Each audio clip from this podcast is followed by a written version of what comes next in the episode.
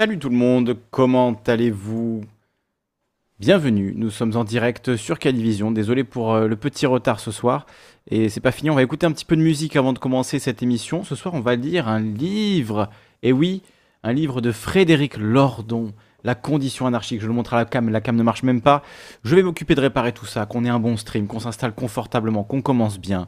Voilà, on fera un peu de montage sur ce début, sur cette introduction un peu compliqué ce soir, mais ne vous inquiétez pas, tout va aller à la perfection. On a un livre incroyable de Frédéric Lordon. Tenez, je vous lis juste le quatrième de couverture pour vous donner envie.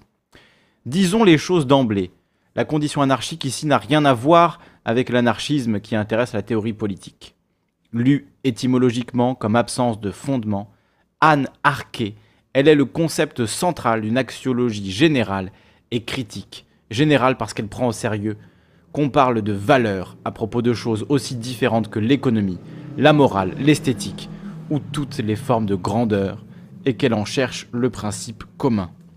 Voilà, je vous ai même pas lu toute la quatrième de couverture, vous avez déjà de quoi faire, euh, faire des heures de philosophie, donc j'espère que ça va vous régaler. Je sais que les émissions avec Frédéric Lordon, ça vous plaît, moi aussi ça me plaît euh, de lire la plume exigeante de Frédéric Lordon et qu'on apprenne des choses ensemble et qu'on y réfléchisse ensemble collectivement. Donc c'est ce qu'on va faire euh, ce soir dans quelques instants, après d'abord euh, l'écoute de ce projet musical de Iti. Le projet s'appelle Ordali, elle vient de le republier et je vous invite vraiment à écouter ça attentivement. Attention, c'est expérimental, euh, ça, ça, change tout le temps, vous allez voir, c'est très très original. Je vous laisse écouter ça.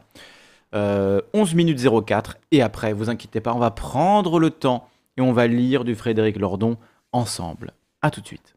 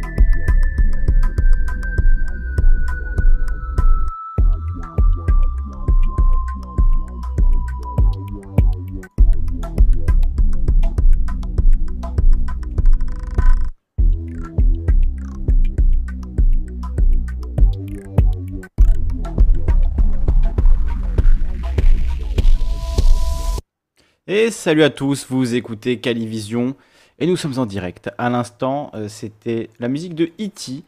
Je vous remets le lien une, fois de plus. À lui donner de la force, elle vient de lancer sa chaîne YouTube, elle a déjà deux projets dessus, il y a plein d'autres choses qui arrivent, donc n'hésitez pas à vous abonner. Je vois que ça a plu à certains, ça a moins plu à d'autres. Après, c'est de la musique électronique euh, expérimental, original, donc euh, je doute que vous ayez déjà entendu ça par le passé. Donc forcément, ça fait toujours un petit choc la première fois. Euh, mais j'espère en tout cas que ça vous a plu et que vous irez découvrir euh, ces autres sons et découvrir tout ce qu'elle va mettre à l'avenir, parce que là, c'est vraiment que le tout début. Donc voilà, ça faisait longtemps que, qu'on n'avait pas commencé cette émission par un petit peu de musique. Et je pense qu'aujourd'hui, on en a besoin, parce qu'on va aborder un, un sujet compliqué, oui, compliqué, on peut le dire, voilà, je mets la miniature ici, puisqu'on n'aura pas vraiment de, support physique. Il y a un livre que j'ai entre les mains, voilà, vous le voyez, c'est écrit à l'envers, donc on ne comprend rien du tout. Je vais vous lire ce qu'a écrit Frédéric Lordon, La condition anarchique. Voilà, c'est un livre qui est paru en 2019, si je ne dis pas de bêtises. Euh, ça fait longtemps que je vous promets une émission à son sujet, euh, puisque c'est un livre très intéressant. Voilà, il est paru en octobre 2018 aux éditions du Seuil, donc l'édition que j'ai là, 2017, bon voilà. Euh, donc Frédéric Lordon, on va le présenter quand même rapidement. Euh, c'est un philosophe, euh, c'est un économiste, c'est un penseur de la gauche critique française. On va le résumer comme ça. qui, alors je peux vous lire aussi ce qu'il a écrit derrière, derrière hein, ce sera un peu plus précis peut-être. Frédéric Lordon est chercheur en philosophie au CNRS sous le programme d'un structuralisme des passions. Il s'intéresse aux usages de la philosophie de Spinoza en sciences sociales. Il a publié entre autres Capitalisme, désir et servitude en 2010, Imperium en 2015 et Les affects de la politique en 2016. Et on va en parler des affects justement de la politique, même des affects euh, humains, des affects de l'être humain, tout simplement. Donc dans ce livre, La condition anarchique. Euh, moi je trouve ça ultra intéressant. Alors je vais le dire tout de suite, je ne l'ai pas lu en entier. C'est un livre qui est très dense, très touffu, très complexe. Donc, je me dis, pour me, un peu me, botter le cul et me pousser à, le lire, eh bien, de, commencer cette lecture avec vous en live. Et si ça vous intéresse, si ça vous plaît, pourquoi pas, au fur et à mesure, lire le livre en entier, lire euh, tous les chapitres et essayer de les comprendre, évidemment. Euh, pas juste les lire pour dire je l'ai lu, ça sert à rien. On va essayer de comprendre. Donc, déjà, on va essayer ce soir de comprendre euh, l'introduction et euh, si on y arrive, le chapitre 1, quand je dis si on y arrive, c'est-à-dire si l'introduction euh, ne nous demande pas déjà 5 euh, heures d'émission. c'est quelques pages hein, l'introduction, mais déjà je sens qu'il y a beaucoup beaucoup de choses qu'on peut en dire et ce sera ben, justement une très bonne introduction au sujet. Effectivement, Furling me rappelle que Lordon a publié un livre avec Bernard Friot, si je ne dis pas de bêtises, euh, Figure du communisme, euh, où son livre avec Friot sortira à la fin de l'année. Enfin, il y a un livre en préparation avec Friot, et il y a effectivement ce livre Figure du communisme que je n'ai pas lu, euh, qui est sorti en 2021. Donc voilà, l'actualité chargée pour, pour Frédéric Lordon. Et, et on va donc... un livre de Lordon complexe, je suis surpris, nous dit, nous dit Carnil. Oui, voilà. déjà, ces conférences, ces interviews sont assez complexes. Tout le monde n'arrive pas forcément à, comprendre euh, tout ce qu'il dit. Donc, on va essayer euh, de le décrypter. Moi-même, la dernière fois qu'on avait fait cet exercice euh, à l'interview aux médias, j'ai fait un contresens à un moment complet parce que j'ai pas été assez attentif et j'ai mal compris quelque chose qu'il a dit. Et du coup, ça m'a fait un contresens sur toute une partie de son, de son discours. Donc, on va essayer d'éviter ça ce soir. On va essayer de lire les choses dans l'ordre, tout doucement voir que tout le monde euh, réussisse à suivre. Je vais essayer de traduire au fur et à mesure. Et puis, euh, si je me trompe, vous pourrez évidemment intervenir et m'engueuler euh, en direct. Donc, écoutez, je vais me mettre dans la salle de conférence. voilà. On va, on va mettre le sujet, donc, la condition anarchique de Frédéric Lordon. Et on va préciser tout de suite euh, que euh, la condition anarchique, ça n'a rien à voir avec l'anarchisme. Enfin, rien à voir. Pas grand-chose à voir, on va dire, avec l'anarchisme en tant que programme politique. Bon, il va l'expliquer, mais voilà, disons les choses euh, tout de suite très clairement. Il n'est pas question d'anarchisme, il est question d'absence d'ordre. c'est de ça qu'on va parler. Donc ça revient sur le terme anarchique, mais lui dit qu'on devrait plutôt parler, plutôt que de parler d'anarchisme, d'acratie, parce que c'est euh, le pouvoir que les anarchistes veulent, euh, voilà, les rapports de domination qui vont avec le pouvoir, euh, que les anarchistes veulent supprimer, retirer, enlever, hein, d'où le A, anarchie, donc sans arquet, sans ordre. Et lui dit, il faudrait. bon, je, m'avance un petit peu parce qu'on va, ça va y être dans le, dans le livre, il va le, il va l'expliquer. donc voilà, si vous avez une remarque à faire, vous venez dans la salle de conférence, vous levez la main et je vous laisse venir au tableau pour, pour nous parler. Donc je crois que c'est tout à l'heure Furling qui nous disait sur le chat, moi-même j'ai une, une culture, enfin une, une pensée plutôt visuel. Donc entendre du lordon, est-ce que euh, ça, va, euh, ça va le faire?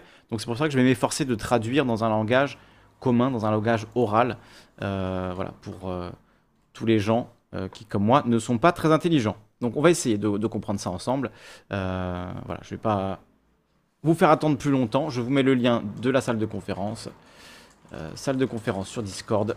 Voilà, vous avez le lien, vous pouvez nous rejoindre si vous voulez parler, on le remettra, voilà, les modos, copier-coller ça, mettez-le de temps en temps, euh, pour que les gens puissent nous rejoindre et, discuter. Il y a déjà Furling et Kigrona le chat qui sont avec nous. Introduction. Vivre sans arché. Donc arché, A-R-K-H-E.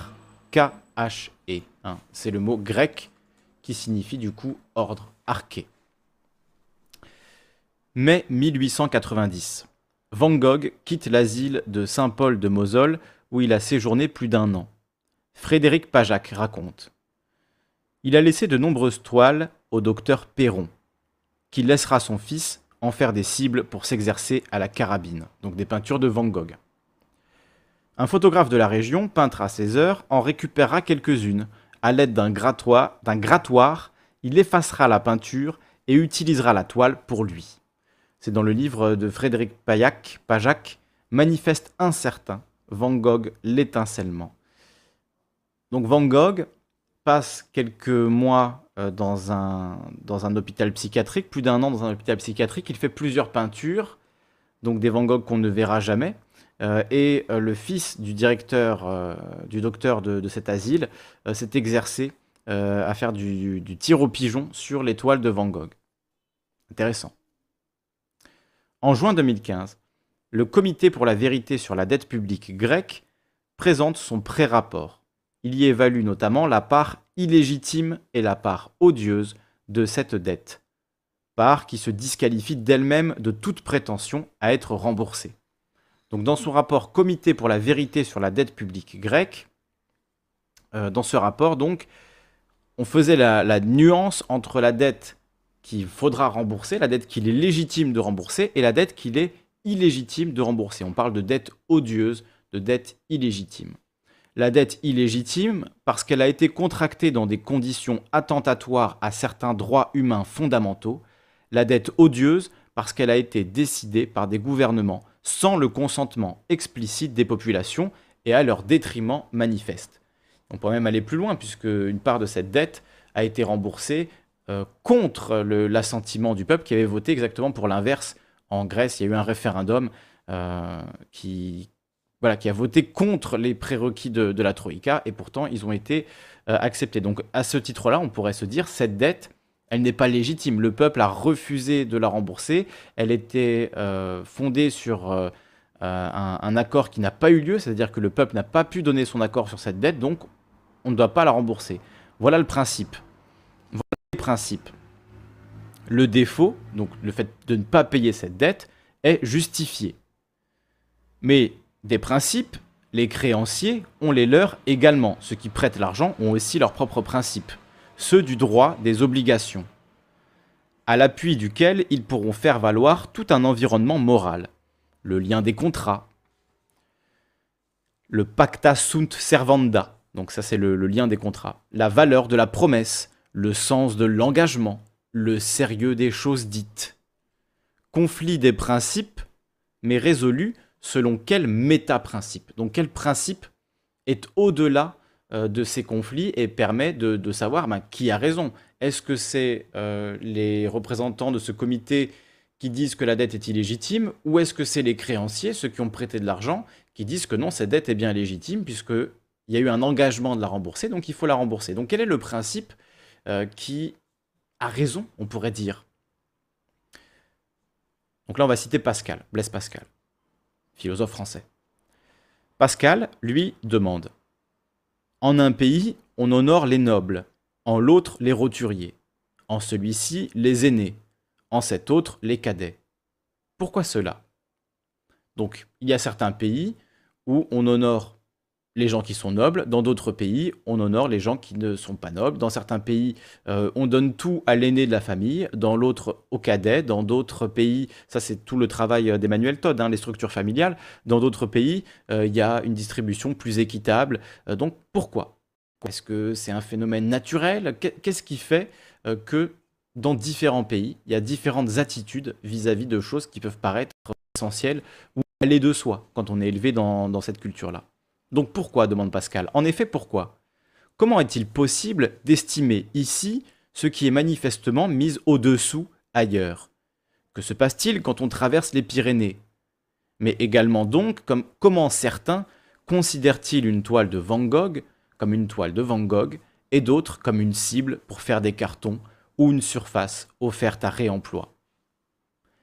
Qu'est-ce qui fait qu'une dette odieuse, qu'une dette est odieuse ou bien dû Et à quoi se raccrocher pour trancher toutes ces questions? À rien. En tout cas, si l'on cherche un jugement, si l'on cherche au jugement un ancrage objectif, un fondement de vérité absolue, ce rien, c'est cela qu'il faut nommer la condition anarchique. Voilà le point de départ de, de ce livre. C'est l'idée qu'il n'y a rien qui sous-tend euh, nos principes moraux que notre ordre moral n'est bâti sur rien. C'est une construction imaginaire. Il n'y a pas de réalité matérielle derrière le fait qu'il faudrait ou qu'il ne faudrait pas euh, rembourser euh, la monnaie de singe, comme le dit, euh, on dirait que c'est communiste son nom, communiste sur le, sur chat, qui dit pourquoi rembourser de la monnaie de singe? Ben, Sur quel principe est-ce que tu te fondes pour dire que c'est de la monnaie de singe? Et sur quel principe d'autres vont se fonder pour dire qu'au contraire c'est de la monnaie sonnante et trébuchante? Bah, en fait, ces principes-là, leur fondement, il est artificiel, il est imaginaire, c'est une, invention. Et c'est ça la condition anarchique. Il n'y a pas de fondement de vérité absolue. Il n'y a pas euh, de... Euh, alors quelqu'un demande, c'est dans quelle œuvre de Pascal? C'est dans trois discours sur la condition des grands, dans les œuvres complètes de Pascal. L'intégrale qui est parue au seuil, page 367 pour être précis. Je déteste le rien, dit euh, Depps. Bah, justement, c'est ce rien qu'on va regarder aujourd'hui. Vous voyez, c'est le, vide qui est dans le ventre de cette statue, qui est d'ailleurs la, couverture du livre. Hein. Je ne sais pas si vous avez remarqué. Voilà, je ne suis pas allé chercher très loin.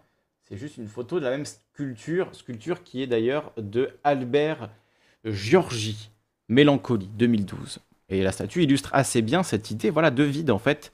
Ce en quoi nous croyons, même parfois très profondément, en fait, ne repose littéralement sur rien, que ce soit euh, l'argent, que ce soit la nation, que ce soit voilà, la patrie, euh, en fait, toutes ces valeurs. Euh, ça ne veut pas dire qu'elles n'existent pas en soi et qu'elles ne font pas se mouvoir les gens. C'est-à-dire qu'il y a des gens qui y croient, donc évidemment que ça existe dans ce sens-là.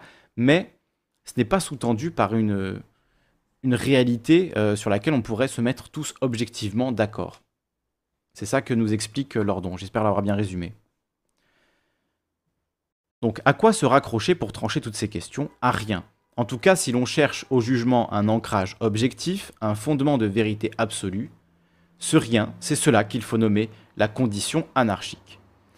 Jacques Rancière rappelle très opportunément la différence profonde de l'arché et du kratos, là où le vocabulaire politique est d'une parfaite négligence terminologique. Donc quand on parle de politique, on ne fait pas vraiment la différence entre arché et kratos, entre ordre et pouvoir. Et on a tendance à mélanger un peu ces, deux notions. Euh, Pascal le matheux, c'est le même. Oui, il me semble que Blaise Pascal était aussi mathématicien. Euh, Jacques Rancière rappelle très opportunément la différence profonde de l'arché et du kratos. Et donc nous faisons souvent la confusion. Nous disons oligarchie et aristocratie, mais sans savoir exactement pourquoi. Donc oligarchie, on va faire un peu de, un peu de, euh, comment on dit Le mot m'échappe. On va regarder le sens des mots, le sens profond des mots. Donc oligarchie, oligo c'est plusieurs, archi c'est arché, donc c'est l'ordre euh, du petit nombre, on pourrait dire, de un ordre réparti par plusieurs. Mais en fait, c'est plutôt le pouvoir. Euh, vous voyez, si on, utilisait vraiment cette distinction que fait Rancière entre l'arché et le kratos, on devrait plutôt dire, il le dit, oligocratie. Donc le pouvoir répartis en plusieurs personnes, et non pas oligarchie, donc archie qui vient de, de arché. Euh, et nous disons aristocratie, mais sans savoir exactement pourquoi. Et nous dirions tout aussi bien, si l'on nous l'avait proposé, oligocratie et aristarchie, ou bien démarchie et monocratie. Donc au lieu de euh, étymologie, merci, c'est l'étymologie. Ah, vous êtes bien le chat. Là, je sens qu'on a un chat de qualité ce soir. Je perds mes mots, vous les retrouvez immédiatement. Ça me fait plaisir. Ça, ça me plaît. Ça, j'aime beaucoup. Je sens qu'on va, on va être bon ce soir, on va progresser. Donc voilà, l'étymologie est importante. Et en fait, c'est vrai que sur ces deux mots, ces deux mots grecs, donc arché, l'ordre, et kratos, le pouvoir, bah en fait, on, a tendance à pas vraiment faire la différence, à pas vraiment y voir de nuances. Et Rancière, lui, fait vraiment une nuance importante. Donc euh, voilà, il dit l'arché, c'est le premier principe, le principe premier, l'origine, le fondement, d'où suivront, mais suivront seulement, l'autorité puis le commandement. Kratos, c'est la force et la domination, donc le pouvoir, mais seulement comme pure puissance exercée. Au sens strict des mots, donc, parler d'anarchie n'est pas autre chose que de parler n'est pas autre chose que parler du défaut d'arché, d'un monde sans arché, c'est-à-dire d'un monde privé du fondement absolu raccrocher ses valeurs sociales. Anarchie, lue de cette manière, n'a plus rien d'un concept de science politique qui aurait pour objet ce mouvement qu'on appelle communément l'anarchisme, et qui devrait en fait s'appeler acratie, conformément à sa visée d'un monde sans pouvoir ni domination. Donc ça c'est ce que je vous expliquais au début, c'est-à-dire euh, que l'anarchie, comme l'explique là Lordon, euh, c'est pas vraiment ce qu'on appelle usuellement l'anarchisme, qu'on devrait plutôt nommer l'acratie, c'est-à-dire l'absence de kratos, de pouvoir et de domination. Mais c'est pas une absence d'ordre au sens où il entend, au sens de arché, au sens de la valeur fondamentale sur laquelle on va baser euh, nos actions, nos agissements, sur laquelle on va baser notre société en fait. Et ça, l'anarchie en fait a un arché, a un ordre. Il y a une forme de justice anarchiste, il y a une forme d'idéal, donc on peut pas dire qu'il y a une absence euh, d'arché à ce, niveau-là. On se rapproche de la pierre philosophale. Bah écoutez, là on est à la page 11, donc euh, voilà, on en est vraiment au tout, tout début. Hein. C'est marrant de citer Pascal. Le pari de Pascal, c'était justement on ne sait rien sur Dieu, mais on a tout à y gagner, à y croire. Oui, ben tu vois, euh, Pascal reconnaissait implicitement avec le pari que en fait tout ça c'est basé sur rien et qu'on peut. Et je sais pas si c'est d'ailleurs c'est, très pertinent, même d'un point de vue croyant, l'idée de pari, de parier sur l'existence de Dieu, mais ça montre bien que, voilà, au fond, en notre fort intérieur, il y a un grand vide, et que, voilà, on peut lancer des dés pour prendre des paris, mais euh, on n'a pas de réponse, on n'a pas de, fait euh, précis qui nous permet de, dire, ben, Dieu existe parce qu'il y a telle chose. on peut pas, c'est un argument qu'on ne peut pas euh, développer, en fait.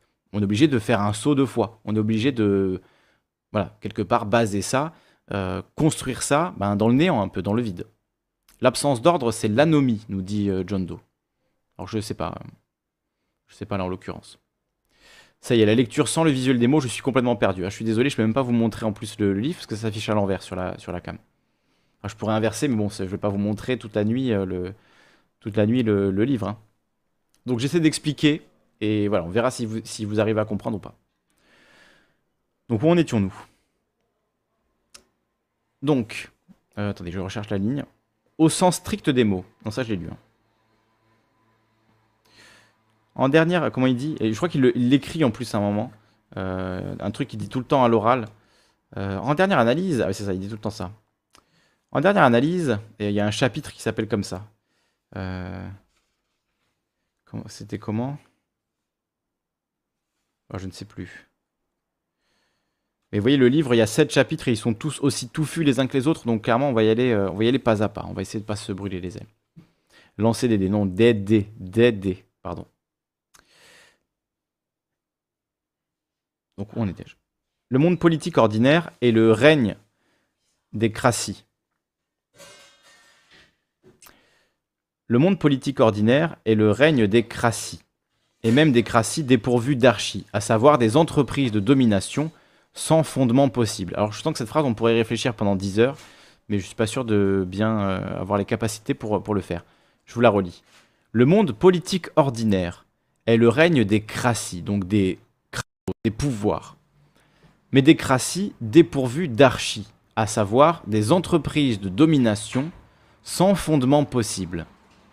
Anarchie devient alors le concept non pas d'une science politique, mais d'une axiologie critique. Ok?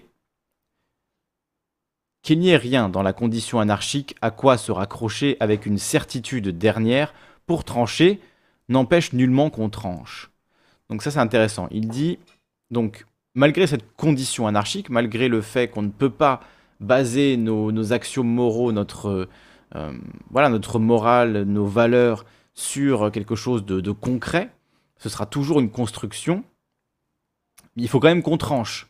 Donc sur quoi on va se, on va se baser pour trancher? Parce qu'on va quand même trancher.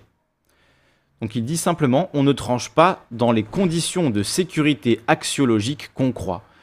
Donc ça veut dire que on pense euh, trancher, par exemple, donner la justice, vous voyez, ça, ça peut être un bon exemple.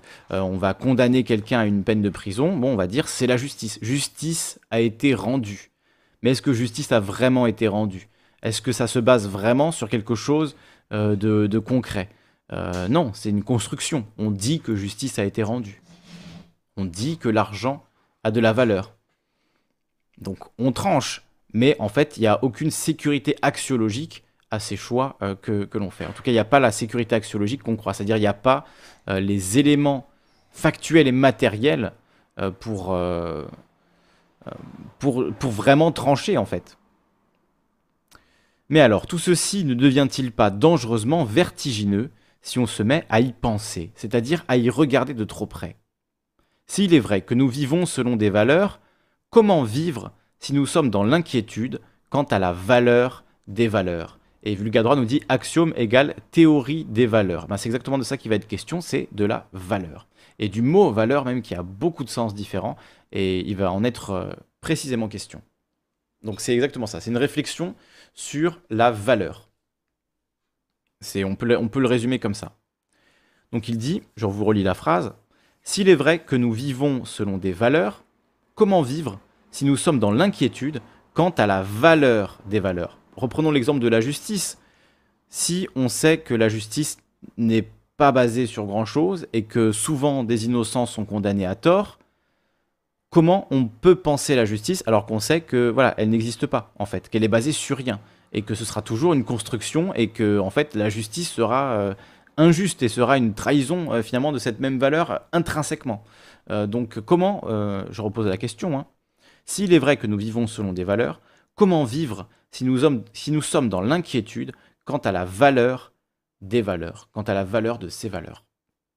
La grande question d'une axiologie critique, donc d'une critique euh, de la théorie de, la valeur et des valeurs, comme nous l'a dit Vulga, merci. Donc la grande question d'une axiologie critique, c'est-à-dire d'une théorie de la condition anarchique, est bien celle-là.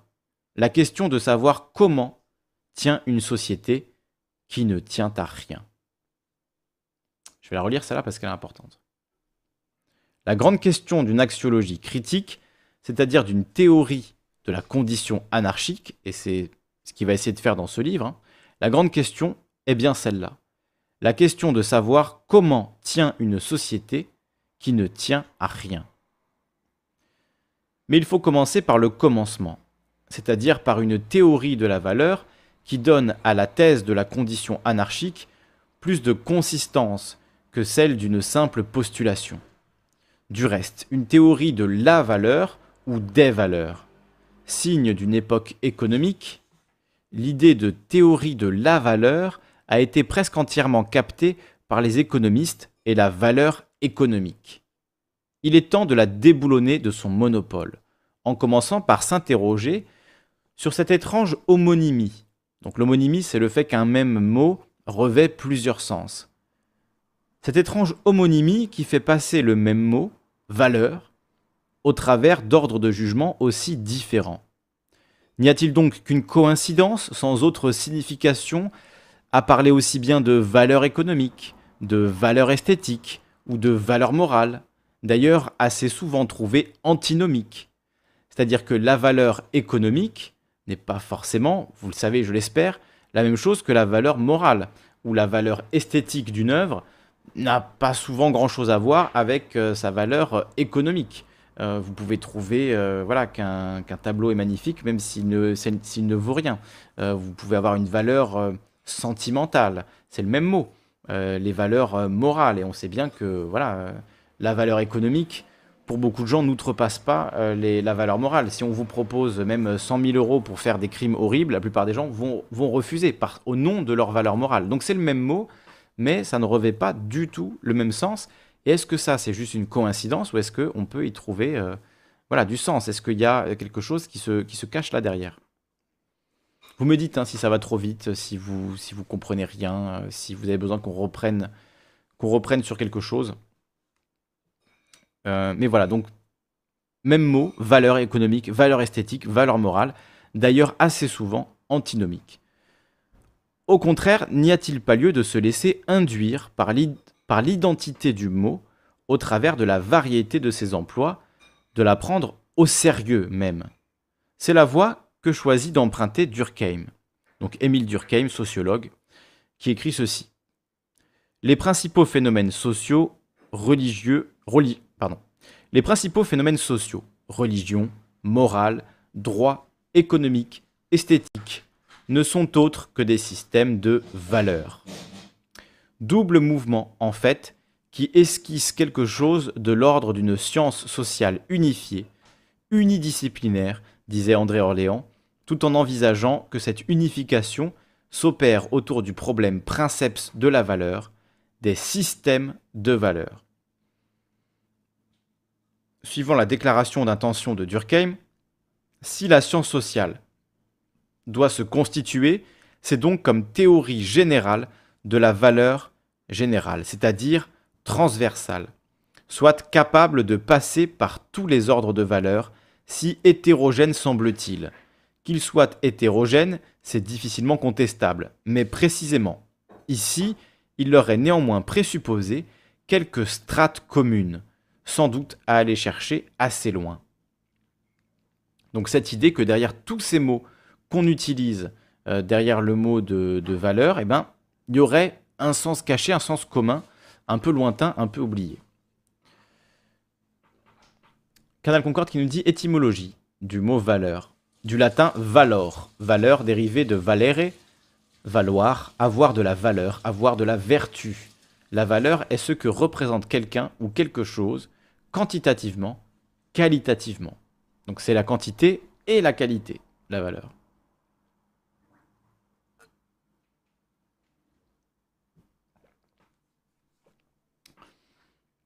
Je vous laisse un peu de. Hein, un, petit moment pour souffler. On reprend. Durkheim pose le problème. Définit même quelque chose comme un programme de recherche, mais ne va pas au-delà. C'est ce mouvement qu'on se propose de reprendre ici, pour lui faire dépasser le stade de l'esquisse, avec les moyens conceptuels du spinozisme et conformément à une intention longue qui voudrait en montrer la productivité dans tous les domaines intéressants, les sciences sociales c'est qu'il y a une théorie de la valeur chez Spinoza. Une théorie très générale même, répondant donc par excellence à l'exigence de transversalité posée par l'homonymie de la valeur. Mais surtout affirmant, démontrant comme aucune autre le règne de la condition anarchique. Au nombre des scandales du spinozisme, il y a en effet celui-là. Donc là, il cite Spinoza dans l'éthique. C'est dans la traduction de Bernard Potra. Donc Spinoza. En ce qui concerne le bien et le mal, il ne désigne rien de positif dans les choses, j'entends considérer en soi. Bon, c'est plus ou moins ce que j'essaie de vous dire de manière totalement différente depuis tout à l'heure, mais c'est cette idée-là. En ce qui concerne le bien et le mal, il ne désigne rien de positif quand on regarde les choses, considérées en elles-mêmes. C'est-à-dire, voilà, il n'y a pas. En fait, ça n'existe pas. C'est ça, c'est juste un concept, c'est juste une invention. En soi, il n'y a, y a, pas de, bien et de mal. On peut regarder la nature. Euh, les concepts de bien et de mal ne s'appliquent pas vraiment. C'est d'autres. Euh, autre chose. Donc ce n'est pas quelque chose qui existe, on pourrait dire, euh, voilà, dans un quelconque euh, état en fait, à part celui de l'imagination. Voilà, il y a une moto qui passe à, fond la caisse. Bah, maintenant je sais pourquoi j'ai arrêté l'école à la fin du collège. Ah ben c'est... C'est si horrible que ça Vous y arrivez à pas à ce point? Bon, je sais pas, on essaye. Hein. Je pense que c'est intéressant et que c'est un livre dont j'ai pas entendu grand monde parler et il y a quand même des choses très intéressantes. Et encore une fois, je vais essayer de vous, de vous, traduire, euh, vous traduire au fur et à mesure. Hein. Euh, si j'y arrive pas, vous pouvez aussi intervenir, lever la main euh, sur la salle de conférence et, et, intervenir en direct. Alors je vaux rien et je préfère ça face à nos civilisations. Rien vaut mieux que cette croyance de la valeur. Intéressant. Merci Lolotte. Donc reprenons la lecture. Je ne sais plus où j'en étais. Il faut que j'arrête de. Il faut que je, il faut que je mette du stabilo comme, euh, comme le font certains. Donc théorie de la valeur chez Spinoza. Alors, voilà.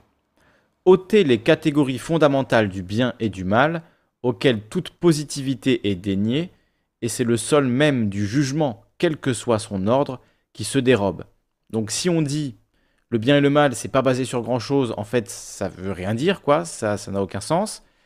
Ben, tout de suite, euh, les jugements qui sont liés à, cette vision du, bien et du mal, du fait qu'il y a des choses bien et des choses mal, ben, le sol se dérobe, le sol, euh, voilà, comment dire, le, en termes de valeur, enfin en termes de, voilà, ça ne vaut plus rien, ça s'effondre en fait de, soi. Donc euh, très compliqué. C'est une pensée effectivement qui est vertigineuse parce que on n'a pas envie de dire non plus tout se vaut et voilà, massacrons-nous les uns les autres, ça n'aurait aucun sens, évidemment. Donc, euh, on peut pas s'arrêter à ça. Et il s'arrête pas du tout à ça d'ailleurs.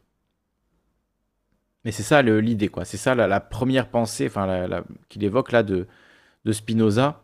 Euh, qui donc, euh, voilà, il le dit, c'est un scandale du spinozisme. Donc, au nombre des scandales du spinozisme, il y a cette idée donc que ôter les catégories fondamentales du bien et du mal, auquel toute positivité est déniée, et c'est le sol même du jugement, quel que soit son ordre, qui se dérobe.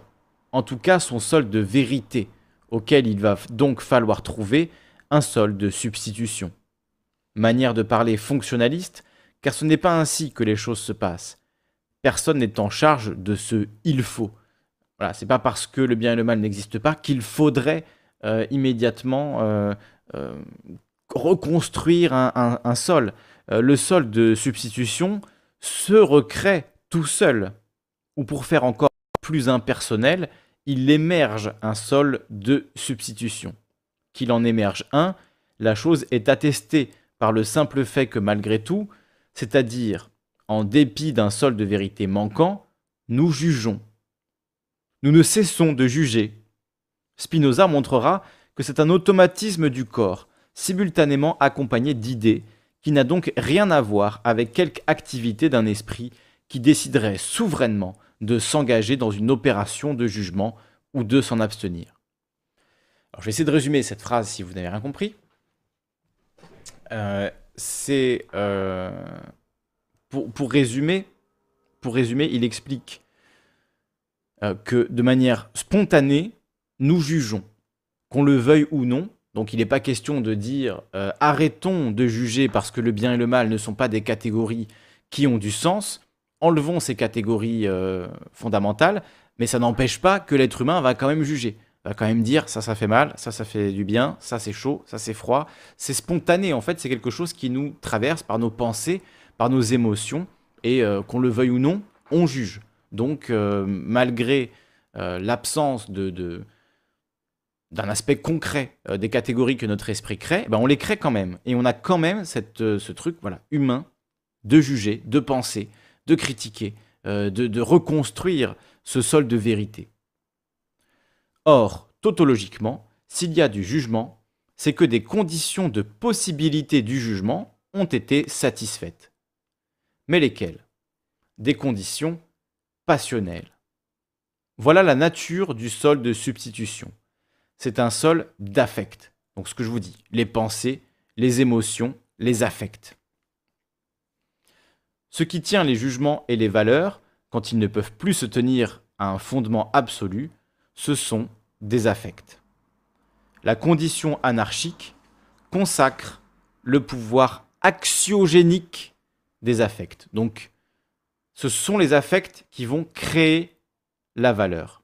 Il n'y a de valeur reconnue que par le jeu des affects. Donc on va quand même regarder une définition du mot affect, je pense que ça pourrait être, euh, ça pourrait être pas mal pour euh, voilà, bien être sûr. Parce que moi je dirais émotion, euh, pensée, mais peut-être qu'il y a une définition un peu plus précise qu'on pourrait utiliser, ce serait pas mal avant d'avancer.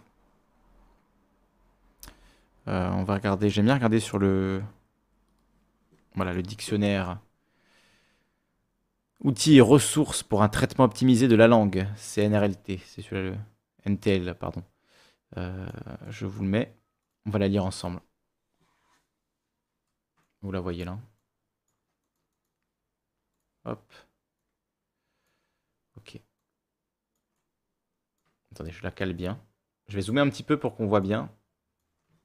Et on la lit. Donc voilà. On est bien. Donc affect, mot masculin, donc on dit un affect. Disposition affective élémentaire que l'on peut décrire par l'observation du comportement, mais que l'on ne peut analyser. D'accord?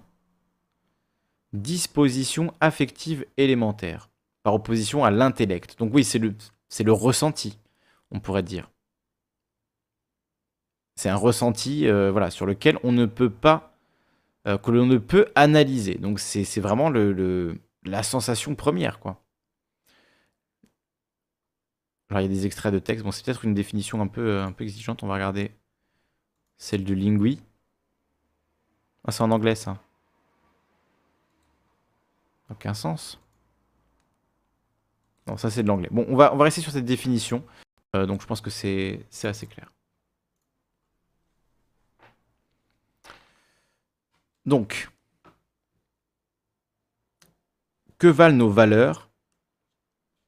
Rien d'autre que les intensités passionnelles que nous y mettons nous-mêmes.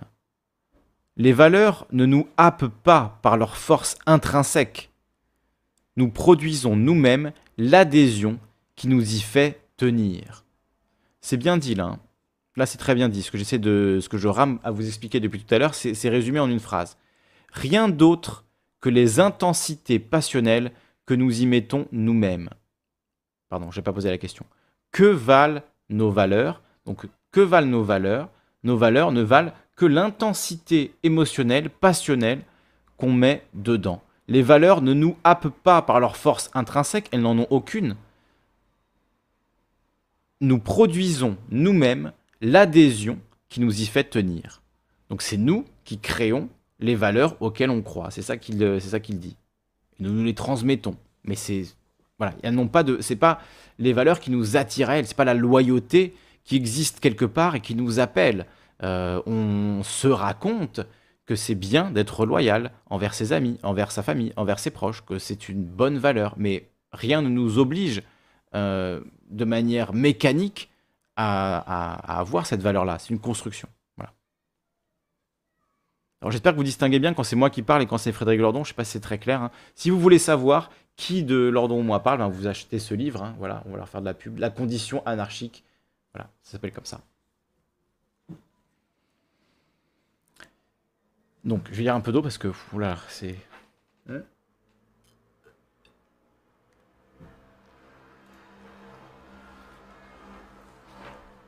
On tient à nos valeurs parce qu'on y tient, voilà, on s'y accroche en fait, je pense que c'est ça les passions, nous dit euh, Claire Illusion. Affect, c'est souvent mis en opposition avec raison. Voilà, c'est passion ou raison en fait. Hein. Oui, c'est vrai que c'est. On pourrait aussi euh, tout simplement le dire comme ça. Donc avant la raison, évidemment, il y a la passion. Je reprends. Donc je relis cette phrase qu'elle est vraiment vraiment importante. Que valent nos valeurs? Rien d'autre que les intensités passionnelles que nous y mettons nous-mêmes. Les valeurs ne nous happent pas par leur force intrinsèque. Nous produisons nous-mêmes l'adhésion qui nous y fait tenir. Et la valeur de nos valeurs n'est que la force de croyance que nous y investissons par voie d'affect. Il s'ensuit plusieurs importantes conséquences. D'abord, si les valeurs sont sociales, c'est qu'elles sont soutenues par des formations passionnelles collectives. donc par des affects communs. Or, dans l'affect commun valorisant, c'est la puissance même du groupe valorisateur qui s'exprime. Mais rarement, en fait jamais, sans médiation, car cette puissance est toujours pour partie déjà déposée sous ces formes cristallisées que sont les institutions. Donc pour lui, les institutions sont la forme cristallisée de nos affects collectifs. C'est intéressant à présenter comme ça. En quelque sorte, la puissance du groupe transite en ces institutions et s'effectue concrètement par elles, de même que réciproquement, le pouvoir véridictionnel, axiologique des institutions n'a, en dernière analyse, pas d'autre principe que la puissance du groupe. La valeur est donc une affaire d'affect et d'institution, ou plutôt d'institutions produisant des affects, de pouvoir d'affecter inscrits dans des institutions. Également d'autres formations affectives, plus labiles, qui se proposent de destituer les grandeurs établies, mais finiront par en réinstituer d'autres. Qu'on n'aille pas cependant en conclure que sous le poids de l'affect commun, le monde de la valeur serait uniforme et invariant. Il n'est ni l'un ni l'autre, donc ni uniforme ni invariant. Non, ne vous inquiétez pas, il n'y aura aucune interro. Ne vous inquiétez pas, on n'est pas là pour donner des notes, etc. On est là pour apprendre. Et voilà, vous apprendrez si ça vous intéresse. Euh, et je vous remercie d'être là. Il y a du monde en plus. Je sais, c'est vrai que ça pourrait paraître étonnant, euh, mais, finalement, il y a quand même beaucoup de gens qui ont envie de, comprendre la pensée de leur don, de s'y intéresser. Euh, je, je, le vois. Donc ça fait plaisir, encore une fois. Et vous inquiétez pas, voilà, il n'y aura pas d'interro. Qu'on n'aille pas cependant. Alors, où j'en étais ah, Je me perds à lire le chat, hein, c'est déjà difficile de lire euh, ce soir. C'est un peu bizarre, c'est live, euh, live lu, mais c'est comme ça, on n'en fait pas souvent, donc euh. Alors, où en étais-je? Donc voilà, l'affect commun. pardon, je vais, tout relire, je vais reprendre, je vais me mettre mieux. Je recommence ce, chapitre donc, qui s'appelle Axiologie et Axiomachie, enfin cette sous-partie.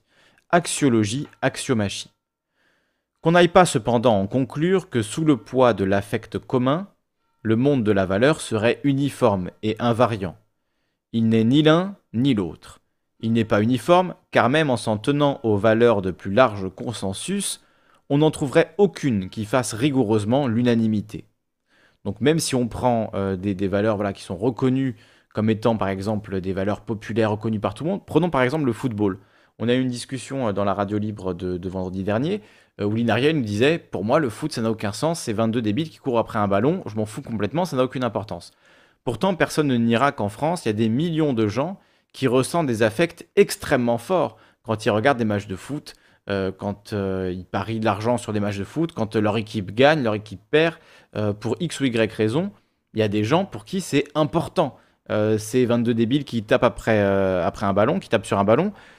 C'est extrêmement important. Il y a des choses historiques qui se passent et c'est ben, des choses qu'on se raconte en fait. On se raconte que la Coupe du Monde c'est important, on se raconte que l'euro est historique, on se raconte qu'une victoire de la France serait un événement vraiment notable et, important. C'est voilà, il n'y a pas même avec le foot qui est le sport national, euh, le sport mondial même on pourrait dire, parce que dans le monde entier les gens adorent le foot, enfin, il y a des gens qui adorent le foot, euh, même ça, évidemment qu'il y a des gens qui vont trouver que c'est débile et que ça n'a aucun sens et que euh, c'est abrutissant. Et on peut prendre l'exemple avec tout.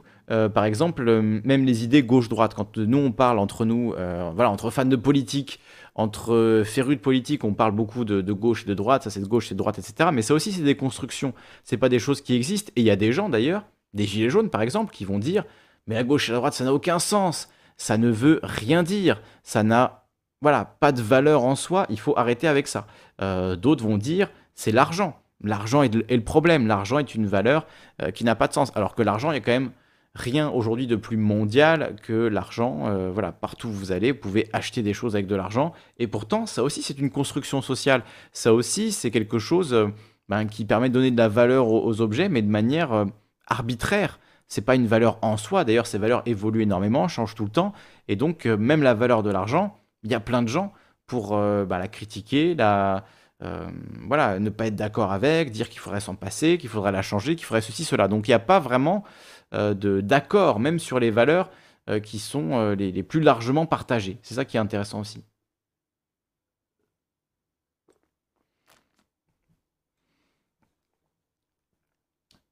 Donc Lordon nous dit partout, il y a du dissensus axiologique. Donc il y a des dissensions, des désaccords sur la question de la valeur ou des valeurs en général et en particulier.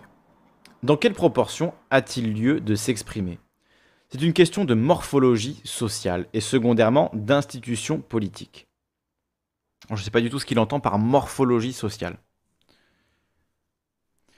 Il n'y a pas plus d'invariance qu'il n'y a d'uniformité, deux propriétés étroitement corrélées en fait et spécialement dans ces formations sociales particulières, par exemple la Grèce du 5e siècle ou l'Europe des Lumières, dont Castoriadis souligne la singularité. Elles sont entrées dans l'auto-questionnement. Ça, c'est Cornelius Castoriadis dans l'institution imaginaire de la société. Paru en 99.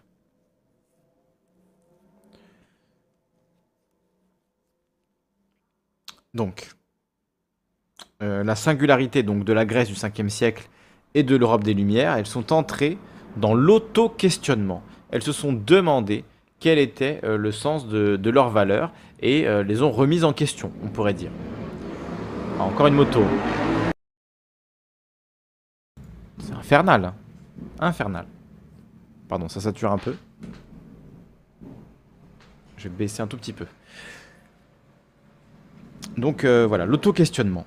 Les valeurs et les significations y sont devenues matière à débat, à contestation, par conséquent à transformation. Il fallait cette irruption dans le régime de la réflexivité collective, seule à même de perturber la croyance heureuse pour révéler vraiment la condition anarchique. Et on pourrait dire qu'on est, confronté à, à ces limites, par exemple sur la question écologique également. Ce grand récit de la croissance qu'en faisant de la croissance, on va s'en sortir, qu'il nous faut plus de croissance, toujours plus de croissance, que ça va aller, qu'on va pouvoir, euh, que les arbres montent jusqu'au ciel, comme les buildings, que ça va être formidable, etc. Ben, c'est évidemment un récit, c'est évidemment une fiction. Et aujourd'hui, euh, des gens apportent un récit différent et disent euh, nous avons affecté le climat. Et ça pour le coup c'est des conditions matérielles. Donc c'est un peu différent. Euh, et donc on, se, on, est, on est confronté euh, au fait que en basant euh, nos, décisions économiques, notre modèle civilisationnel économique sur absolument rien, sur rien d'autre que notre envie de croître en permanence et d'avoir toujours plus, eh bien on a mené notre civilisation à la, destruction en fait. Donc c'est voilà, c'est pas exactement ce que dit Lordon, là c'est moi qui le dis, mais je trouve ça intéressant de, de, réfléchir à, ça sous cet angle-là également. Et donc on a besoin de gens qui questionne euh, ce qui va de soi, ce qui, questionne euh, ce qui va de soi dans nos sociétés actuelles et euh, ben, par exemple typiquement la croissance, l'emploi, etc. Est-ce qu'aujourd'hui on n'a pas besoin d'un auto-questionnement, de questionner ces, ces pratiques-là, ces faits-là, ces choses qui sont censées aller de soi mais qui en fait nous condamnent à terme d'un certain point de vue. Les valeurs et les significations y sont devenues matière à débat, à contestation. Par conséquent, à transformation. Ça, j'ai lu. Euh, ça aussi. Donc, il fallait cette irruption dans le régime de la réflexivité collective, seule à même de perturber la croyance heureuse pour révéler vraiment la condition anarchique. D'abord, comme condition agonistique. Ça veut dire quoi agonistique? On va regarder ce que j'en ai absolument aucune idée. Ago Agonistique. Agonistique, relatif à l'art des athlètes. Relatif, pardon, à la lutte, notamment à la lutte pour la vie. D'accord. Agonistique, ah d'accord, dans l'antagonisme en fait. Agonistique. D'accord, ok. J'apprends des mots, vous voyez, on apprend des mots ensemble. C'est magnifique. La pensée complexe de Lordon, expliquée par la pensée complexe de Lisandre, on va mieux comprendre. Je suis désolé, je fais de mon mieux, je vous jure que je fais de mon mieux. Si vous n'y comprenez rien, c'est sans doute de ma faute. Donc je continue, on va laisser parler Lordon, on va voir si c'est si mieux. Donc, d'abord comme condition agonistique. Si les valeurs sont questionnables, si elles peuvent différer, alors on se battra pour les faire différer dans certaines directions plutôt que dans d'autres. Dans la société de la réflexivité, l'axiologie donne nécessairement accès à une axiomachie, étymologiquement une lutte pour les valeurs. Axiomachie, ça aussi c'est un mot, je ne sais pas si vous connaissiez, hein. axiomachie. Est-ce que ça existe vraiment? Est-ce que c'est Lordon qui invente ça, axiomachie Cette forme est introuvable. Ok, ça n'existe pas, axiomachie apparemment. Mais c'est intéressant comme mot. Je fais une recherche sur... Euh, ouais, alors ça donne la, condition anarchique de Lordon, une vidéo YouTube. On va s'abonner. Il y a un mec qui a fait une vidéo Axiomachi, on s'abonne là. Hein. Axiomachi, regardez ça. Incroyable. On fait des découvertes. Hein. Ah, c'est un jeu. C'est un jeu. Fabrique des auteurs marseillais. Bon, très bien. Superbe. Ok, donc Axiomachi, c'est la lutte pour les valeurs. Non, mais Lordon, il complique plus que raison. Faut pas, plus que de raison, faut pas s'inquiéter, nous dit Baron Perché. Beaucoup de concepts inutiles là. C'est un néologisme. Voilà, c'est un néologisme. je connais la tauromachie, mais là, euh, là voilà, l'axiomachie, dont je connaissais évidemment pas non plus. Donc c'est une lutte pour les valeurs, une axiomachie. Alors, les guerres véridictionnelles font rage. On s'y bat à coups d'assertion, pour des choses futiles ou pour des enjeux terminaux sachant qu'il arrive aussi que les enjeux terminaux dans une certaine région de l'espace social apparaissent futiles ou incompréhensibles vus depuis les autres. On s'y bat avec des moyens inégaux, mais qui tous se ramènent à une seule et même stratégie, capter les courants d'affect, les mettre derrière sa propre assertion, en remobiliser le pouvoir axiogénique, le plus souvent en s'adossant aux institutions, puisqu'elles sont comme des formations d'affect déjà là et sinon en construisant le rassemblement des passions autrement. On il décrit la politique là. Vous avez compris?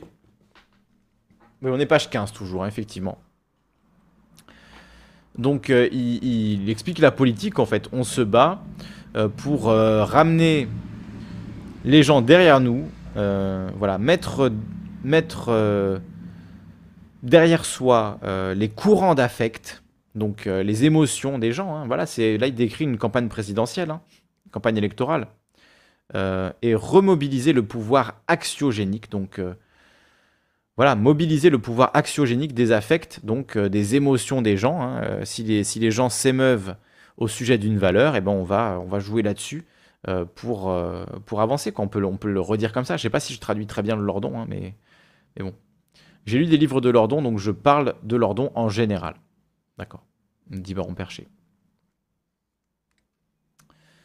Alors, euh, donc, en plus, on peut s'adosser à des institutions qui existent déjà euh, pour euh, la, formation des affects, ben, notamment les élections présidentielles.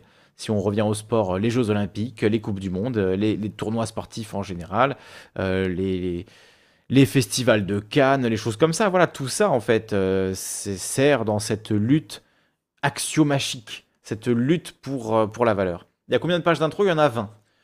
Je sens qu'on va juste lire l'intro ce soir et qu'on fera la, suite plus tard parce que là, je sens que vous êtes, euh, vous êtes déjà en PLS. Hein. donc, euh, on va essayer de lire déjà l'intro.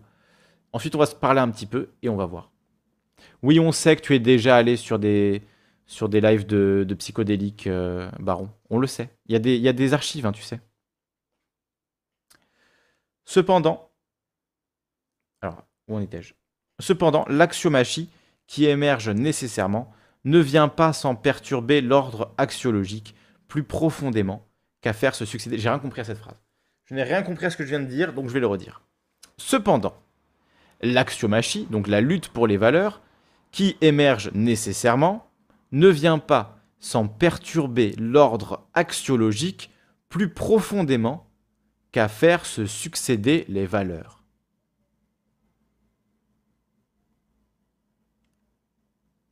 J'ai toujours pas compris. Je la relis une troisième fois. Cependant, on va peut-être lire la phrase d'avant pour revenir avec le, contexte. Donc, c'est dur. Hein. On, y, arrive. On y arrive. On s'y bat avec des moyens inégaux. Donc, dans cette euh, axiomachie, dans cette lutte pour les valeurs. On s'y bat avec des moyens inégaux, mais qui tous se ramènent à une seule et même stratégie. Capter les courants d'affect, les mettre derrière sa propre assertion, en remobiliser le pouvoir axiogénique, le plus souvent en s'adossant aux institutions, puisqu'elles sont comme des formations d'affect déjà là, et sinon en construisant le rassemblement des passions autrement. Cependant, l'axiomachie qui émerge nécessairement ne vient pas sans perturber l'ordre axiologique plus profondément qu'à faire se succéder les valeurs. Tout apparaît désancré, puisque tout peut être déplacé, plus seulement de part et d'autre des Pyrénées, mais d'un seul côté, et dans le temps. Et c'est bien la possibilité de ce mouvement qui fait apparaître le vide de la condition anarchique, l'incertitude axiologique de tout, des valeurs, des œuvres, de soi et des personnes également. Si tout est interrogeable, c'est que plus rien n'est sûr. La mobilité de la croyance est un puissant révélateur. On a cru ça, et dur comme fer. Maintenant, on croit autre chose. On a célébré ça, et voilà que nous trouvons ça ridicule.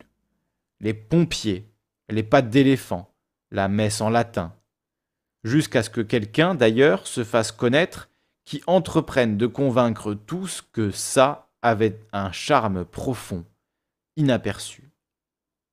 La condition anarchique, la condition anarchique n'en finit pas de revisiter.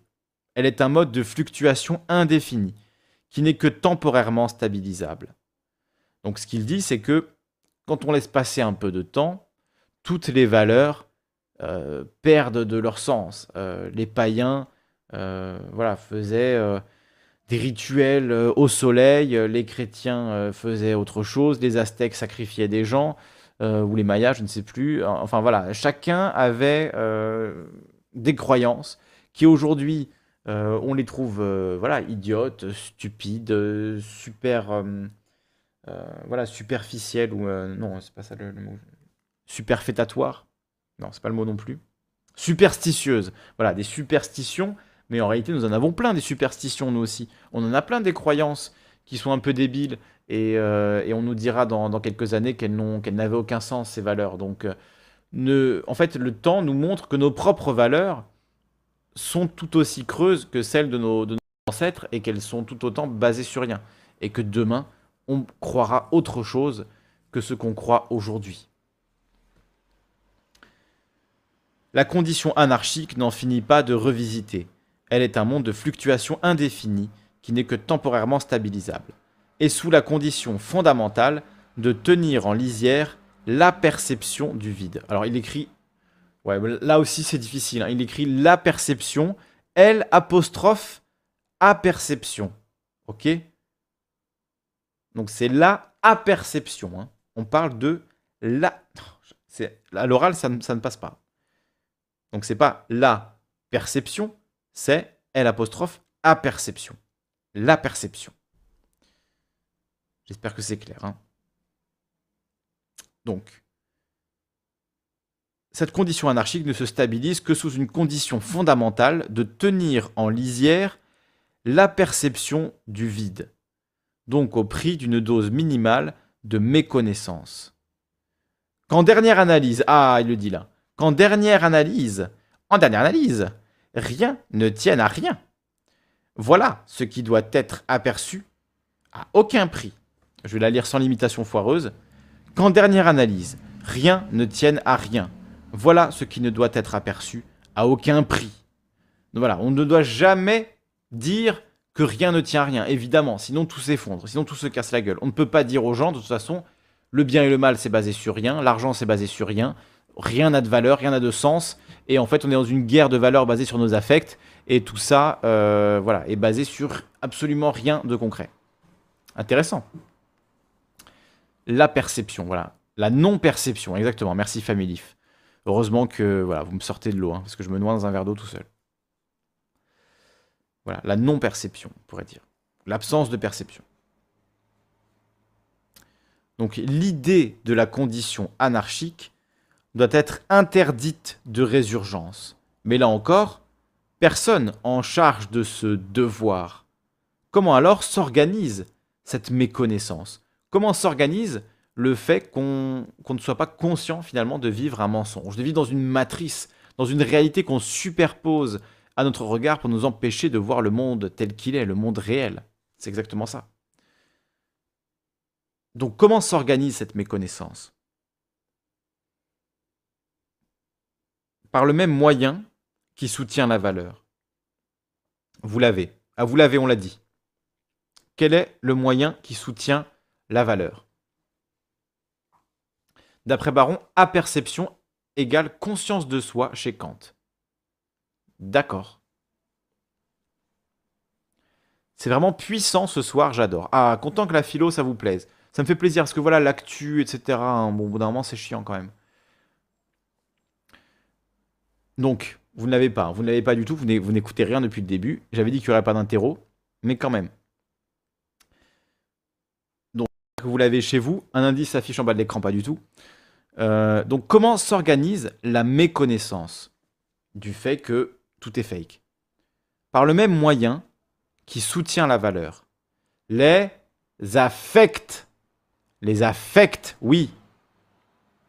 Le solipsisme, non. Les affects, on a dit. Donc, tout comme ce qui soutient les valeurs, ce qui soutient euh, la, croyance que ces valeurs ont un sens, c'est aussi les affects. dont Spinoza nous dit qu'ils l'emporteront sur la connaissance vraie, en tant que vraie. Impuissance de la, raison généralement déplorable, mais ici fonctionnelle. Pour reprendre la métaphore de, de Matrix, c'est un peu pourquoi est-ce que les gens ne se rendent pas compte qu'ils sont accrochés à une machine et qu'en fait, ils ne sont pas en train de vivre leur vraie vie? Pourquoi ils ne s'en rendent pas compte?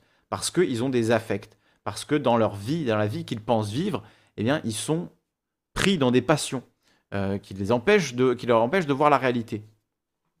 Peut-être qu'avec Matrix, ça peut passer la métaphore. on tente, on tente des choses. Hein.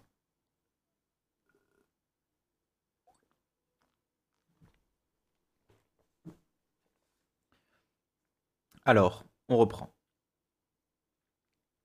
Matrix, Matrix. Il ne parle pas de Matrix, lui, hein, par contre. Euh, donc,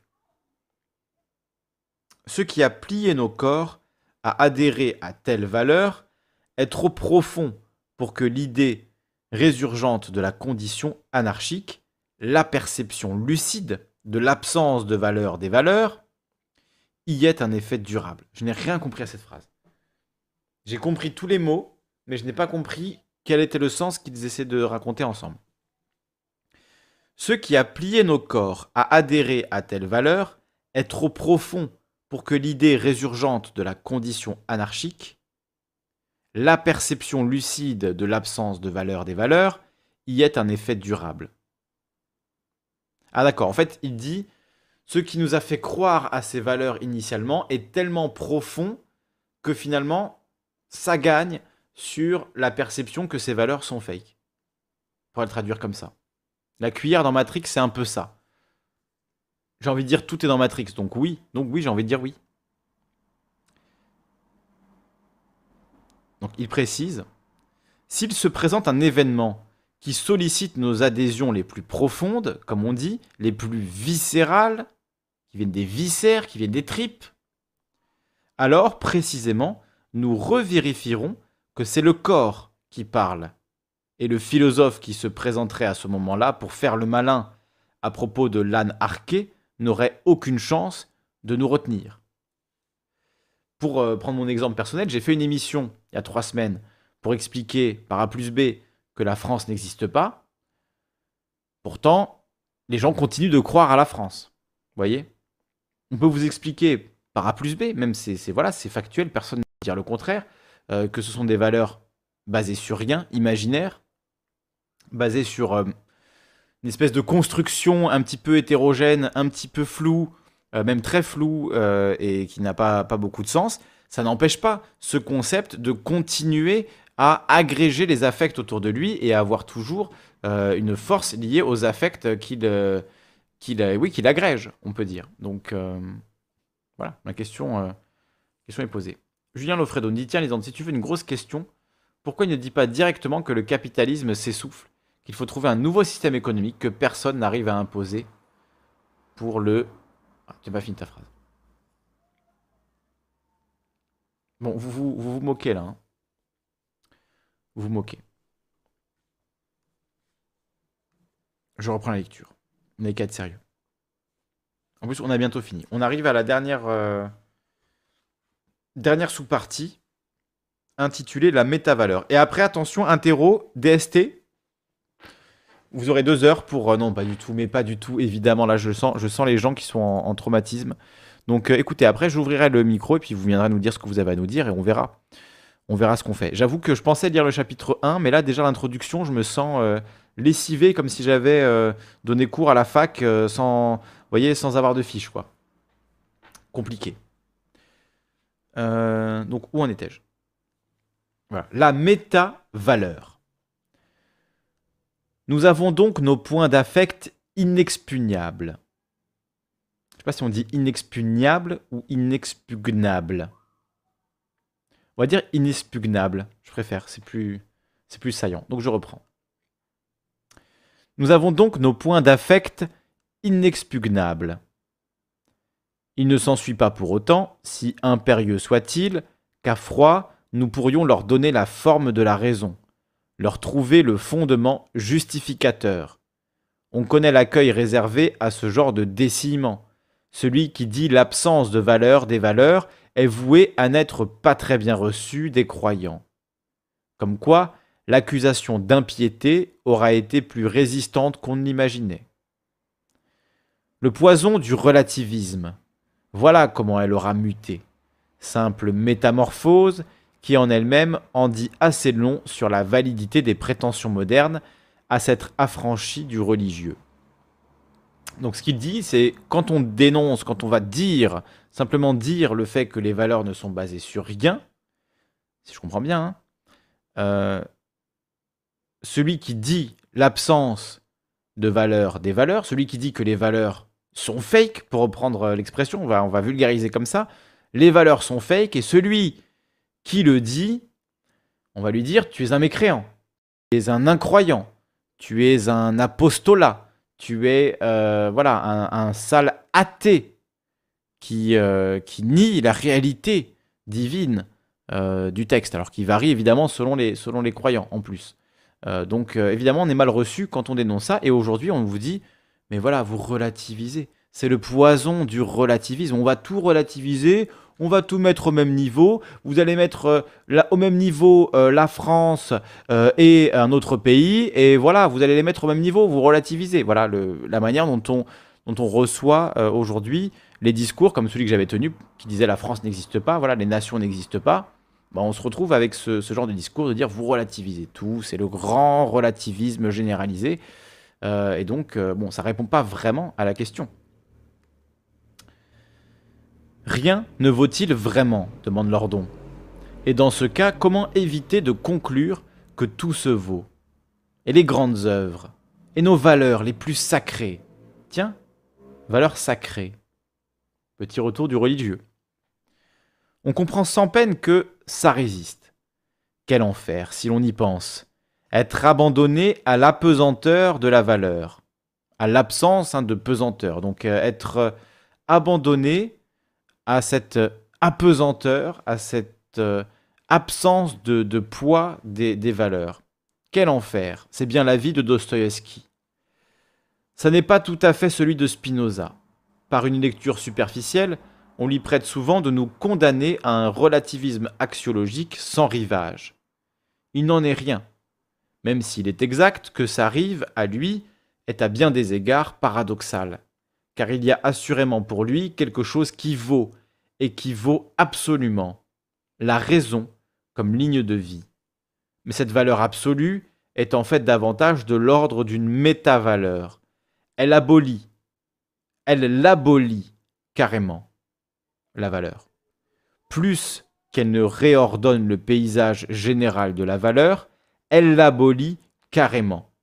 Sans doute dans un premier temps produit-elle les effets d'orientation attend classiquement d'une valeur, par un pivotement inattendu, celui en fait d'une sorte de pédagogie réaliste, Spinoza restaure les catégories de bien et de mal, mais sous une redéfinition en quelque sorte topologiques, comme ce qui, respectivement, nous rapproche ou nous éloigne du modèle exemplaire de l'homme sous la conduite de la raison. Avec cependant, comme il arrive parfois en mathématiques, un effet de discontinuité par passage à la limite. Et c'est là qu'est le paradoxe. L'homme qui entre dans le régime des affects actifs abandonne définitivement les catégories du bien et du mal. Un dernier usage, convenablement remanié, lui avait permis de faire son chemin. L'autre rive atteinte, le radeau n'a plus d'utilité. Mais c'est bien une autre rive, et quelque chose y est restauré. Sans doute le paysage des normes s'en trouve-t-il entièrement remanié, débarrassé notamment de toutes les fabrications d'un imaginaire de la transcendance, normes surplombantes, quoique créées par nous, vis-à-vis desquelles tout écart nous voue au sentiment de l'insuffisance, du, du déficit ou du péché. Celles-là ne nous manqueront pas. Il en reste une cependant, mais d'une toute autre nature, la norme immanente de la puissance, à même les affirmations du conatus. C'est par elle que nous devons réinterroger le monde.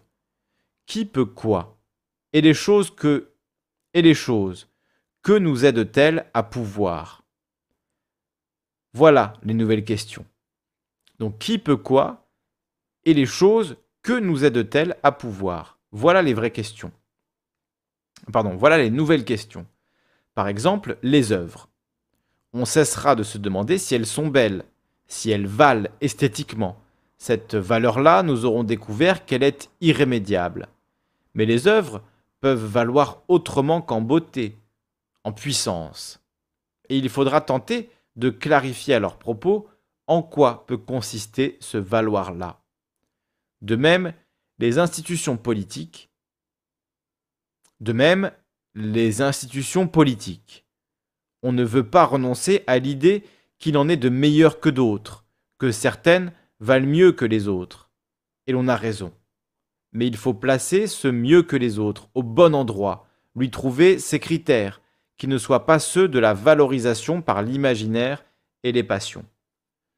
Une autre rive, donc, mais qui peut se targuer de la traverser En réalité, personne. Et cela aussi, Spinoza nous en donne la raison.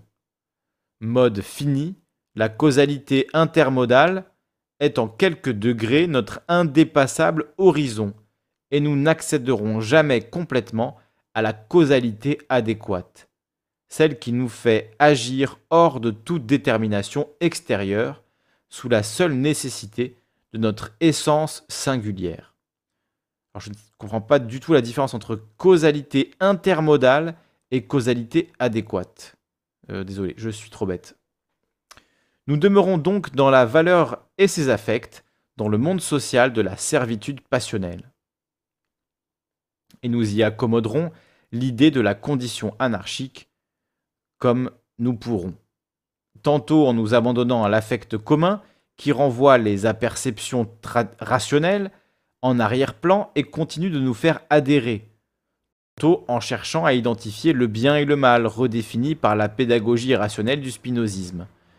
Pour autant, d'ailleurs, qu'on puisse la faire parler assez précisément en situation concrète.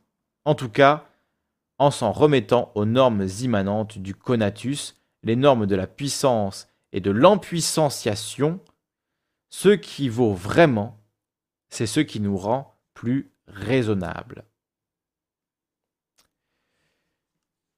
Eh bien voilà pour cette euh, première partie, première, euh, même pas premier chapitre hein, en fait, introduction uniquement de ce livre. Euh, je suis épuisé, voilà, je vous le dis, je vous le dis, regardez, voilà le livre. On a lu, on a lu 10 pages. Hein. On a lu combien? Allez, on a lu, ouais, c'est ça, on a lu 10 pages. Et j'ai déjà la tête en feu. Donc, on va prendre vos interventions en direct. On va vous laisser intervenir, on va vous laisser euh, nous parler. Baron Perché, le philosophe, là, c'est ce soir, c'est à toi. C'est à toi de venir nous parler. Là, il faut allumer le micro et venir discuter avec nous. Je vous mets évidemment le lien euh, de la salle de conférence. Euh, n'hésitez pas à venir nous dire ce que vous avez pensé de ça. Est-ce que vous avez compris quelque chose? Qu'est-ce que vous en avez compris? Est-ce que ça vous intéresse qu'on lise la suite, qu'on lise le chapitre 1, etc. Euh... On demande s'il existe en français le livre.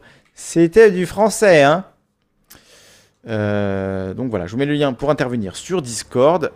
Et voilà, nous dire ce que vous en avez pensé de tout ça. Je vois qu'il y a déjà Coxigru, Furling, Koten, N le confiné, Nil et l'ours qui sont avec nous. Si vous voulez intervenir, eh bien n'hésitez pas à demander la parole. Je vous la délivrerai euh, sans souci. Euh, voilà, personne ne veut parler, tout le monde a peur. Tout le monde est en, est en PLS. Un plaisir. Un plaisir.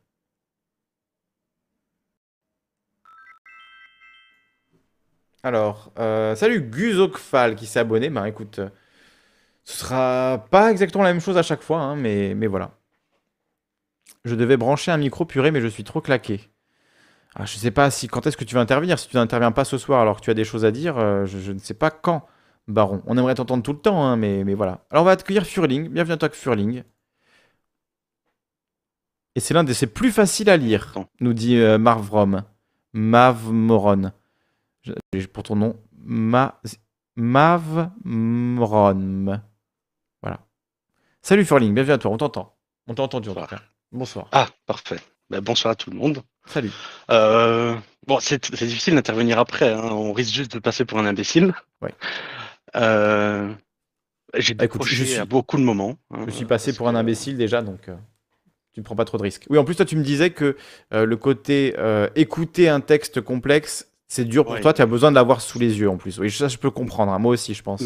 Même quand j'interviens ici à l'oral, euh, c'est compliqué pour moi. J'ai hmm. toujours eu une structure euh, par écrite. Euh, hmm. J'aurais plus facile à lire un texte que j'aurais préparé que, que de parler de cette manière-là. D'ailleurs, je me perds déjà dans ce que je voulais dire. Donc, tu disais que tu avais, lâché à plusieurs reprises. Ah oui, oui. Eh ben, en plus, euh, voilà, tu lis à ton rythme qui n'est pas le mien non plus au niveau de l'analyse d'un texte, donc c'est encore plus compliqué aussi. Enfin, c'est pas fait, c'est difficile. Voilà, en résumé. Sinon, moi, ce que ça m'a évoqué, euh, je ne sais plus si c'est toi qui avais un livre de poète euh, nihiliste qui était Fernando Pessoa ou Philippe Muret, je ne sais plus, qui nous avait lu à un certain moment. J'avais lu du Sioran. Oh, du Sioran, oui, c'est ça. Mais moi, ça, m'évoque J'aime beaucoup sur philosophie nihiliste, hein, tout ce qu'il a dit là, à partir du, du, rien, si on se base sur rien, enfin, la, philosophie du rien, hein, finalement. Ouais, mais en même temps, c'est nihiliste, mais il dit quand même, il y a quand même, c'est pas nihiliste dans le sens rien euh, n'existe et rien ne, vaut. C'est, il y a des choses qui existent, mais pas ce qu'on croit en fait. Voilà, ce qu'on se raconte, ça, ça n'existe pas vraiment. Euh, par contre, il y a quand même ces affects, il y a quand même l'existence du corps, la matérialité, tout ça, il ne le nie pas quand même. Ah, en fait, le nihilisme en lui-même pourrait prendre tout un débat. Est-ce que le nihilisme euh, nie des réalités euh, face, euh, face à l'existence ou pas? Enfin, c'est aussi compliqué. Hmm. je sais pas, c'est vrai que je suis pas, je sais pas exactement qu'est-ce que tu entends par, par nihilisme à ce niveau-là. Nihilisme philosophique, nihilisme. On va, on va lire la définition, comme ça on va se mettre d'accord. Une définition n'est pas la même à chaque fois du nihilisme en plus quand, quand je recherche. D'accord alors comment tu le définirais si tu as une définition euh, que tu peux nous...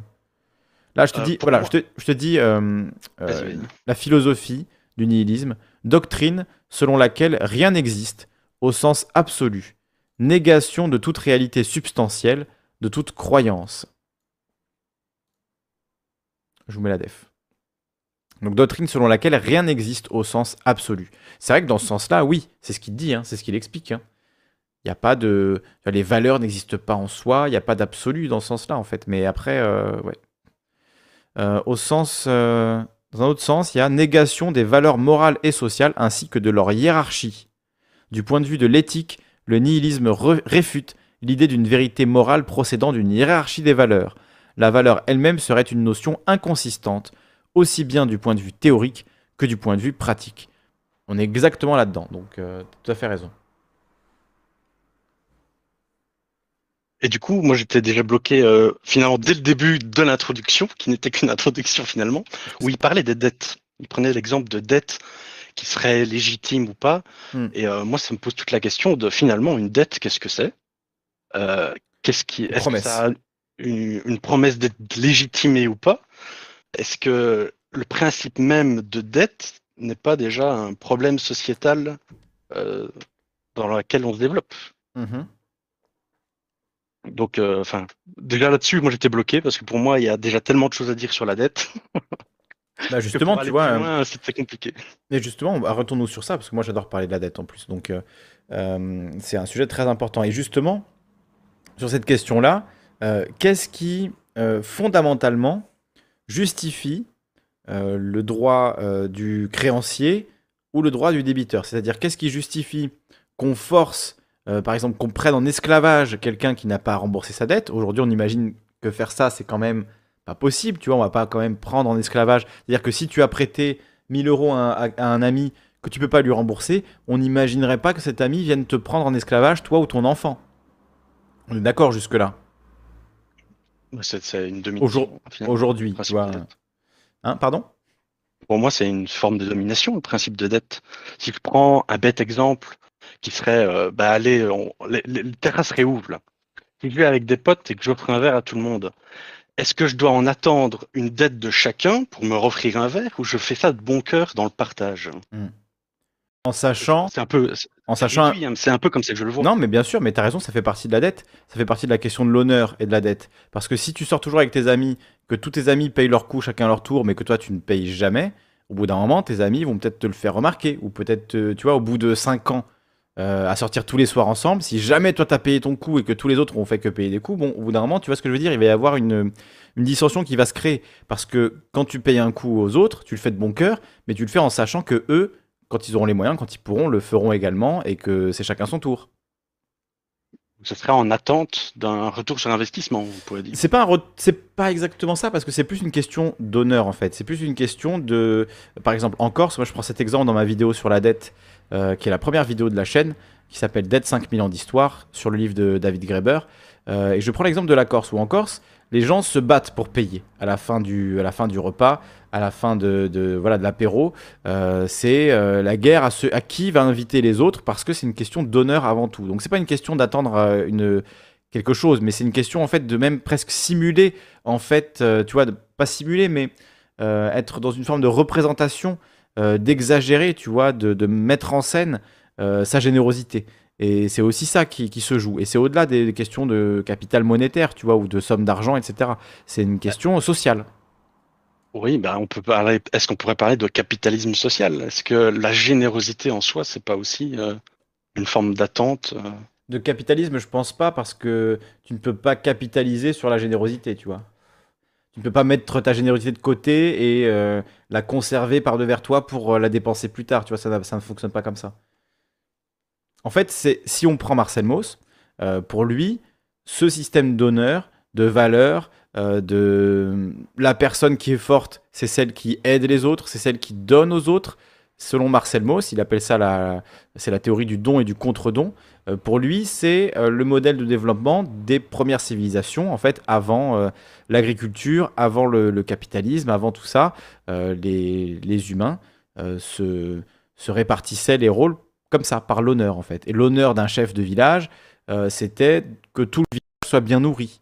C'était pas de garder toute la nourriture pour lui. Ça, c'était déshonorant. C'était une pratique, tu vois, qui était très mal vue. Donc, on peut pas parler de capitalisme en ce sens, à mon avis. Mais Est-ce que l'honneur, ça n'existe pas? L'honneur n'existe, enfin, l'honneur n'existe que parce qu'on le, on se raconte que ça existe, évidemment. C'est pas pour ça que c'est, tu vois, c'est pas pour ça que c'est mal ou que c'est bien en soi. Euh, l'honneur peut pousser les gens à faire des, des dingueries absolues. Euh, par honneur, il y a des gens qui ont massacré euh, d'autres gens, tu vois, pour venger l'honneur de leur famille, qui ont commis des drames absurdes juste parce que ils se racontaient que il fallait laver euh, l'honneur, tu vois. Euh, et ça a mené à des, à des drames. Donc c'est pas forcément quelque chose qui est bien en soi euh, ou qui est mal en soi. Et c'est effectivement quelque chose qu'on se raconte. Donc dans ce sens-là, ça n'existe pas vraiment.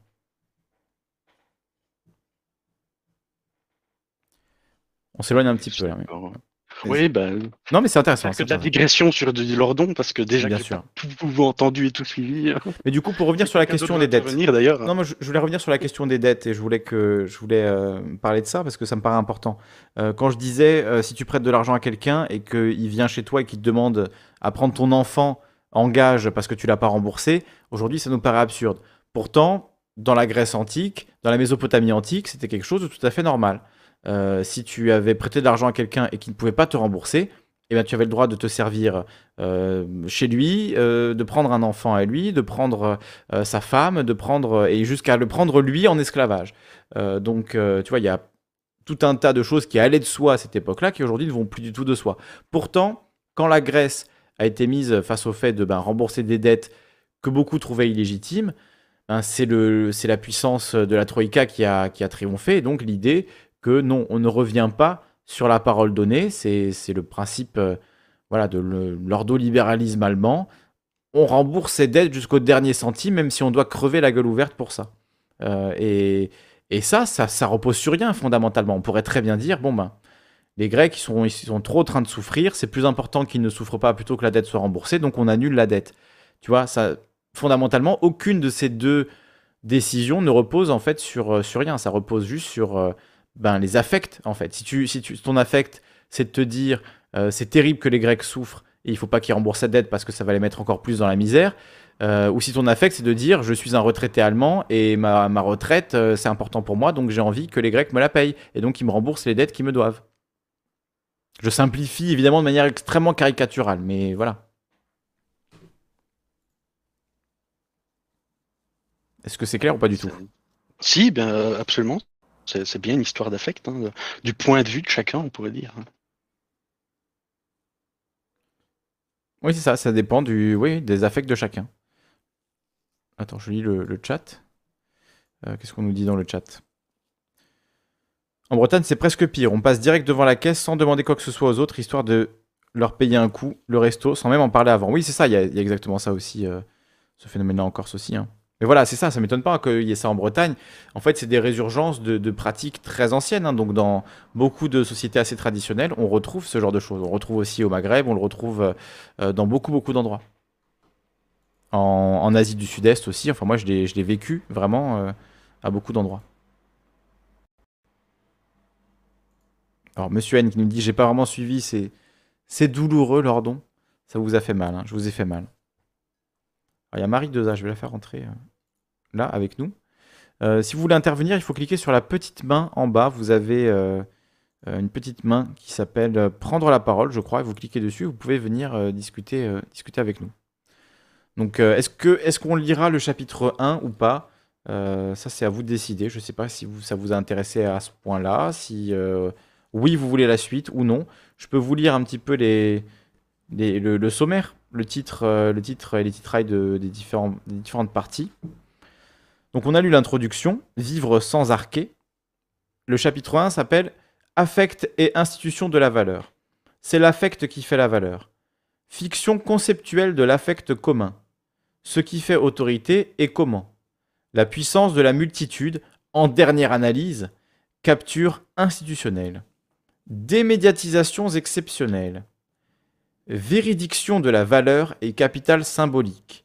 Le pouvoir symbolique comme capture personnelle. Donc ça, c'est les 20 pages euh, du chapitre 1 que je ne vous lirai pas ce soir, hein, c'est clair, mais on, peut refaire une émission euh, quand vous voulez. Surtout que je pense à un moment, je vais partir dans l'été. Donc ce que je pourrais peut-être faire, c'est euh, enregistrer des lectures de mon côté et vous les diffuser au cours de l'été, vous voyez, faire des lectures un peu, plus longues des autres chapitres. Et, ensuite, vous diffusez ça quand je serai en vacances pour que vous ayez quand même du contenu sur la chaîne. Ça pourrait être intéressant de procéder comme ça. Donc à vous de me dire si, vous, ça vous a intéressé, si vous voulez qu'on continue euh, ou pas, ou si c'est un peu trop, euh, un peu trop complexe. Et s'il faudrait plutôt que je travaille de mon côté et que j'essaie de vous résumer ça euh, à ma manière, ça me demandera un peu plus de boulot que de le faire comme ça en live. Mais je pense que voilà, j'ai pas envie de trahir non plus son verbe. Donc je voulais vous lire. Il date de quand le bouquin? De 2017-2018. Moi je l'avais acheté en 2018. Octobre 2018, je crois qu'il venait de sortir. Donc voilà, je l'ai acheté à ce moment-là. Une lecture avec euh, des petits chants d'oiseaux en fond, ce serait parfait, ça, non? Ah, pourquoi pas Pourquoi pas Je peux vous sampler des petits chants d'oiseaux et vous mettre ça. Euh, et vous mettre ça. Chaud de faire une lecture de la suite pour, populariser du savoir complexe à tous. Oui, on peut essayer. Les titres font peur, mais le propos est relativement compréhensible. Oui, le chapitre. Moi, j'ai lu jusqu'au chapitre 2. Et du coup, c'était quand même. Euh, voilà, j'ai quand même compris l'essentiel. Mais c'est vrai que quand on le lit comme ça, phrase par phrase, et qu'on essaie vraiment d'expliquer toutes les phrases sans euh, glisser un peu sur les phrases qu'on comprend pas, ça tout de suite c'est un peu plus, euh, un peu plus compliqué. mais oui, les titres font toujours un peu peur puisque c'est vraiment sa pensée de manière extrêmement ramassée, donc ça peut être un peu terrifiant, mais il explique, il explique quand même relativement bien.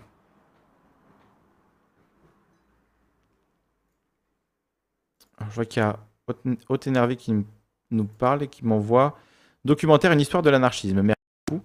C'est le documentaire de Tancred Ramonet, c'est ça? Ou c'est un autre? Si tu veux intervenir pour euh, nous en parler, Haute Énervé, euh, tu appuies sur la petite main et tu interviens. Je sens que vous êtes timide ce soir. Hein. Oui, résume ça à ta manière, Kali, avec des morceaux choisis, même si ça demande plus de boulot. Oui, je pense que j'essaierai de faire ça hein, si j'ai le temps pour voir euh, juste si j'ai juste compris le titre euh, quand il parle de la condition anarchique donc du grec arché mhm. c'est arché dans le sens le commencement l'origine le fondement que la cause de notre condition actuelle mm. ok ce qui fonde l'ordre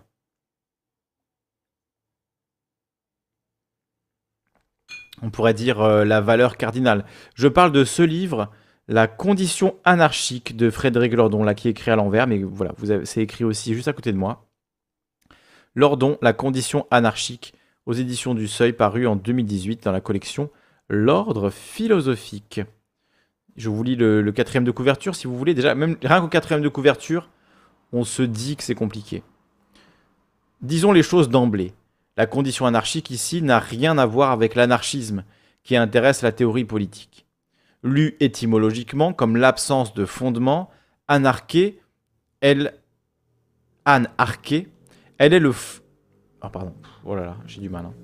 J'ai trop lu là, j'ai trop lu. Lu étymologiquement comme absence de fondement, anarché est le concept central d'une axiologie générale et critique.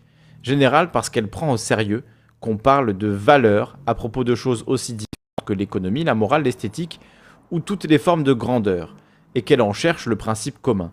Critique parce qu'elle établit l'absence de valeur des valeurs et pose alors la question de savoir comment tient une société qui ne tient à rien. Deux questions, une même réponse. Les affects collectifs. Ce sont les affects qui font la valeur dans tous les ordres de valeur. Ce sont les affects qui soutiennent la valeur là où il n'y a aucun ancrage. Dans la condition anarchique, la société n'a que ses propres passions pour céder à méconnaître qu'elle ne vit jamais que suspendue à elle-même. Voilà, tout est dit. Hein. Il a résumé l'introduction en un paragraphe.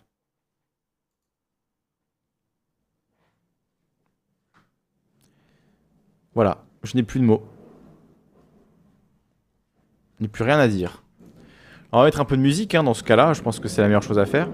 Et je vais vous laisser intervenir. Euh, Oh, en plus, il y a des motos qui passent dans la rue, c'est infernal. Hein. Ça y est, c'est l'été, on ouvre les volets, et du coup, plus, on n'entend plus rien. Donc, écoutez, je vais vous mettre un peu de musique. Et si vous voulez intervenir, eh bien, vous n'hésitez pas. Vous prenez le micro, vous venez sur Discord, je vous remets le lien. Vous intervenez en direct, vous, appuyez sur la petite main et j'interromps la musique. Ben, dès qu'il y a quelqu'un qui veut intervenir, euh, j'interromps la musique et je vous laisse, euh, je vous laisse parler. Voilà, je vais couper mon casque euh, au cas où. Et je vous laisse avec un petit peu de musique, toujours de E.T. qui nous accompagne ce soir. Je vous remets donc la vidéo. Ah, il faut toujours recadrer, hein, c'est infernal. Voilà. Je vous remets ça et on se retrouve euh, ben, dès que quelqu'un veut prendre la parole parce que moi honnêtement, voilà, j'ai fait l'exégèse de l'ordon, ça m'a épuisé et je n'ai pas grand chose à ajouter à tout ça. Donc je vais vous laisser nous dire ce que vous en avez compris, si ça vous intéresse qu'on lise la suite ou pas. Je vous mets le lien dans le chat, bien évidemment, pour intervenir. Euh, voilà. Il fallait commencer par ça. Mais j'ai lu au début, hein, la, quatrième. J'ai commencé par la quatrième de couverture, au tout début de la vidéo. Euh, intervenir en direct. Et je vous mets une petite chanson de deux minutes, le temps que vous interveniez.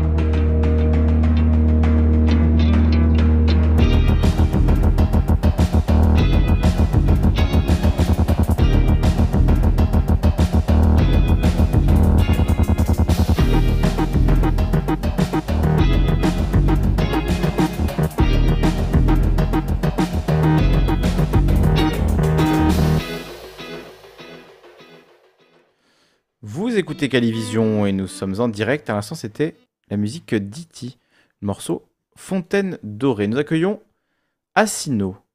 Bienvenue Assino, est-ce que tu m'entends? Oui, oui.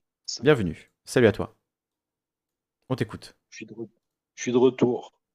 De retour, très bien. Est-ce que tu as écouté du coup euh, ces... ces discussions sur l'ordon? Euh, Est-ce que ça te parle? Est-ce que tu as compris quelque chose? Qu'est-ce que tu veux nous en dire? Euh, moi, je suis juste là pour le, le succès. Le succès. Je rigole.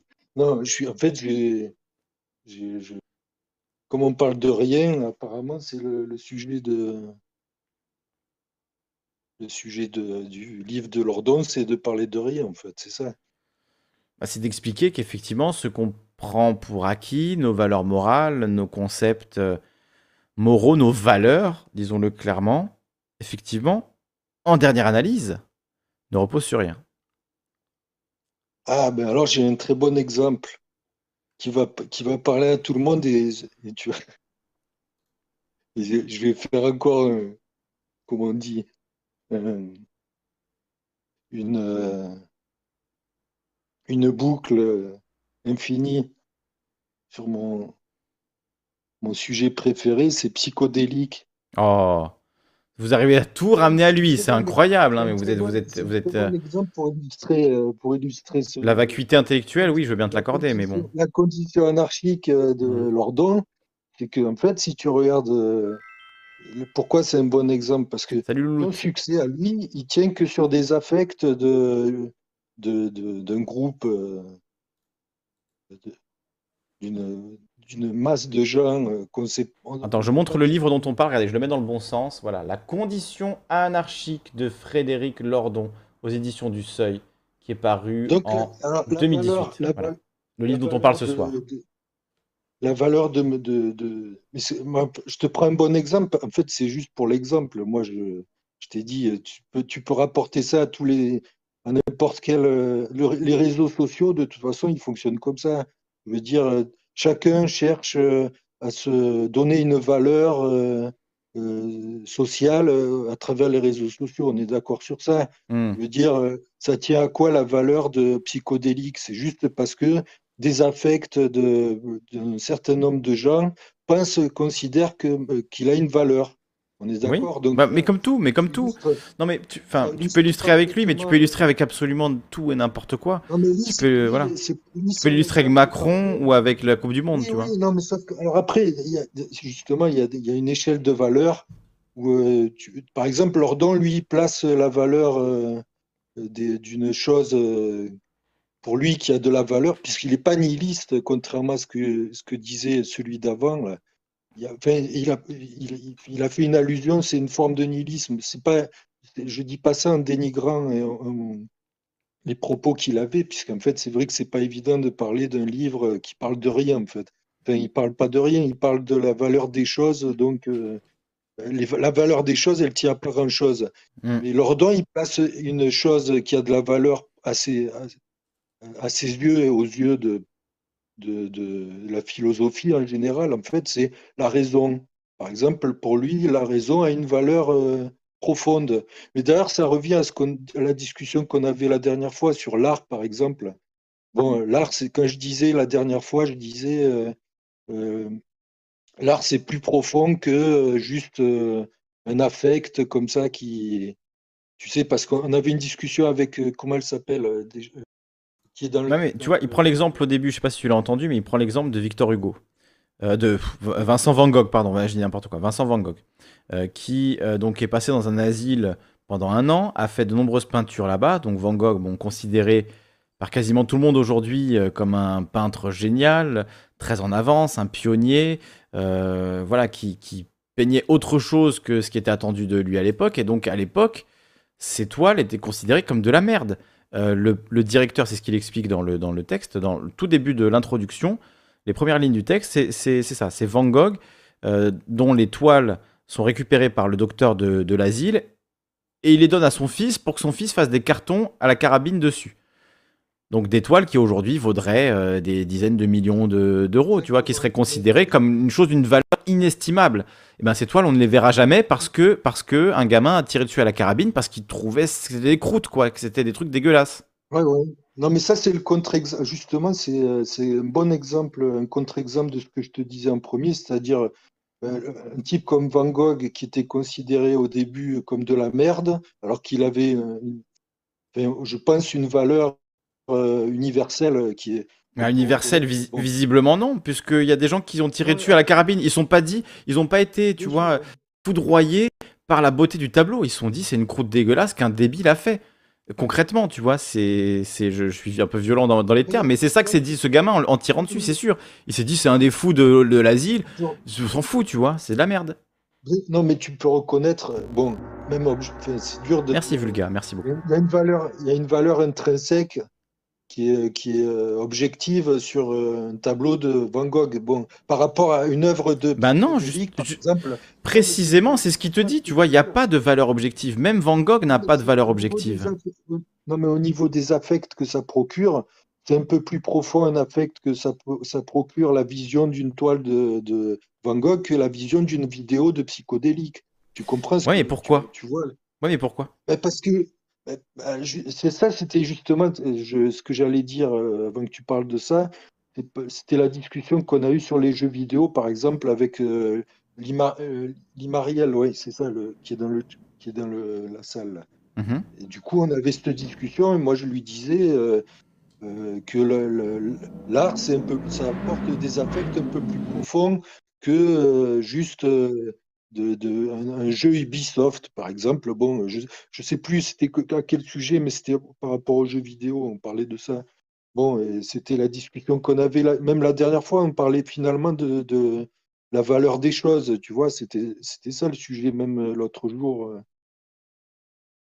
Par exemple, c'était, euh, bon, euh, ce qu'on avait, d'ailleurs, ce serait bien que tu, la, tu fasses venir d'autres personnes, parce que du coup, si tu parles de ça, euh, c'est tellement, euh, le sujet, il est, finalement, euh, tu, peux dévier sur plein d'autres sujets, à partir de là.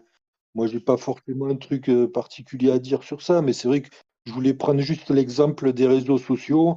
Bon, c'est vrai que les réseaux, si tu regardes aujourd'hui, la valeur de, de, de, de un tel ou un autre, on ne sait pas trop sur quoi la valeur intrinsèque de, de ce qu'on, de, de- bon, j'ai du mal un peu à m'exprimer, mais bon.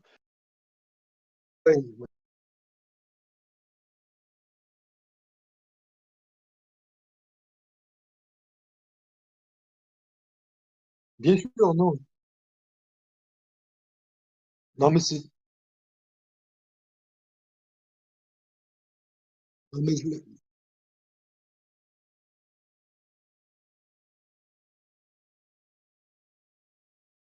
Non, mais là, je te prends un, exemple, c'est celui qui me vient sur les réseaux sociaux, parce que, bon, aujourd'hui, c'est ce que je te disais l'autre jour. Non, non, pas du tout. C'est pour parler plutôt de la méritocratie, parce que finalement, la méritocratie, c'est le même problème, puisque je, je parlais de ça la dernière fois. Aujourd'hui, on voit bien que on accorde de, la valeur à des. Même si tu regardes l'art, tu me parlais de Van Gogh, bon, mais tu regardes l'art contemporain, par exemple, bon, euh, on, peut euh, faire une comparaison qui est quand même euh, valable en disant que, euh, si on accorde la valeur qu'on accorde à l'art contemporain, c'est qu'il y a sûrement un problème au niveau des valeurs qu'on accorde aux choses, c'est tout. C'était ça c'est-à-dire, je pense qu'il y a des valeurs aujourd'hui qui sont complètement à côté de, la valeur intrinsèque de, de, ce que.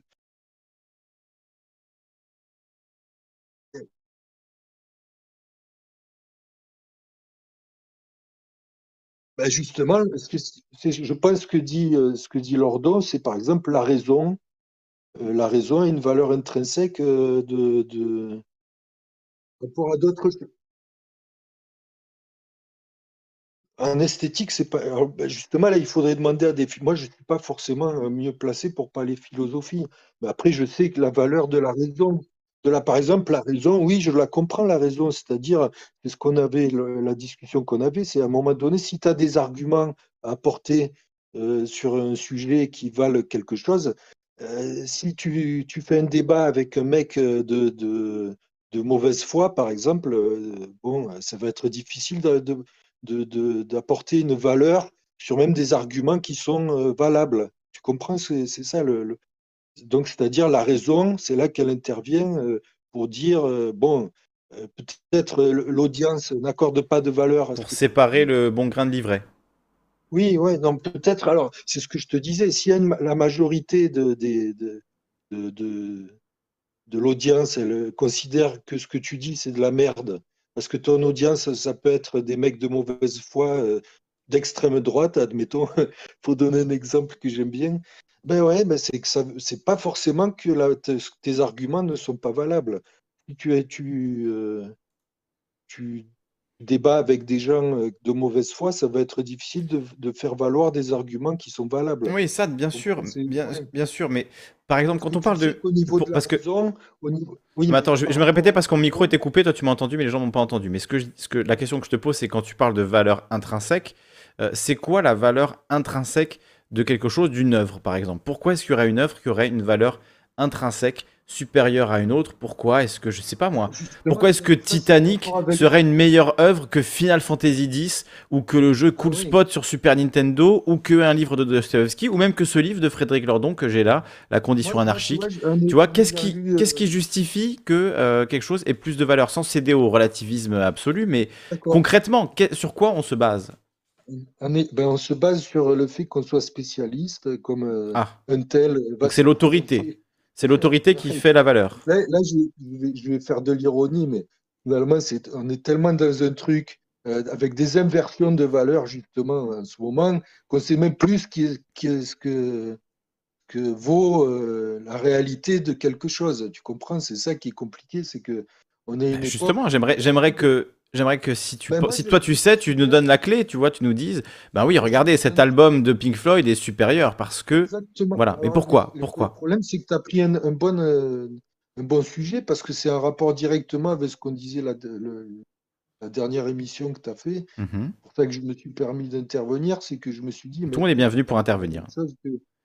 Après, je n'ai pas forcément d'argument à apporter, à part qu'un affect, ça a une valeur par rapport à ce que toi tu considères que euh, tel. Par exemple, quand tu vas chier un coup, je vais te prendre un exemple euh, trivial et grossier.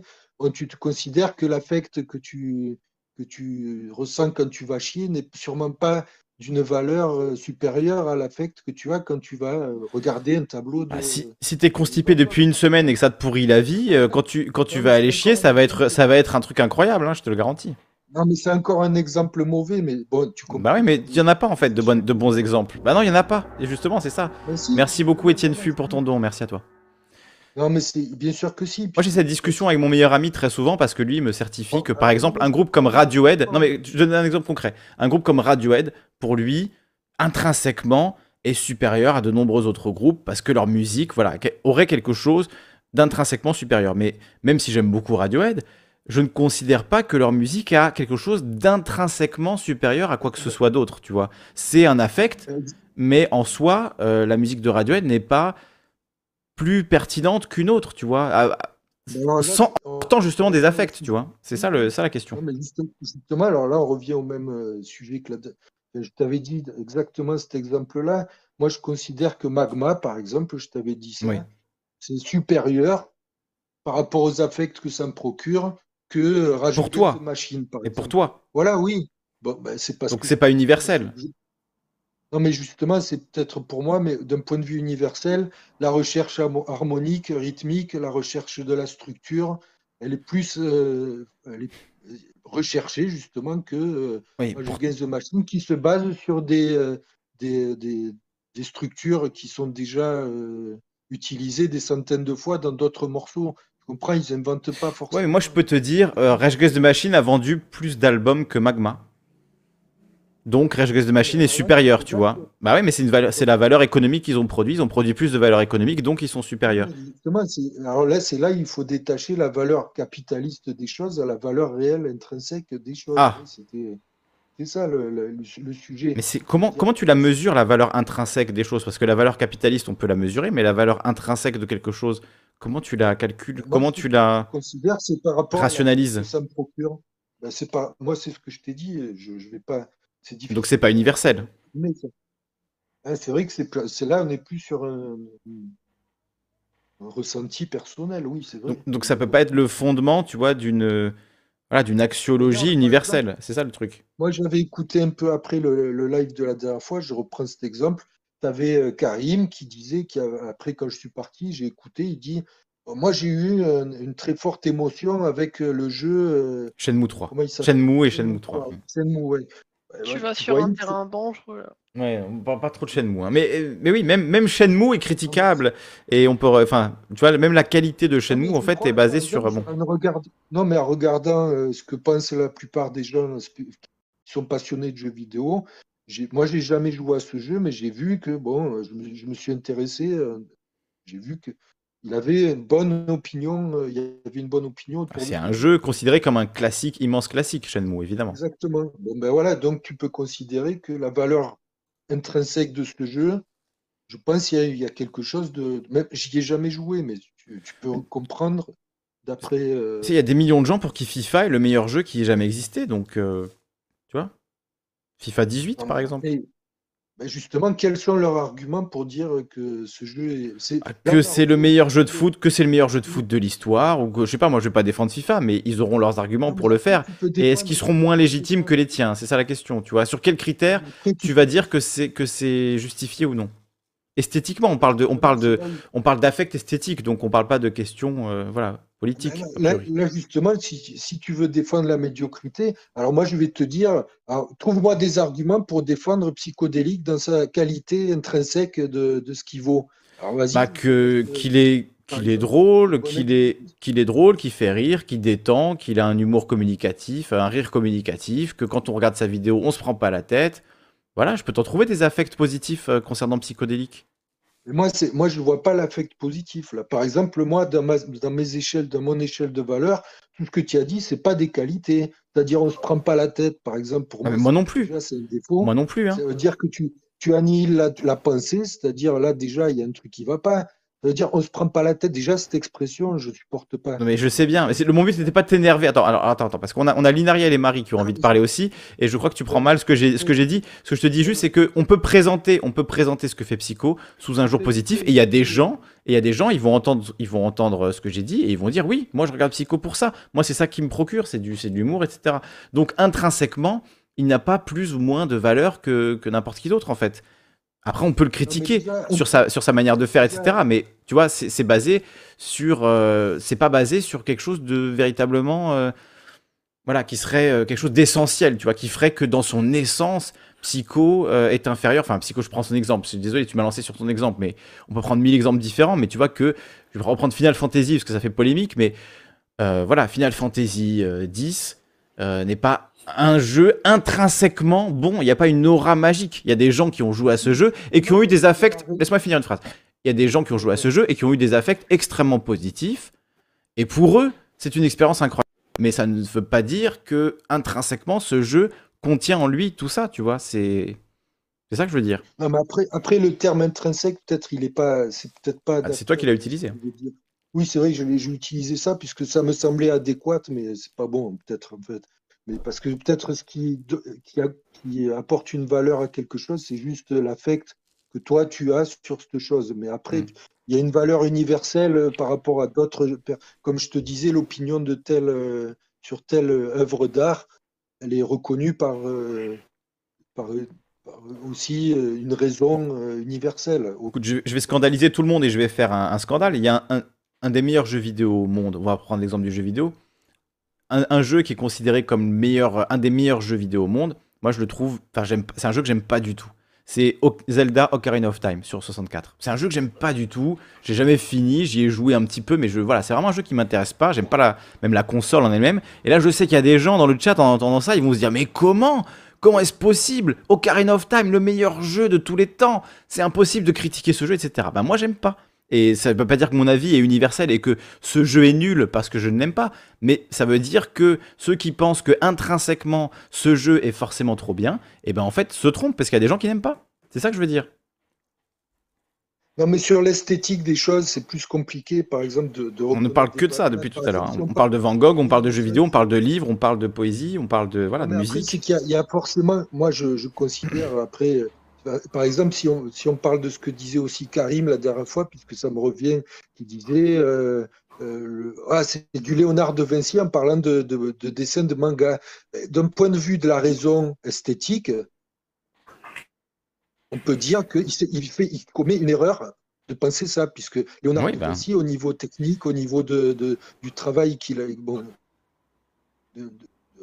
à, tout niveau, on va dire esthétique, c'est supérieur à, au, dessin de manga qu'il avait montré, qu'ils n'étaient pas mauvais. Hein. Je ne dis pas que c'était mauvais, mais il y a une, raison universelle, on va dire, qui, considère que la valeur de Léonard, de Vinci, c'est quand même supérieur à, euh, à des dessins de manga. je pense que là, on, peut s'accorder euh, sans, faire une, inversion de valeur, justement, et sans mentir. Ben, il y a aussi ça aussi. Non, moi, je suis pas d'accord. Enfin, c'est. tu, ne fais, tu ne fais que affirmer, tu ne fais que affirmer que Léonard de Vinci. Bien sûr, on va, je vais vous laisser parler, mais juste, tu ne fais que affirmer que Léonard de Vinci est supérieur parce qu'il aurait plus travaillé. Bon, tu n'en sais rien. Si ça se trouve, ce japonais qui a fait ce dessin, il travaille 12 heures par jour depuis qu'il a 8 ans et c'est ça qu'il a réussi à produire, tu vois. Donc, la quantité de travail fourni ne va pas justifier de si un est hiérarchiquement supérieur à l'autre. C'est ça que je veux dire. Alors, je crois que j'ai dit la plus grosse dinguerie que j'ai jamais dit à ce micro en 3 ans d'émission et en. Euh, je ne sais pas combien de milliers d'heures de live, c'est que je n'aimais pas Ocarina of Time, je suis désolé. Je n'aime pas la Nintendo 64, je n'aime pas cette manette. J'aime bien Mario 64, mais Ocarina of Time, pour moi, non, c'est non. mais, voilà, c'est mon, goût personnel, je ne vous oblige pas à, voilà, je ne veux pas dire, je ne veux pas, de, tu vois, des... Oui je sais que toi, tu veux, là, tu veux apporter une contradiction sur ce que je dis. Oui. je pense que tu, fais de la mauvaise foi en me disant ce que. Non, je suis juste pas d'accord. Je suis pas là pour prouver que Léonard de Vinci est meilleur que des mangas. Euh, tu es en droit de le penser, hein. Tu es en droit de le penser, mais tu ne. C'est même pas une pensée, c'est que c'est. Ah, c'est un fait. C'est objectif. C'est un fait objectif. Euh, Basé sur quoi mais après, le prouver, forcément, il faudrait qu'on rentre dans les détails techniques de pourquoi euh, telle, telle, telle œuvre est meilleure que. Bon, moi, j'ai pas forcément. Ben, tu peux rentrer dans autant de détails techniques que tu veux, ça, ça ne fera jamais euh, autre chose que le fait que ce qui, ce qui fait que les gens aiment cette œuvre, c'est un affect. Et après, tu peux détailler autant techniquement que tu veux. C'est voilà un affect qui peut être lié à mille choses. Tu sais, je, on est, d'accord de toute façon. Si tu reprends la base du livre de Lordon, de toute façon, il dit que tout est affect, donc tout ne vaut rien. Et je, suis absolument d'accord avec lui. Sauf qu'après, il dit aussi qu'il faut reconnaître, si une société ne tient que sur des, euh, ne tient que sur des valeurs qu'on accorde aux choses. C'est ça qu'il dit aussi à un moment donné dans le bouquin, je crois. Il dit que euh, euh, c'est nécessaire d'avoir de considérer qu'il y ait des valeurs pour que la société elle tienne en place. Ça, on est... ça c'est autre chose. C'est pas la même chose. C'est ce qu'il affirme aussi à un moment, je crois. Bon, je ne me souviens plus parce que je l'ai lu hmm. à un moment. Mais après, bon, moi je, je, te prends des exemples à la com pour expliquer aussi qu'il y a un certain mensonge dans la valeur qu'on accorde à certaines choses. Et de plus en plus, c'était là le problème du capitalisme que je voulais, que j'avais évoqué aussi la dernière hmm. fois c'est qu'aujourd'hui, on accorde de la valeur à des choses qui n'en ont aucune. Et le mensonge, il est là. C'est le mensonge du capitalisme, c'est ça. C'est-à-dire, euh, il y a beaucoup de, que ce soit des personnes qui, ont une valeur au niveau social, dans l'ordre social, euh, qu'on accorde aussi de la valeur à des, euh, à des œuvres d'art qui n'en ont pas. Bon, c'est tout un tas de trucs. Bon, après, on est d'accord sur le fait, si tu veux prouver que intrinsèquement, il n'y a pas de valeur. C'est, je crois que d'ailleurs, c'est de ça qu'il parle aussi. Mhm. Intrinsèquement, en fait, ce qu'il affirme, c'est qu'il n'y a pas de valeur dans les choses. c'est ça. C'est ça, c'est la réalité. C'est qu'un tableau de Van Gogh ne porte pas en lui euh, le choc esthétique, tu vois. C'est que quelqu'un peut tirer au fusil sur un Van Gogh sans, sans être choqué esthétiquement à aucun, à aucun instant. Donc c'est que c'est pas intrinsèque à l'œuvre de Van Gogh. C'est aussi un discours. Oui. C'est aussi un discours qui est construit en parallèle de l'œuvre et qui te fait considérer les œuvres de Van Gogh avec beaucoup de recueillement, de dignité, de oh là là, c'est important, c'est des beaux tableaux. là, tu, fais le problème, c'est quand tu dis ça, tu fais juste euh, le, début de, son bouquin. Là. bah oui, mais c'est intéressant. Je trouve qu'il explicite mieux. Il a une contre-argumentation qui dit ce que je te dis là, c'est-à-dire un ordre. la société, elle tient sur des valeurs aussi et, forcément, intrinsèquement, il n'y en a pas. Mais euh, s'il n'y a pas de valeur qu'on accorde aux choses, rien ne tient. Mm. C'est dans ça que il dit, notamment lui, sa valeur, qui, euh, la, chose qui pour, qui pour lui a de la valeur, pour lui, c'est la raison. Bon, c'est ce que dit Lordon, par exemple, c'est ça. Après, euh, forcément, si tu regardes les gens qui sont dans des entreprises qui se flinguent parce qu'on leur a dit qu'ils n'avaient aucune valeur, parce que l'entreprise leur a dit qu'ils valaient rien, qu'ils finissent par se flinguer, bon, ben, c'est sûr que les gens, ils ont cru parce qu'on leur a, à la valeur qu'on leur a donnée. C'est moi, c'est une connerie. Ouais. Bon, ah, sinon, on va écouter euh, les, les deux personnes qui sont avec nous. Juste dire ça, merci, euh, j'ai relancé le débat. Euh, merci à toi. Ben, voilà, oui, c'est bien, tu as relancé le débat, exactement. on était un peu en perdition. Je sentais que tout le monde était médusé par la lecture de Lordon, mais voilà, le débat est vif à présent. Merci à toi d'avoir ravivé les braises de la discussion. Et on va écouter Lina et Marie Deza. Alors, Marie Deza, on l'a jamais entendu, donc je propose qu'on l'entende en, premier. Ça te va, Lina? Et on t'écoutera juste après. Marie, Marie Deza, est-ce que tu es là? Marie Deza, je crois qu'on t'a entendu en plus un peu plus tôt, donc euh, c'est étrange. Marie Deza? Ah, je crois qu'on t'entend. ouais, vous m'entendez? On t'entend, c'est bon, bienvenue à toi. Ah ok, euh, bonsoir. Bienvenue.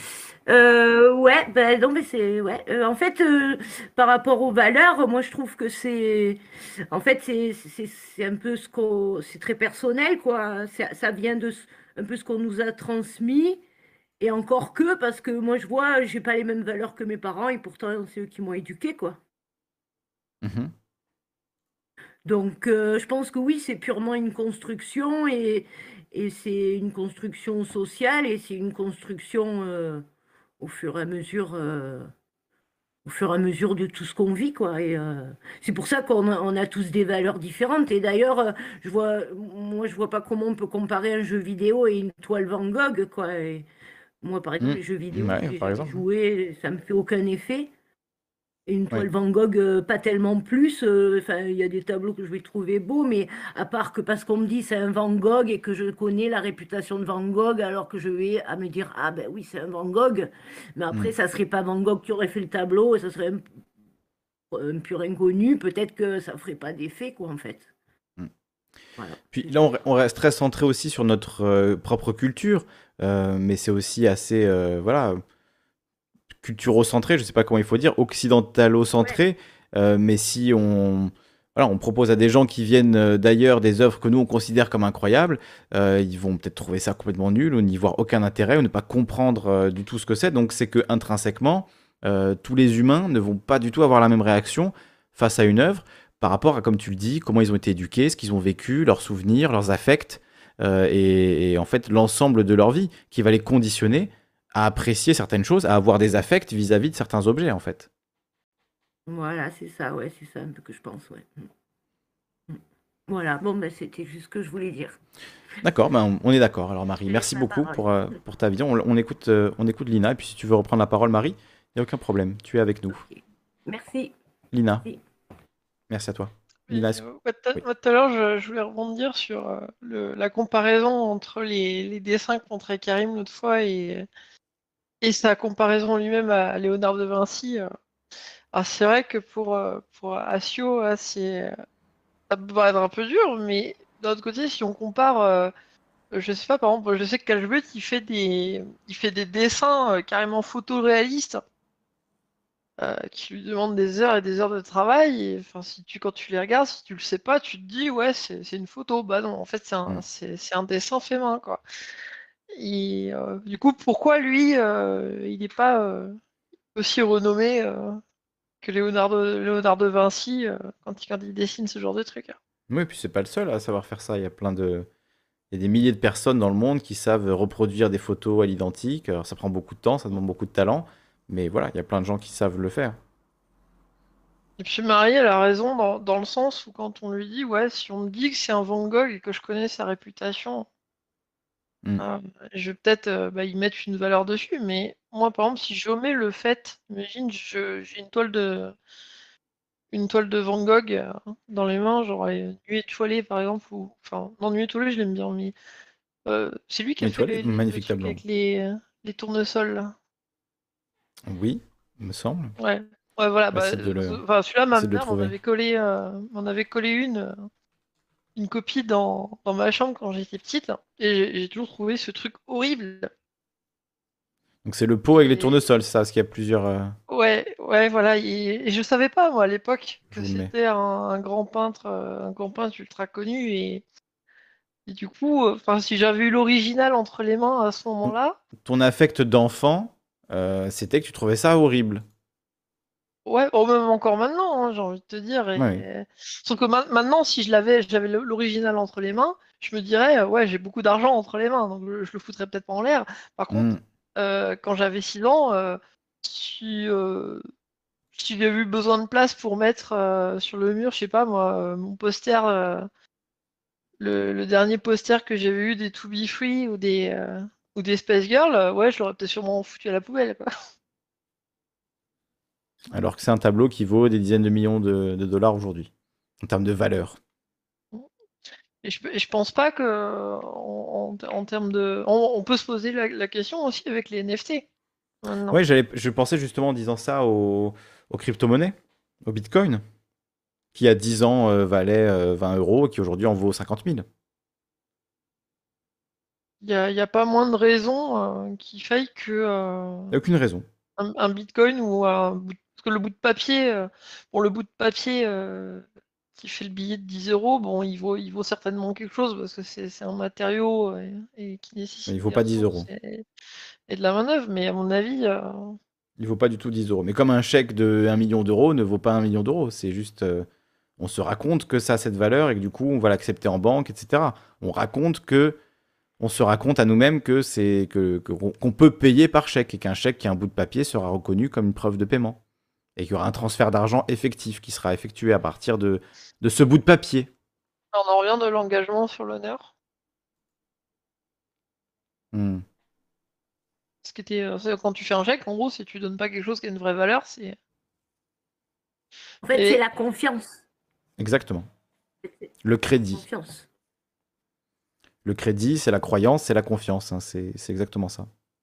Mais alors, après, ça, me- semblerait un peu facile de d'étendre ça euh, à tout euh, et n'importe quoi euh, aussi. C'est par exemple, si tu donnes de la nourriture à quelqu'un, est-ce qu'on peut, là aussi, on peut dire que ça n'a pas de valeur? Parce que bah, là, ça aura une utilité, ça va permettre à la personne de se nourrir et donc, du coup, de pas mourir. En fait, les valeurs, là, c'est plus au niveau des valeurs morales et des- sur euh, parce que si on parle de la condition anarchique, c'est un peu euh, c'est plutôt ça, non? Je pense qu'il parle plutôt un peu de bah, de, de, de la ouais de, plutôt du côté euh, des valeurs en société quoi. Enfin ouais, morale, moi je l'entends un peu dans ce sens-là. Bien sûr. En fait, il se pose la question, dans, dans le texte, il le, il le dit clairement, de l'homonymie du mot valeur, qui veut dire à la fois la valeur économique, la valeur esthétique, les valeurs morales, les valeurs, les valeurs même d'un pays, d'une nation, les valeurs d'une personne, euh, des, des valeurs morales comme par exemple le mariage. F- fondamentalement, le mariage, c'est pas fondé sur quelque chose de, de naturel. Il n'y a pas euh, la foudre qui vient vous frapper si vous trompez euh, votre mari ou votre, votre femme. Vous voyez, c'est quelque chose qui peut arriver. Et voilà, on se raconte qu'il faut rester fidèle euh, à, son, à son époux, à son épouse, mais il n'y a pas de... Vous voyez, y a, y a- on se raconte que c'est que c'est sacré, mais hum, c'est que ça, c'est que de la fiction, c'est que des choses qu'on se, se raconte. Ça vaut pour la monnaie, ça vaut pour les œuvres, ça vaut pour euh, l'économie. Donc c'est peut-être là ce lien dans l'homonymie au niveau du mot valeur entre les valeurs économiques, les valeurs morales, c'est que ces valeurs, en fait, c'est des, des choses euh, presque déclaratives, qu'on va énoncer et qui finalement, par euh, les affects communs, évidemment, ça passe par des institutions, ça passe par, par mille choses, on va les faire exister. Mais c'est nous qui allons les faire exister par nos affects. Ils n'existaient pas avant.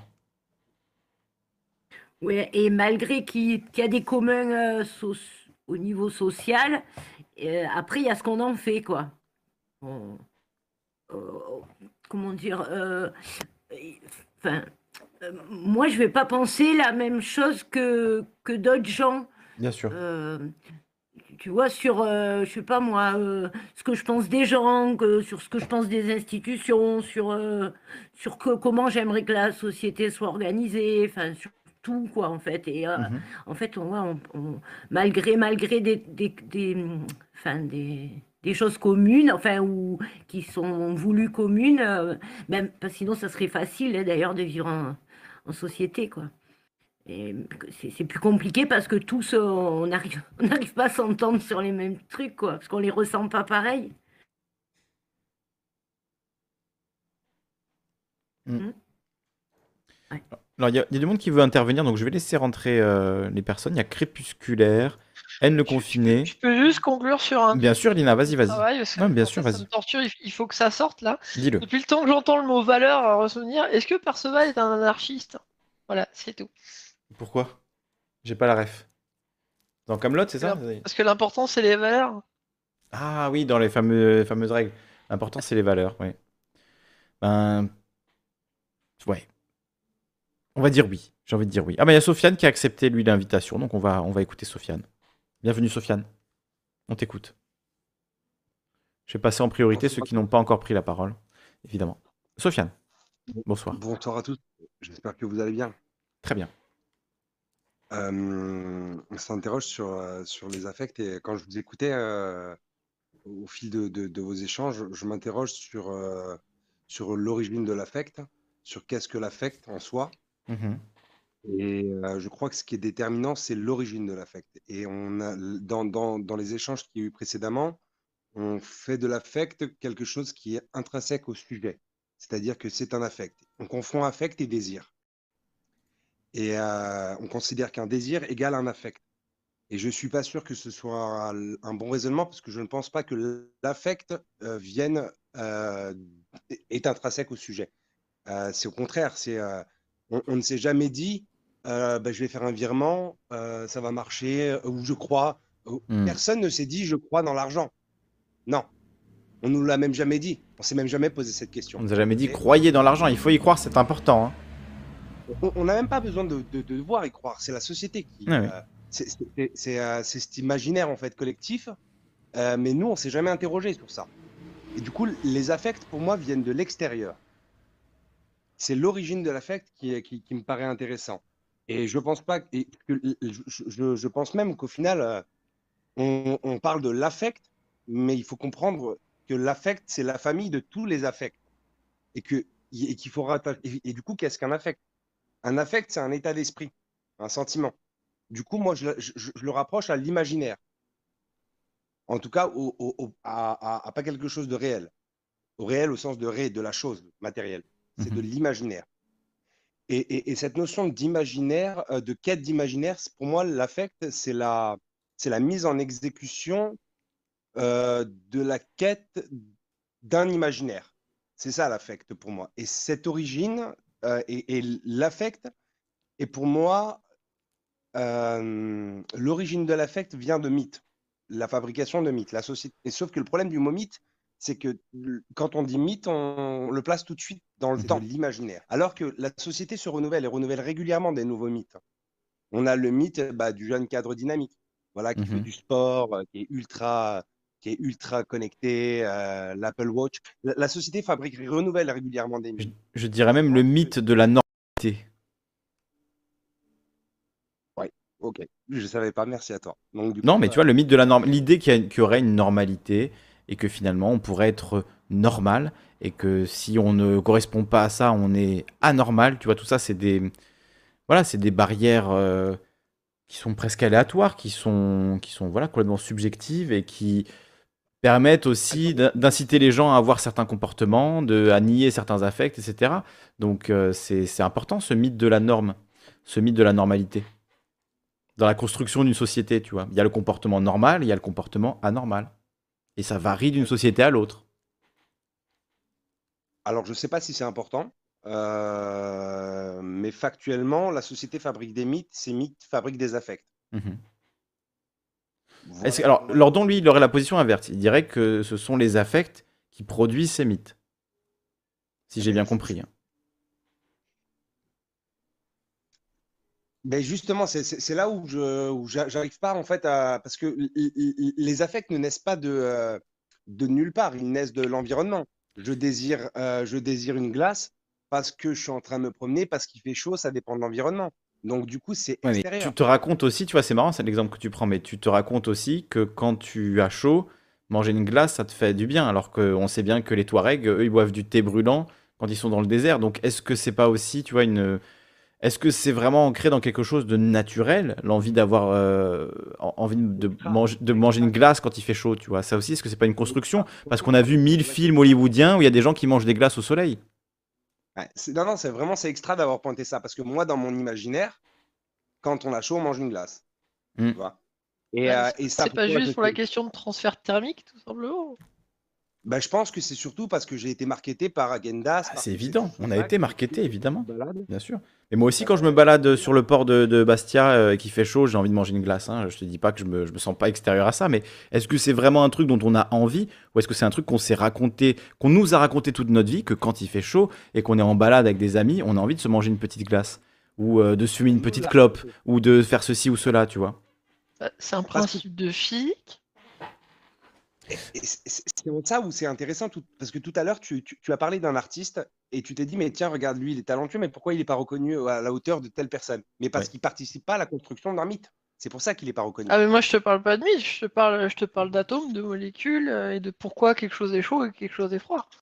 Et pourquoi les, Touaregs, pourquoi les Touaregs ils boivent du thé brûlant dans le désert pour justement euh, avoir moins chaud? Ils sont couverts de la, de la tête aux pieds, ils ah, boivent du thé brûlant?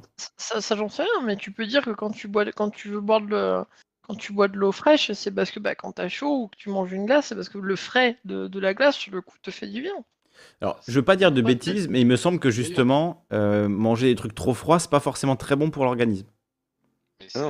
Après, il faudrait les sources, hein, faudrait les sources. J'ai pas, dit, pas dit bon, mais j'ai dit si tu, si tu plonges un truc chaud dans un truc froid, il y a de chances qu'il refroidisse. Évidemment. Ou euh, que le truc froid devienne chaud.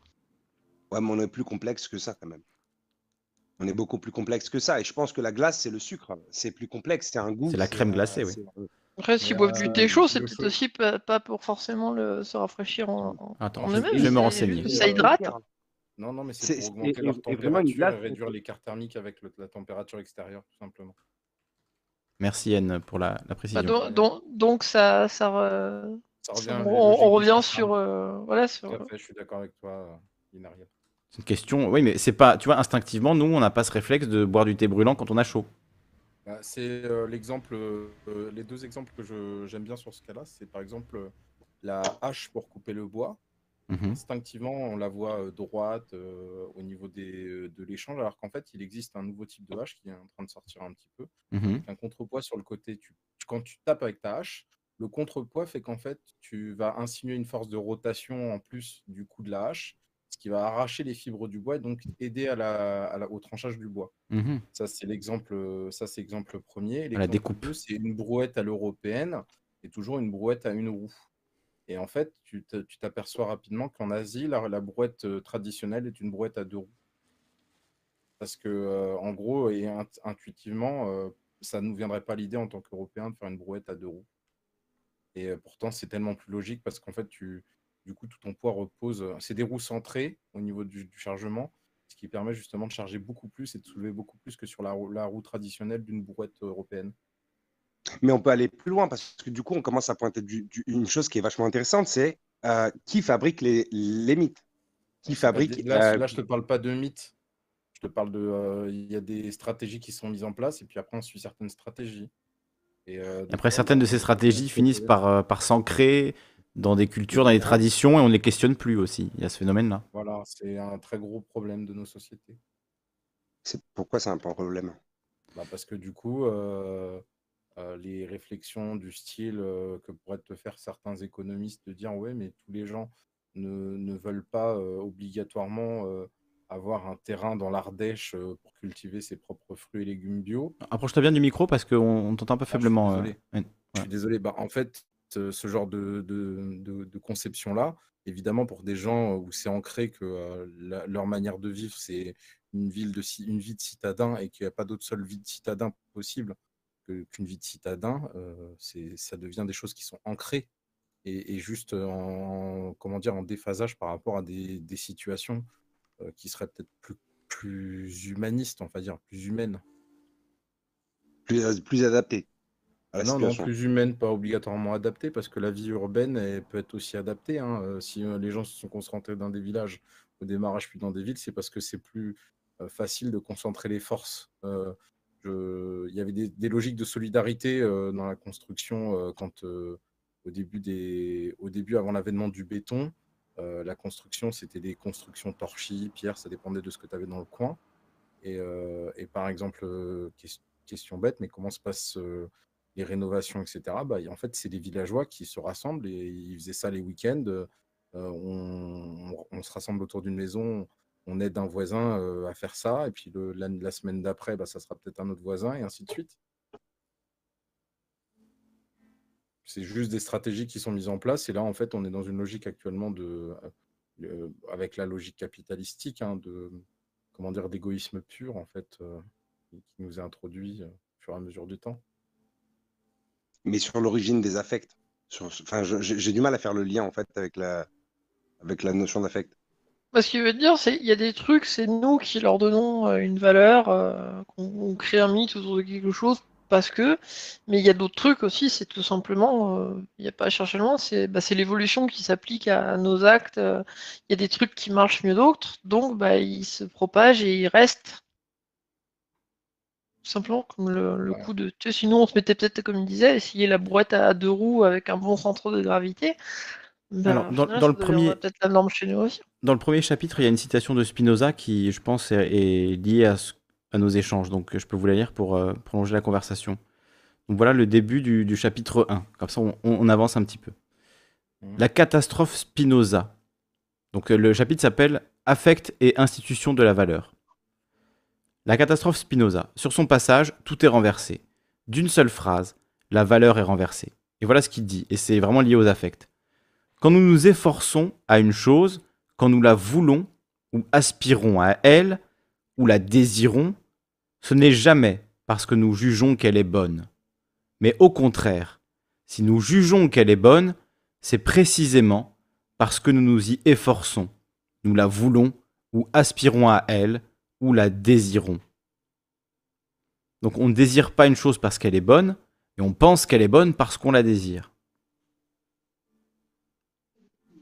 Mais c'est dommage. Typiquement le gars qui achète sa piscine et quand il l'a, il va pas dedans.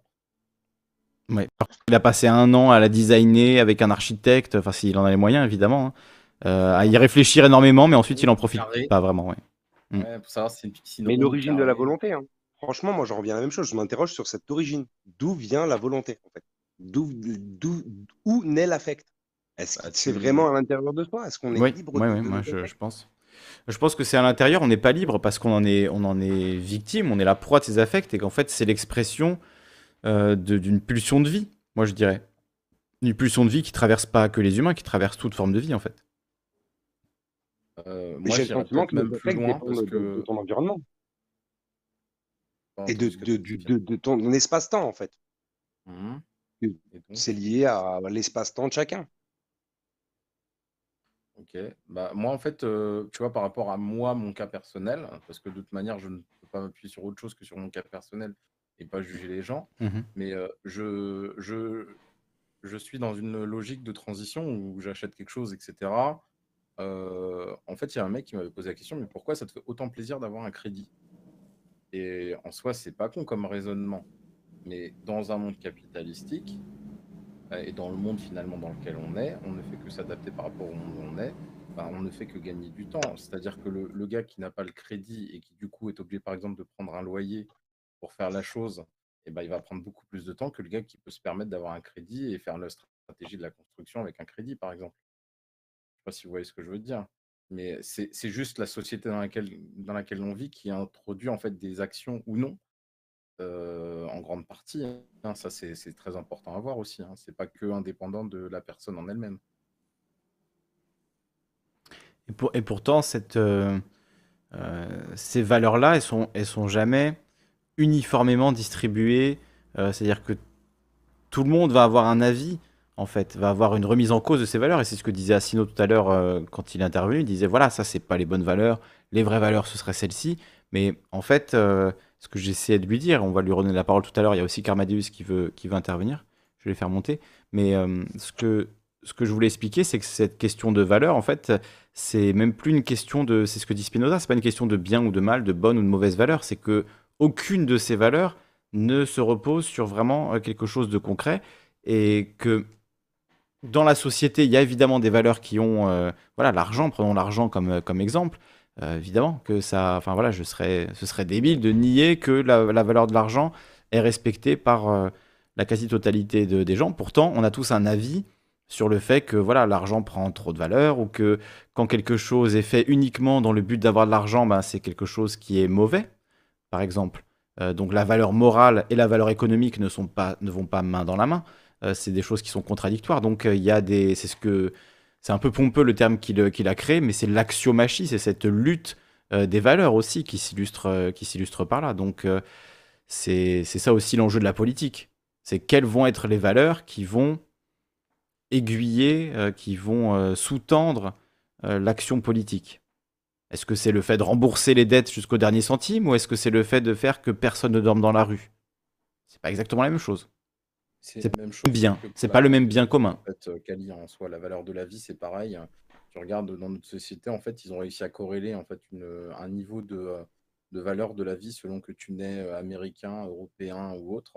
En mmh fait, à côté de ça, la valeur de la vie, elle a déjà elle avait déjà, en fait, été, quand même, caractérisée par rapport aux aux guerres et autres, je je veux dire, le truc, c'est que, bah, en gros, il y a des gens, on les engageait à aller, se faire, tuer, pour d'autres qui étaient largement dessus et la valeur de la vie pour eux n'était pas la même chose, d'un côté comme de l'autre. C'est complètement différent selon, la situation dans laquelle tu te trouves. Je veux dire, c'est comme pour le, modèle capitalistique dans lequel on est. Euh, quand tu regardes euh, au niveau de la, gestion, par exemple, d'une entreprise de Bernard Arnault, Bernard Arnault, quand il gère une entreprise, il la gère, euh, comment dire, comme si c'était en fait des pions qui, qui, déplacent en se disant bah, je joue comme ça, puis si ça marche, cool, si ça marche pas, bah, je jouerai une autre manière au prochain tour et ainsi de suite. D'ailleurs, c'est pour ça, c'est un, un, autre cas que j'ai rencontré sur notre histoire qui parlait de ça, qui disait que tous les, les métiers de management n'étaient pas réellement vraiment des métiers, mais plutôt des jeux par mmh. rapport à ça. Parce que justement, tu as une logique de gestion. Et en fait, au niveau humain, bah, c'est dramatique. quoi. C'est la gamification des relations humaines dans le travail. On va dire ça comme ça. Alors, il y a Andy Choutis qui voulait intervenir tout à l'heure. Je t'ai invité à parler, Andy. Il faut que tu, faut que tu acceptes euh, l'invitation à venir parler avec nous.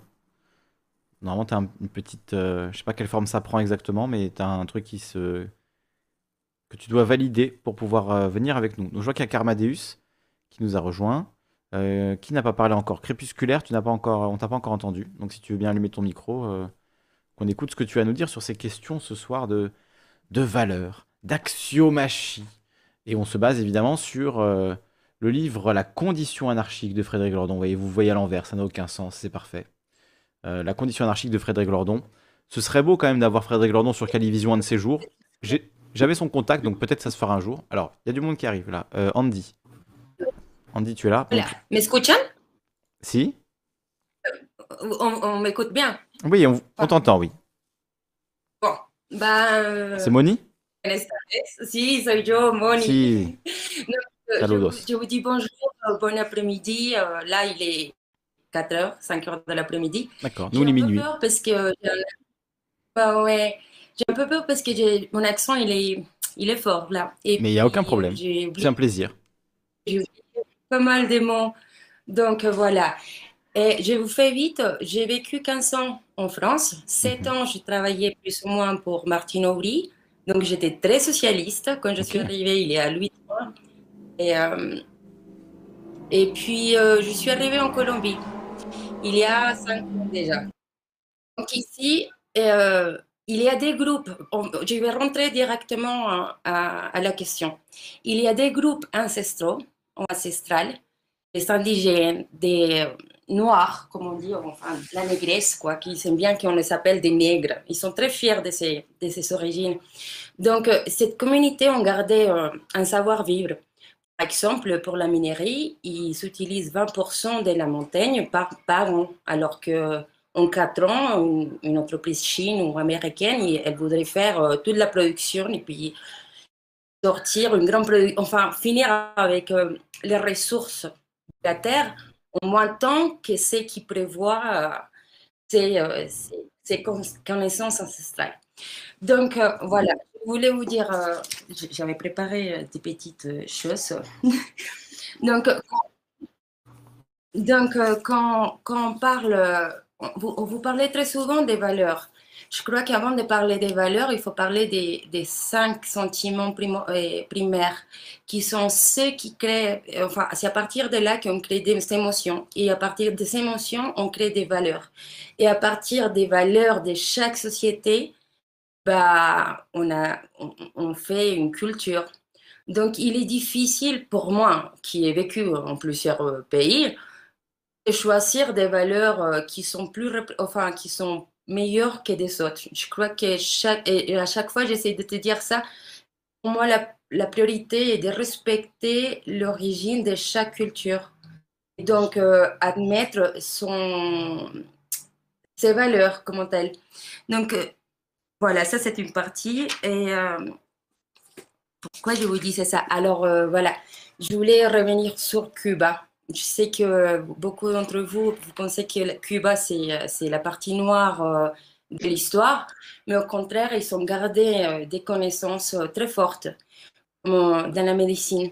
Aujourd'hui, ils sont cinq, cinq, vaccins et la France, par exemple, elle n'a aucune. Et donc, quel est le respect des valeurs finalement? Je crois qu'on doit respecter, c'est surtout sa culture, ses origines et compartir avec les autres, apprendre à vivre avec l'autre. Et euh, je me trouve ici en Colombie et je crois que l'anarchisme, l'anarchisme est prêt ici en Amérique parce que nous sommes face à, un système américain qui veut, qui veut détruire euh, complètement la nature. Donc euh, nous faisons face tous ensemble, mais je vois qu'en Europe, ça continue à être un problème euh, assez, euh, assez difficile de dépasser parce que il y a 20 ans, quand par exemple Mélenchon, disait ne sortez pas les entreprises, laissez-les ici, euh, on doit protéger la production, tout le monde disait ah, ce, mec il est communiste, il est fou, etc. Et aujourd'hui, vous vous rendez compte qu'il faut, faut revenir à ça, il faut protéger la culture, votre connaissance, votre savoir-vivre.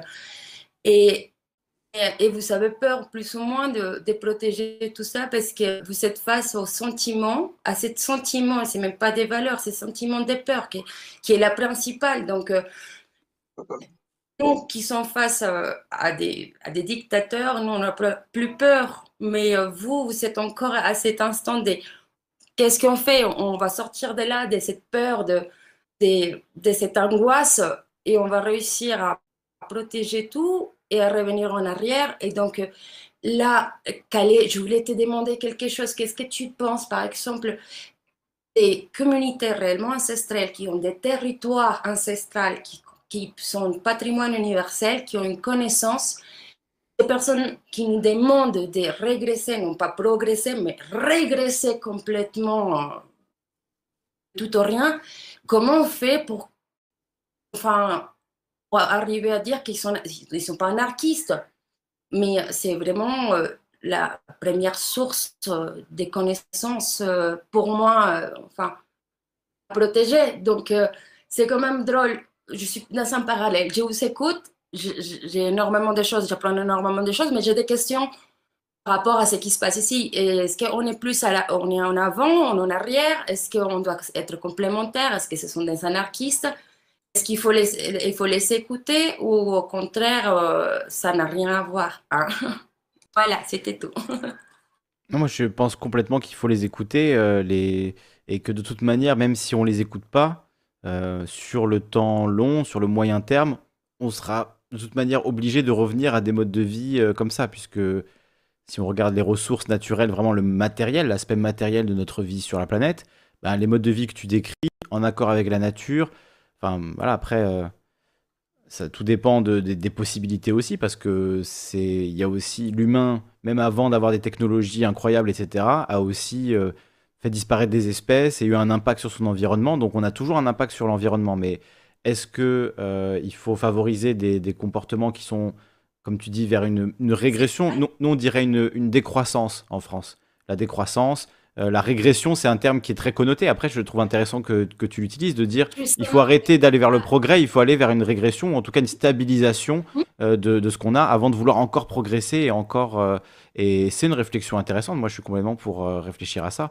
après, c'est vrai qu'on est sur Internet, on se parle voilà, à l'autre bout du monde, donc quelque part, c'est aussi, c'est aussi grâce au progrès qu'on peut faire ça. Donc, c'est comme tu dis, il y a un paradoxe, mais qui est intéressant. Moi, je, je pense que c'est des questionnements extrêmement intéressants que tu nous poses.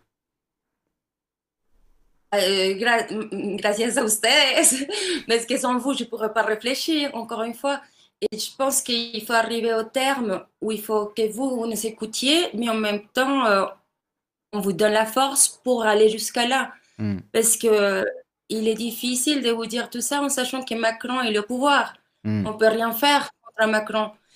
En un an, il a détruit 20% de l'Amazonie ici en Colombie. Un an, cette année. Macron? Pourquoi? Parce qu'ils ont ramené les la, 5G et donc euh, ils sont tout détruits. Et puis, comment, comment faire face à ça? Qui nous écoute? Qui, qui veut protéger l'Amazonie Qui veut protéger tout ça encore? Qui, qui s'intéresse?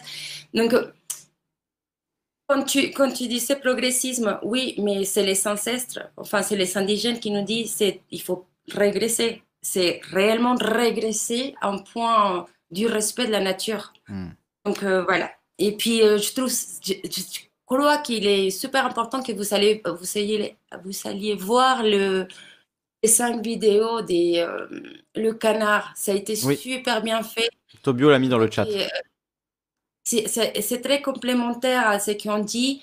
Il faut apprendre à se respecter, à s'écouter et puis compter sur nous pour avoir une meilleure en 2022. Il faut apprendre des forces, il faut être sûr de choisir un bon programme demandez du mieux au, chef que vous allez choisir, aux personnes que vous allez choisir, parce qu'il n'y a pas que vous, et c'est l'univers entier qui dépend de la France. La France, mm. c'est quand même les pays des droits de l'homme. On vous regarde, on, vous, on fait tout pareil que vous. Et puis, euh, c'est triste parfois que vous n'ayez pas un peu plus de force pour de détermination comme nous actuellement. Même le Brésil a fait, est rentré là en, résistance parce qu'on va pas laisser que on va pas on va pas laisser que ça, ça, ça, continue.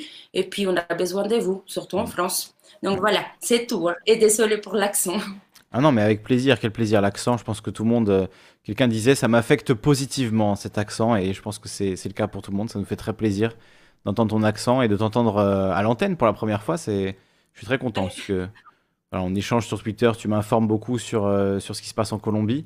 Donc euh, je suis vraiment content qu'on puisse euh, qu'on puisse t'entendre à, l'antenne. Et bah oui, c'est des réflexions extrêmement, extrêmement importantes que, dont, tu parles. Et le, bah oui, l'idée de, de décroissance opposée à la croissance permanente et l'idée de, ralentissement, de, de, freiner en fait, parce que c'est voilà, dépeupler l'Amazonie, ce sera c'est juste euh, voilà signer notre arrêt de mort en fait tout simplement.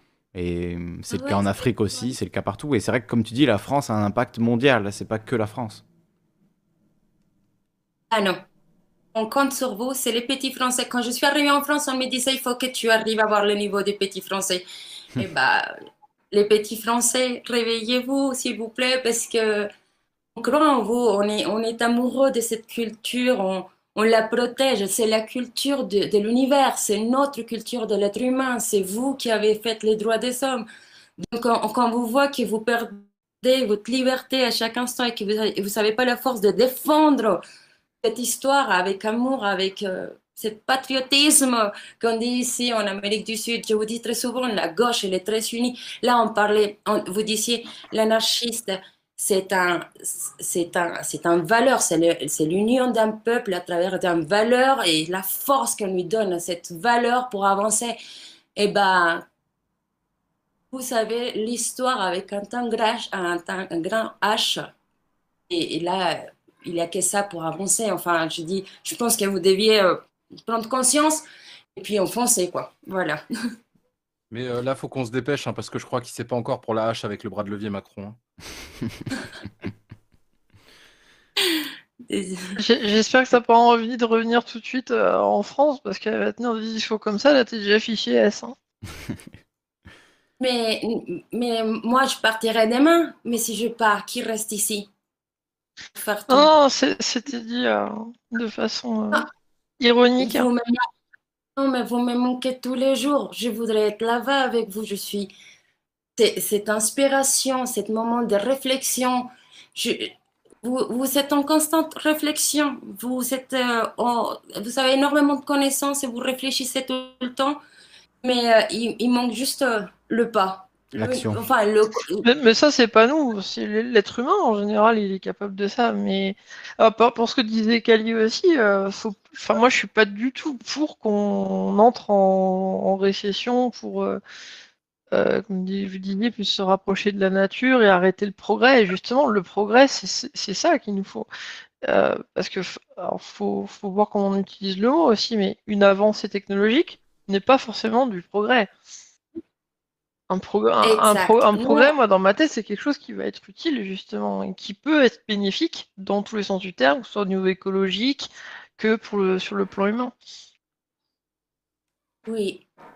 Par exemple, là, il y avait un autre.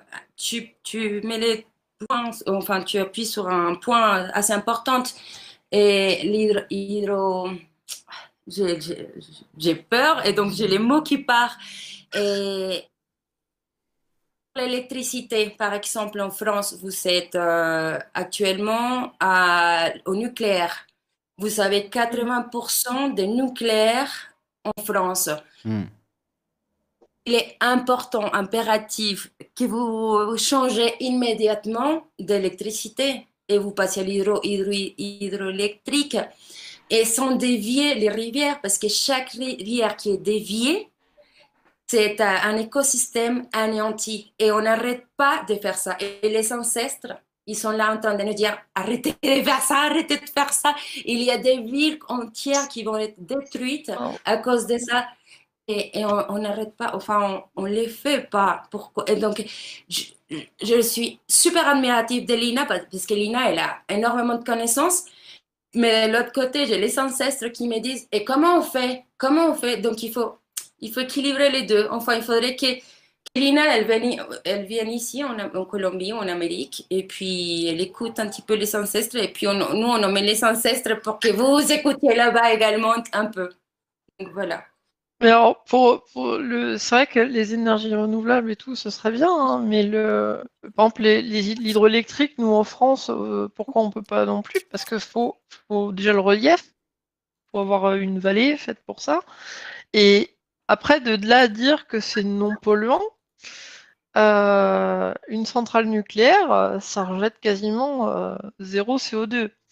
Euh, un barrage hydroélectrique, ça rejette ça... CO2 d'ailleurs. Ça, rejette zéro CO2. Hein. Oui, mais, je veux dire, ça fait, ça n'a pas une empreinte carbone nulle quand même, quoi. Ouais, non, le déchet c'est le nucléaire et puis le CO2 il est dégagé par le transport du, du nucléaire jusqu'à nos territoires. Et que, quand tu crées un barrage hydroélectrique, déjà en premier lieu, tu, euh, bah, tu niques des espèces locales euh, que tu déranges euh, ou que tu forces à partir, et du coup, en partant, bah, tu, tu fuck la chaîne alimentaire qui, du coup, fait mourir d'autres espèces qui en dépendaient.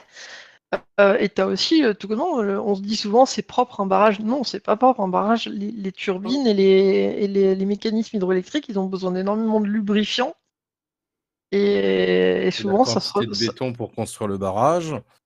Ça se retrouve dans la nature après, ça aussi. Hein. Et je me dis, des fois, vous aurez peut-être mieux trouver. Il euh, y, a, pas de... Je sais qu'il n'y a pas de solution magique, hein, mais il y a des trucs. bon, bah, hein. une centrale à méthane, c'est mieux qu'une centrale à charbon. Euh, une centrale nucléaire, c'est mieux qu'une centrale à méthane. C'est. Euh, faut petit à petit, en, continuant d'avant, on avance, on, fait un pas, on trouve un truc qui est mieux. Euh, bon après, on pourrait, par contre, là, on pourrait se mettre d'accord, c'est un peu dire aux, aux, gens qui cassent les couilles parce qu'ils veulent pas qu'on mette d'éoliennes euh, parce que c'est moche. Non, c'est surtout que ça fait un peu de bruit. Lina, si un jour tu as envie d'écouter, si un jour tu es intéressé, parce que je te vois super intéressé par ce dossier de l'hydroélectrique, en Colombie, on a, une entreprise chinoise qui est arrivée, elle a commencé à, faire ça. Et ça s'est détruite et il y a un, un problème dans l'écosystème énorme. Et puis au final, on s'est rendu compte que le désastre était plus, euh, enfin, plus important que celui du nucléaire. Je vais te passer les coordonnées, etc., parce que je trouverais ça intéressant que tu puisses avoir cette information et tu puisses nous l'expliquer davantage. mais en je, plus, je suis, pas, suis pas une experte, hein, je connais juste deux petits trucs ah, comme ça. Je, le... bien, cultivé. je, je, veux dire, le, le, coup des barrages, je le connais parce que je crois qu'à l'époque, c'était dans C'est pas sorcier que je l'avais appris. Mais ce qui est intéressant. qu'il faut envoyer en Argentine. Dans, notre, Sofiane. discussion, il y a une chose qui est, euh, qui, est, qui, est, intéressante dans la discussion, c'est on pointe la limite. Euh, et au final, c'est euh, ce degré de conscience qu'il faut dépasser. C'est que là, on parle d'enjeux qui concernent la planète entière. Et mm-hmm. ce que tu peux faire en Colombie, ce que nous pouvons faire, nous en France, ce que peuvent faire les gens en Belgique, ne représente aucun intérêt c'est global, c'est un problème global. Ouais, je pense pas trop non plus, hein, parce que euh, l'écroulement énergétique n'affectera pas beaucoup les petits Éthiopiens. En même temps. Sofiane. Laisse-moi finir, laisse-moi finir et peut-être que tu, tu, me comprendras un peu mieux. Euh, je voulais juste. Euh... Ah mince, j'ai perdu le fil. Tu vois. Eh ben, c'est pas grave. Bah, vas-y. j'ai perdu le fil, pardon. Tu disais que euh, c'était pas vu que c'est un problème mondial, ce n'était pas la question. Euh, oui, en fait, la question adéquate. Une initiative nationale, qu'une initiative nationale ne représente, en fait, ne peut pas être une solution. Dans un monde en fait où chacun va avoir sa petite solution pour lui. Oui, mais s'il n'y a aucune initiative nationale parce qu'on attend magiquement qu'une initiative internationale se manifeste, euh, il ne va pas se passer grand-chose. Est-ce qu'il n'y a pas aussi une émulation de tentatives nationales qui sont peut-être foireuses s'il reste unique, mais en voyant que voilà, la France fait ça, eh ben, l'Espagne va peut-être le faire, peut-être que l'Italie va suivre, et que tu vois ce que je veux dire, c'est il faut aussi tenter des choses pour qu'il y ait une émulation possible. Si on se dit c'est un problème mondial, de toute façon, c'est voilà, c'est, ce sera réglé par la Chine les États-Unis euh, et la Russie, euh, tu vois, c'est bon. Et je suis d'accord qu'il y a un problème de paradigme, mais est-ce que est-ce que ça délégitimise les tentatives nationales euh, de, changer les choses au moins à un petit niveau, à une petite échelle, de donner un exemple positif? Ce qu'on est en train de faire ce soir, en train d'échanger entre nous sur ces questions-là à, l'échelle de plusieurs continents, en fait, c'est mhm. le futur de, ce qui va se passer beaucoup plus tard à plus grande échelle. Mhm. Et c'est en ça que la question, la question anarchiste, moi, elle me plaît dans, la, dans, dans le sens où, en fait, où elle dépasse euh, où elle est supranationale. Parce qu'il faut comprendre qu'on est dans un monde où il y a un changement climatique qui se passe et on a des frontières qui sont figées, alors que le climat, lui, va changer. Les populations vont bouger, de gré ou de force. Maintenir un système avec des grilles, c'est créer des conflits, automatiquement. Si on ne dépasse pas cette notion de, de, euh, de vivre à l'échelle d'un État, bah, ça ne fait pas de sens. Et on reste des singes. Voilà. J'ai pas, pas, très bien compris ce que.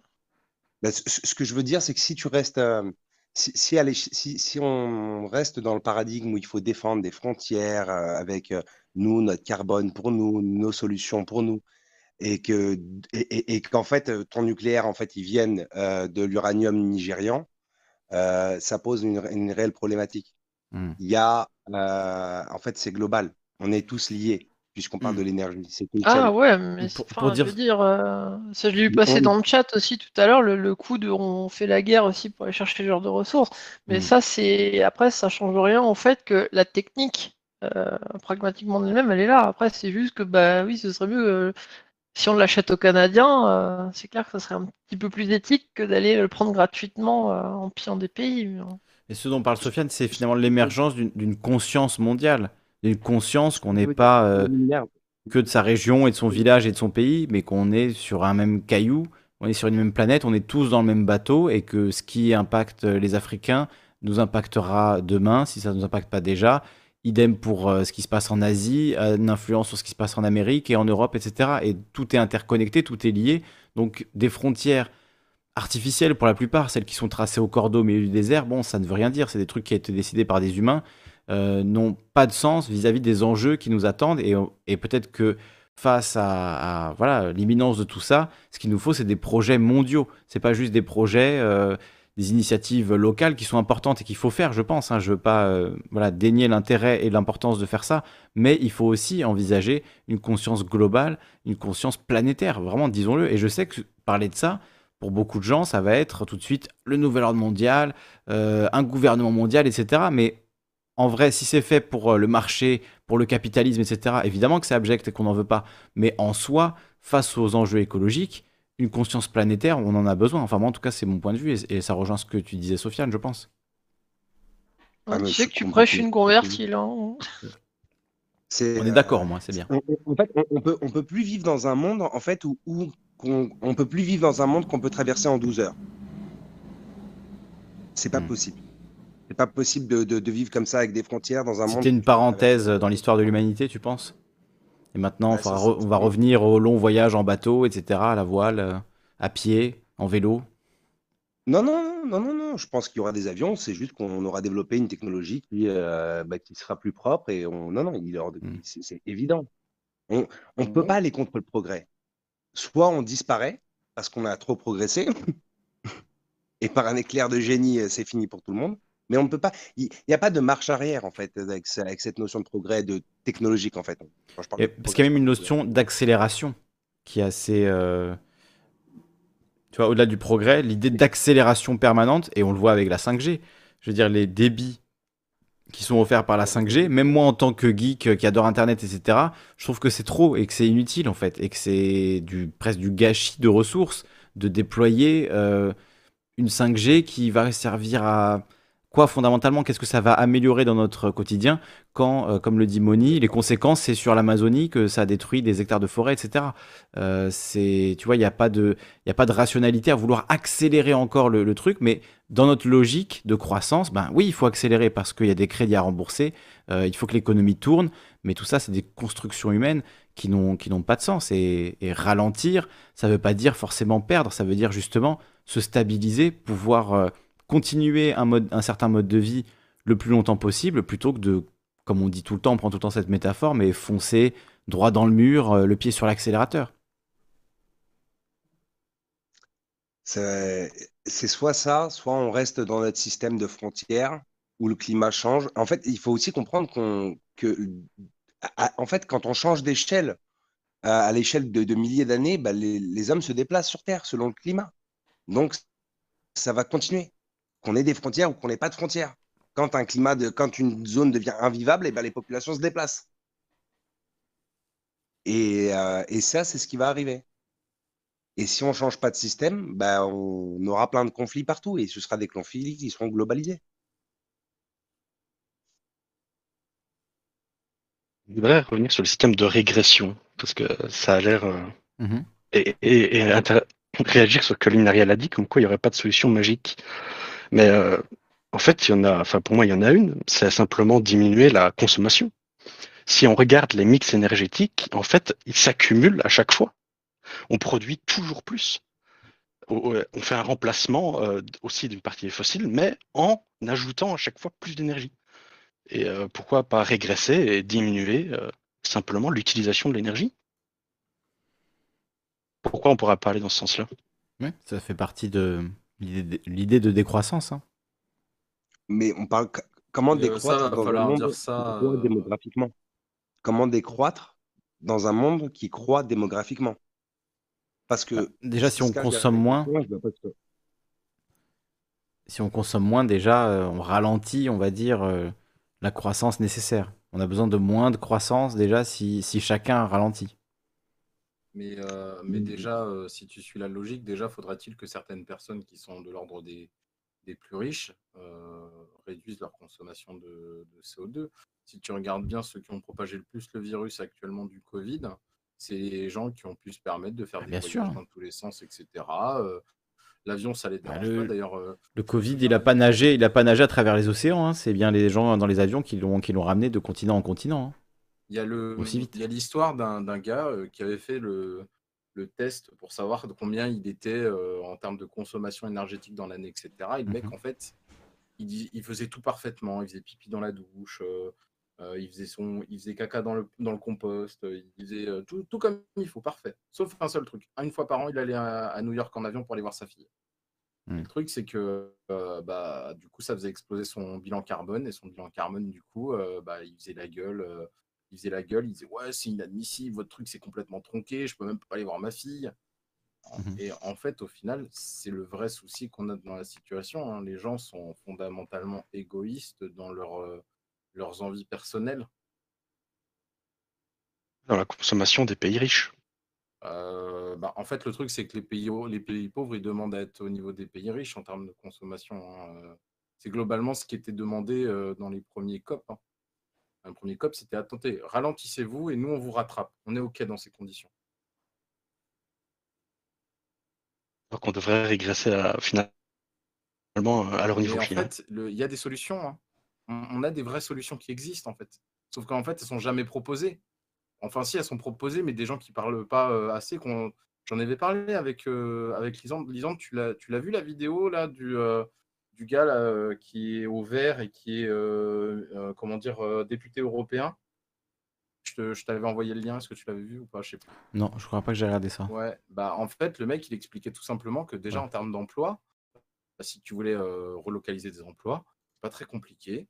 Euh, en fait, il n'y a même pas besoin de relocaliser des emplois. La première chose que tu fais, tu crées 200 000 emplois, ne serait-ce que pour réisoler les bâtiments. De une. 200 000 emplois. Euh, et ensuite, après, tu peux recréer encore 400 000 emplois euh, juste en décidant de passer la semaine de 4 jours, comme fait Maminova actuellement, et euh, que justement, elle n'a pas baissé les salaires des employés ni rien du tout. Et ça laisse du temps en fait aux gens en plus euh, pour justement se cultiver, devenir des gens civilisés, des gens agréables, des gens qui apportent des choses. C'est vrai que l'op- l'option aussi, tu, me fais penser, on parlait de progrès tout à l'heure, euh, de, consommation énergétique, enfin des besoins énergétiques.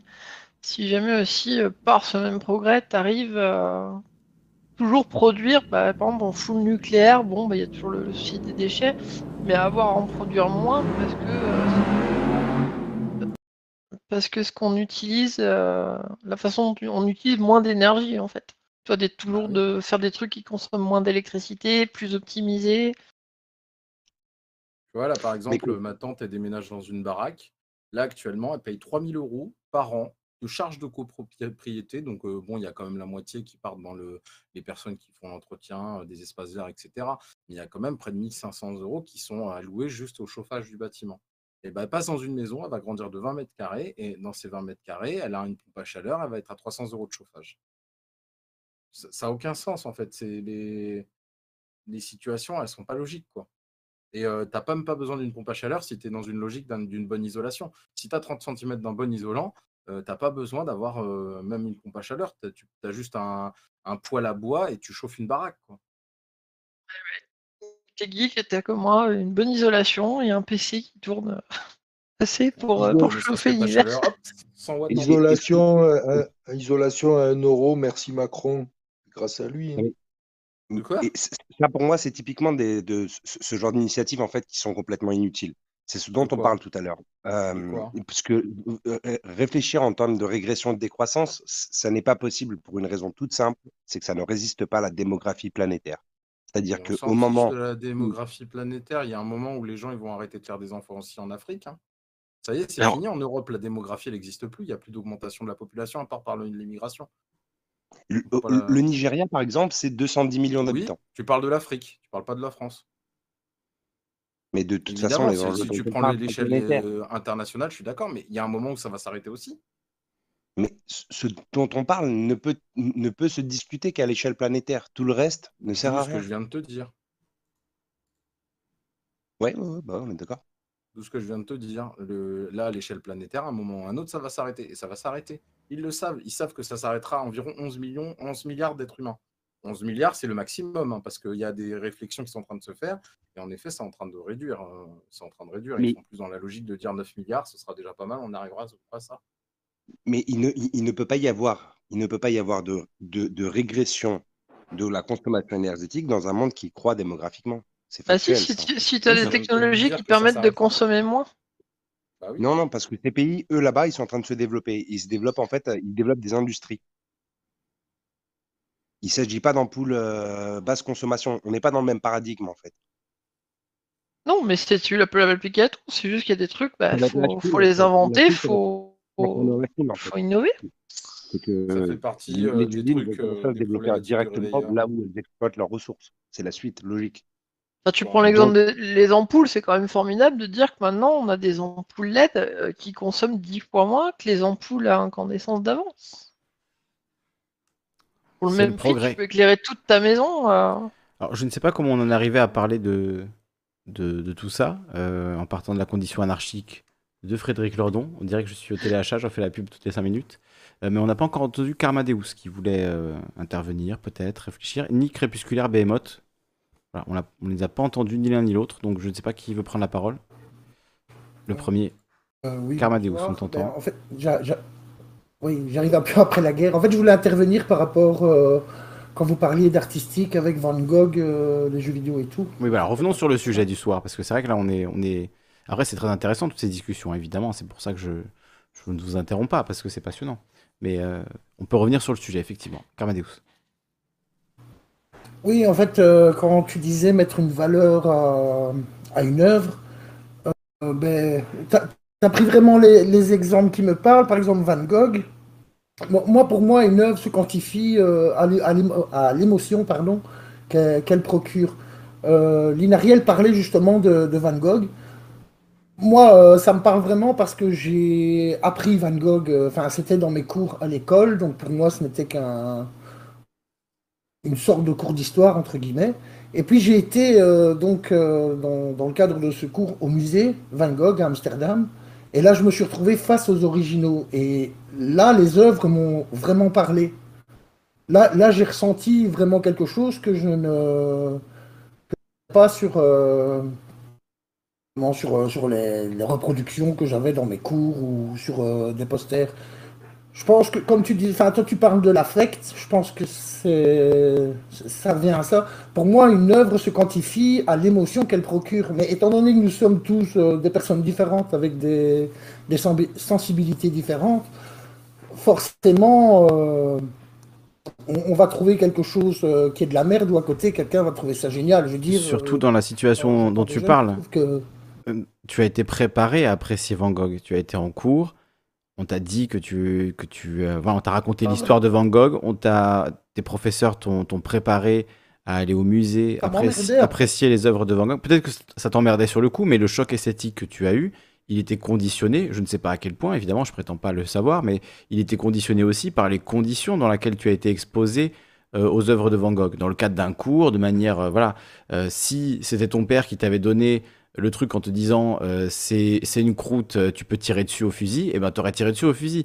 Tu vois ce que je veux dire? C'est conditionné aussi par ton environnement et ce qu'on voilà, ce que tu vas vivre va faire que tu vas être plus ou moins sensible à avoir un choc esthétique devant telle ou telle œuvre. Et je dis pas que voilà euh, que tout ça est quelque chose de, très facile à calculer ou je ne sais quoi. Ça fait partie de, notre expérience humaine. Donc c'est complexe, c'est multifactoriel comme on dit souvent. Mais mais est-ce que c'est vraiment les œuvres en elles-mêmes qui t'auraient parlé, peu importe le contexte? Ou est-ce que c'est le contexte qui t'a amené à avoir ce choc esthétique? Je pense que c'est les œuvres. Ben justement, tu parlais de Final Fantasy. Mhm. Euh, moi, je suis un grand fan de Final Fantasy. Euh, moi, pour moi, mon préféré est le 8, qui techniquement, forcément, est moins bien que le 10. L'exemple que tu. le, le 7, le 7, très souvent, est cité aussi comme un jeu légendaire, euh, alors que c'est le, peut-être le moins bon des, des, FF 3D, enfin moins bon techniquement. Moins joli à, regarder, quoi. Plus qui, agresse un peu plus les yeux. Après, c'est un jeu légendaire pour beaucoup de gens. Oui, mais même au niveau du, enfin, du ressenti de l'histoire, de, mhm. ce que tu éprouves en jouant, moi, c'est le 8 qui m'a vraiment pris le mhm. trip. L'expression est un peu forte. Oui, non, mais. Je comprends. Pourtant, le 8 a été fort décrié justement parce que changement d'univers, changement de, de, système. Mais, mais, je pense qu'on ne peut pas quantifier, on ne peut pas mettre de valeur à, une œuvre, qu'elle soit musicale, euh, euh, comment, multimédia ou même. Et, euh, et pourtant, tu vois, juste, juste de t'entendre comparer Van Gogh à Final Fantasy, ce que moi je comprends parfaitement, il y a des gens qui vont entendre ça et qui vont se dire Mais qu'est-ce qu'il raconte? Comparer un jeu vidéo, mais quelqu'un l'a dit d'ailleurs tout à l'heure en, vocal, hein, comparer un jeu vidéo à, à une œuvre voilà, comme celle de Van Gogh ou de Picasso ou de Léonard de Vinci, c'est absurde, ça n'a aucun sens. Parce que eux ont une hiérarchie totalement différente et euh, voilà, ont un rapport différent, ont un affect différent avec ces, avec œuvres-là. Donc pour eux, dire qu'un jeu vidéo est sublime ou prend au trip, comprennent pas. Tu vois, ils se disent quoi Ils parlent d'un jeu vidéo pour les débiles. Qu'est-ce que comment ça peut les prendre au trip Et pourtant, c'est le cas. Si on aime les jeux vidéo, c'est parce que ça nous prend au trip et que ça nous fait des chocs esthétiques. Sinon, on n'aimerait pas ça. Enfin, c'est on a un affect fort avec les, jeux vidéo. Donc pour nous, les jeux vidéo, c'est très important et on met ça euh, au panthéon des grandes œuvres. Mais c'est pas du tout le cas pour tout le monde. Enfin, vous le voyez bien, ça c'est un truc commun quand même, le fait que le jeu vidéo n'a pas toujours été reconnu comme un, voilà, un vrai média, une vraie forme d'art, quoi. Encore maintenant, il a du Encore maintenant, encore maintenant. Ça a bien changé, ceci dit. Ça a beaucoup changé. Et euh, ça, bah, comme beaucoup de choses, ça, a évolué parce que bah, ce qui se passe aussi, je pense que c'est une question euh, de génération, c'est-à-dire les enfants d'hier qui découvraient les jeux sur Atari, euh, sur NES ou quoi que ce soit, sont maintenant ceux qui sont entre guillemets à la tête de, je vais pas dire des décideurs, mais enfin, je sais pas comment exprimer ça, c'est que c'est maintenant eux qui décident que ce qui se passe par rapport à parce que ceux d'avant, euh, qui, qui, qui, qui, ne connaissaient pas, ben, disaient Ouais, c'est débile, euh, c'est qu'un jouet. c'est en gros, c'est le. C'est le changement de génération. Voilà, c'est maintenant la, euh, la génération qui décide, et eh ben, elle, elle a plus. Non, mais as, enfin, le mot décideur, il, est. Moi, je l'accepte. Ça me va, ça me va, Vous voulez parler de, de, de, cette sale race de gens que sont les critiques d'art? Pourquoi utiliser des mots comme ça? Non, c'est pas nécessaire. Ce n'est pas nécessaire. Non, je mais. dire par là, c'est que.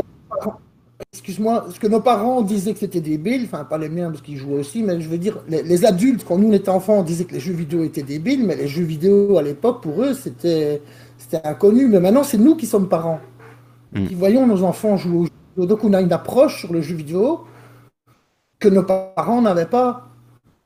Ce qui fait que les enfants, je, m'exprime peut-être mal, mais ce qui fait que nous, on a insufflé, entre guillemets, le côté, entre guillemets, artistique des jeux vidéo que nous, on a dû développer par nous-mêmes. Mm. En fait, c'est ça. Et du coup, on impose. Non, mais pour répondre, pour répondre, on impose nos valeurs à la nouvelle génération et on tente de les modeler à l'image de nos valeurs qu'on a développées. Donc c'est c'est toujours la même question. C'est qu'en fait, euh, il n'y a aucun fondement, à part celui de nos expériences, de nos affects, de nos vies, qu'on va essayer de, reproduire, de défendre et de, et de justifier, en fait. Mais il n'y a pas vraiment de justification à défendre ça plutôt qu'autre chose. C'est lié voilà, à des affects uniquement. Je reviens toujours sur le, sur le livre, mais voilà, c'est ça, c'est pour bien illustrer ce que dit Lordon. C'est ça que je veux dire, c'est qu'une œuvre artistique, on ne peut pas lui donner une valeur. On ne peut pas la quantifier parce que d'une personne à l'autre, c'est comme. Enfin, toi, t'appelles ça l'affect, moi, j'appelle ça l'émotionnel. Je sais pas si. Oui, c'est ça, c'est pareil. Non, c'est pareil, c'est pareil. C'est le bon mot. C'est comme imposer à un gamin de lui dire euh, les chicons c'est bon et que alors qu'il trouve ça dégueulasse quoi. Et peut-être enfin... et peut-être qu'à 30 ans, il, il, regoutera ce même, euh, ce même truc et il se dira ah, en fait c'était super bon et j'ai eu une mauvaise expérience à 10 ans mais aujourd'hui je trouve ça trop bon. Moi ça m'arrive, ça m'arrivait plein de fois ce dont on est en train de parler, on, a évoqué des notions, j'ai l'impression, qui se rapprochent de, comme de celles euh, avec des jeux, posées par Bourdieu sur des notions de capital culturel, de capital social. Oui. Euh, c'est, euh, on, se rapproche de ça. Et là, j'ai l'impression, en fait,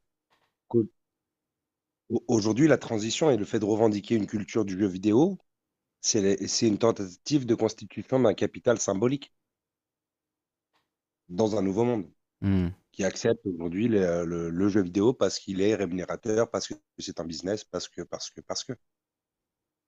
oui, et maintenant on trouve des justifications. Des émotions derrière ces jeux. Là où Sofiane a raison, c'est qu'à partir du moment où ça devient un marché, euh, vont émerger aussi tout un tas de discours euh, visant, enfin c'est la, leçon d'Edouard Bernays. Edouard Bernays euh, considéré un peu comme le premier publicitaire qui a réussi à changer l'image de la cigarette et à faire fumer des femmes, etc. Ce genre de choses, ça existe évidemment toujours. C'est pas, on prend toujours cet exemple-là, mais ça existe toujours aujourd'hui. Et maintenant que les jeux vidéo, eh bien, se vendent à des millions d'exemplaires, rapportent énormément d'argent, euh, émerge aussi tout un tas de, discours qui visent à, voilà, le, certains diront le mettre au rang des autres œuvres, etc. Et c'est bien le but, c'est de, faire passer euh, euh, certaines œuvres culturelles de masse pour voilà, des œuvres qui vont être euh, vont faire obtenir du capital culturel et vont pas être vus comme des choses ringardes, mais comme des choses cool, tout simplement. C'est euh, les revêtir de, voilà, de, de, valeurs fausses, en fait. De valeurs, euh, c'est le, le, but du marketing également. Comme disait.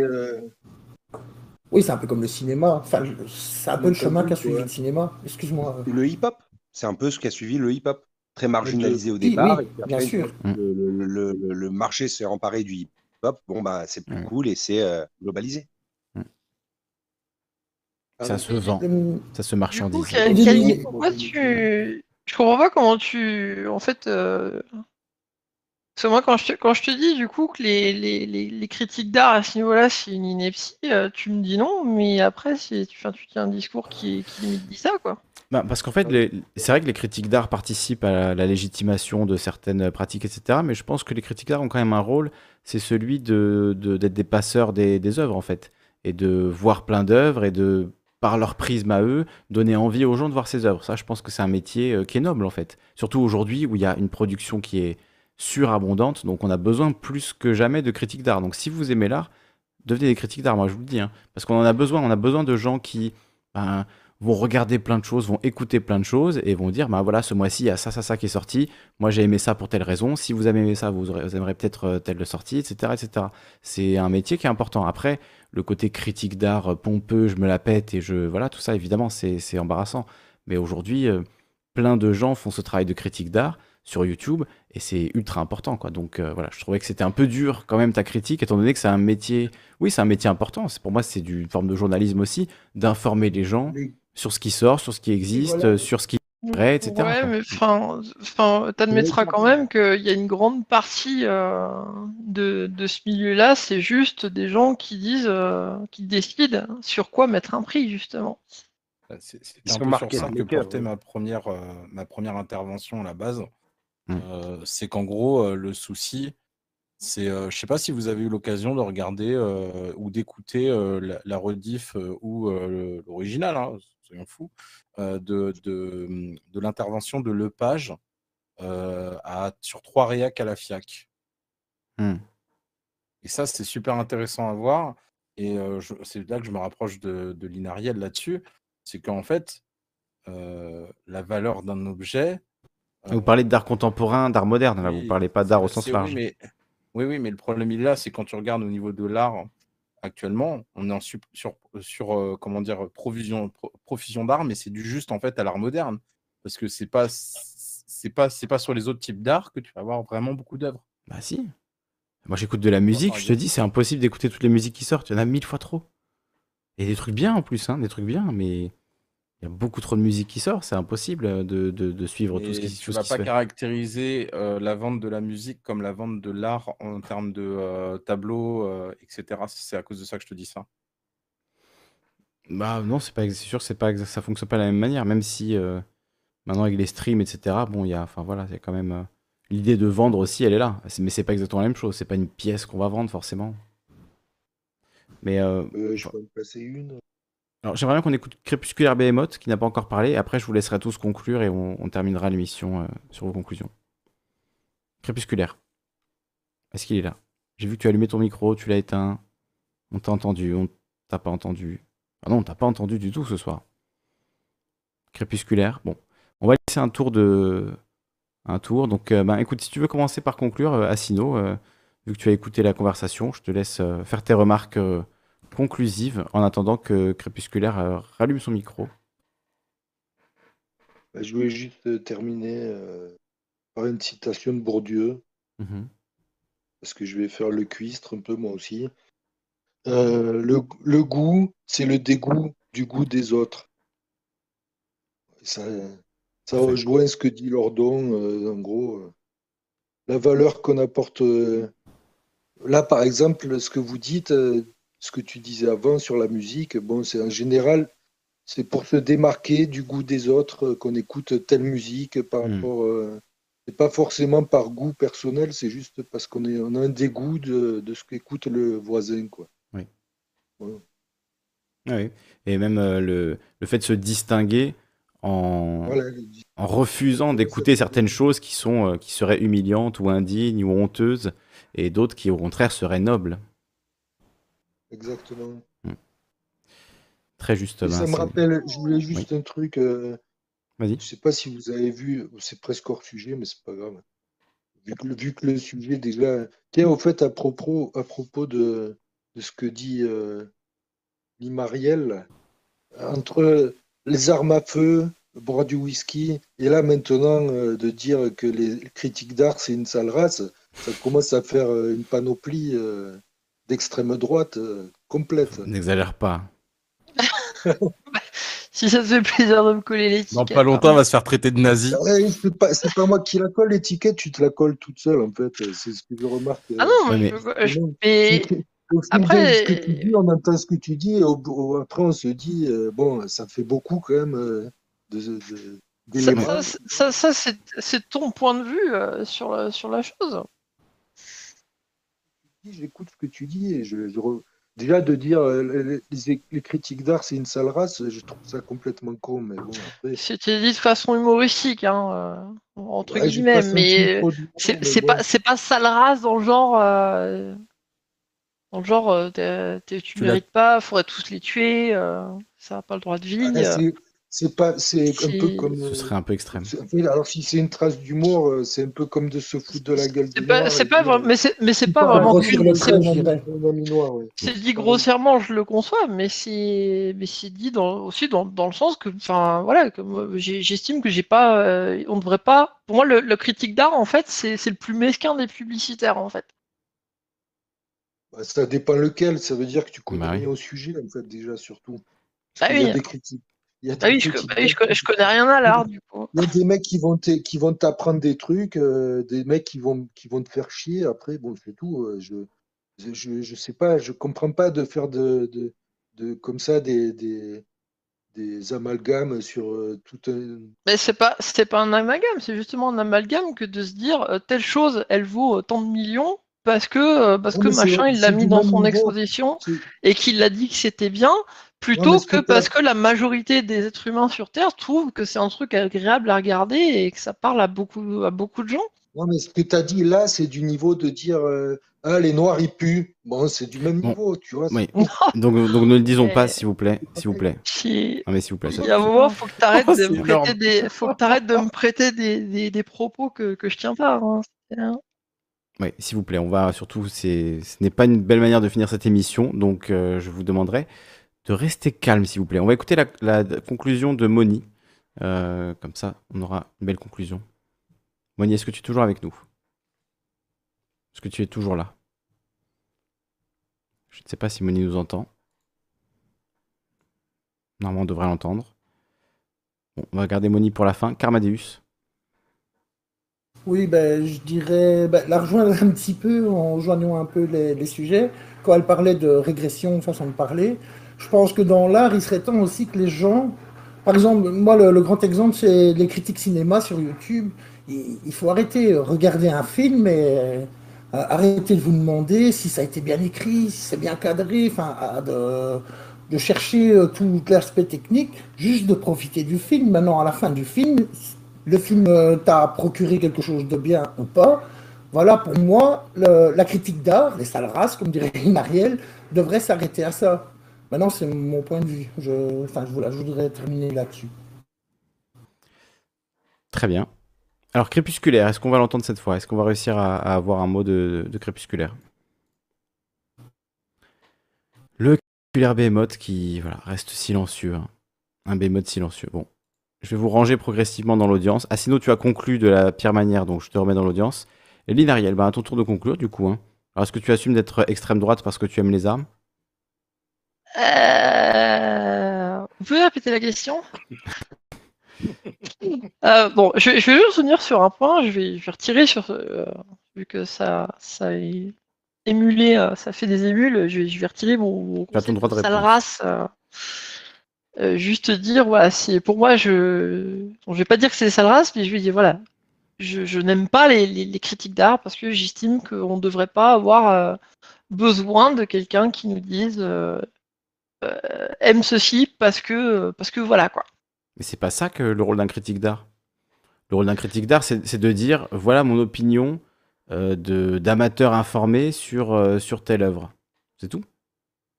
Bah, aujourd'hui, euh, peut-être que ça devait être le cas avant, mais en tout cas, dans la majorité des cas aujourd'hui, un critique d'art, c'est un mec qui il va bosser en général pour un musée, une galerie et, ou ah un journal. Moi, les, critiques d'art, je regarde tous les jours et je les regarde sur YouTube. C'est des gens qui parlent d'art. C'est ça que j'appelle critique d'art. C'est des gens qui te parlent de manga, qui te parlent de musique, qui te parlent de trucs. Tu les connais, tu sais quel est leur avis à peu près en général, tu sais ce qu'ils aiment, ce qu'ils aiment moins. Euh, moi, je regarde par exemple beaucoup un YouTuber américain euh, qui s'appelle Anthony Fontano.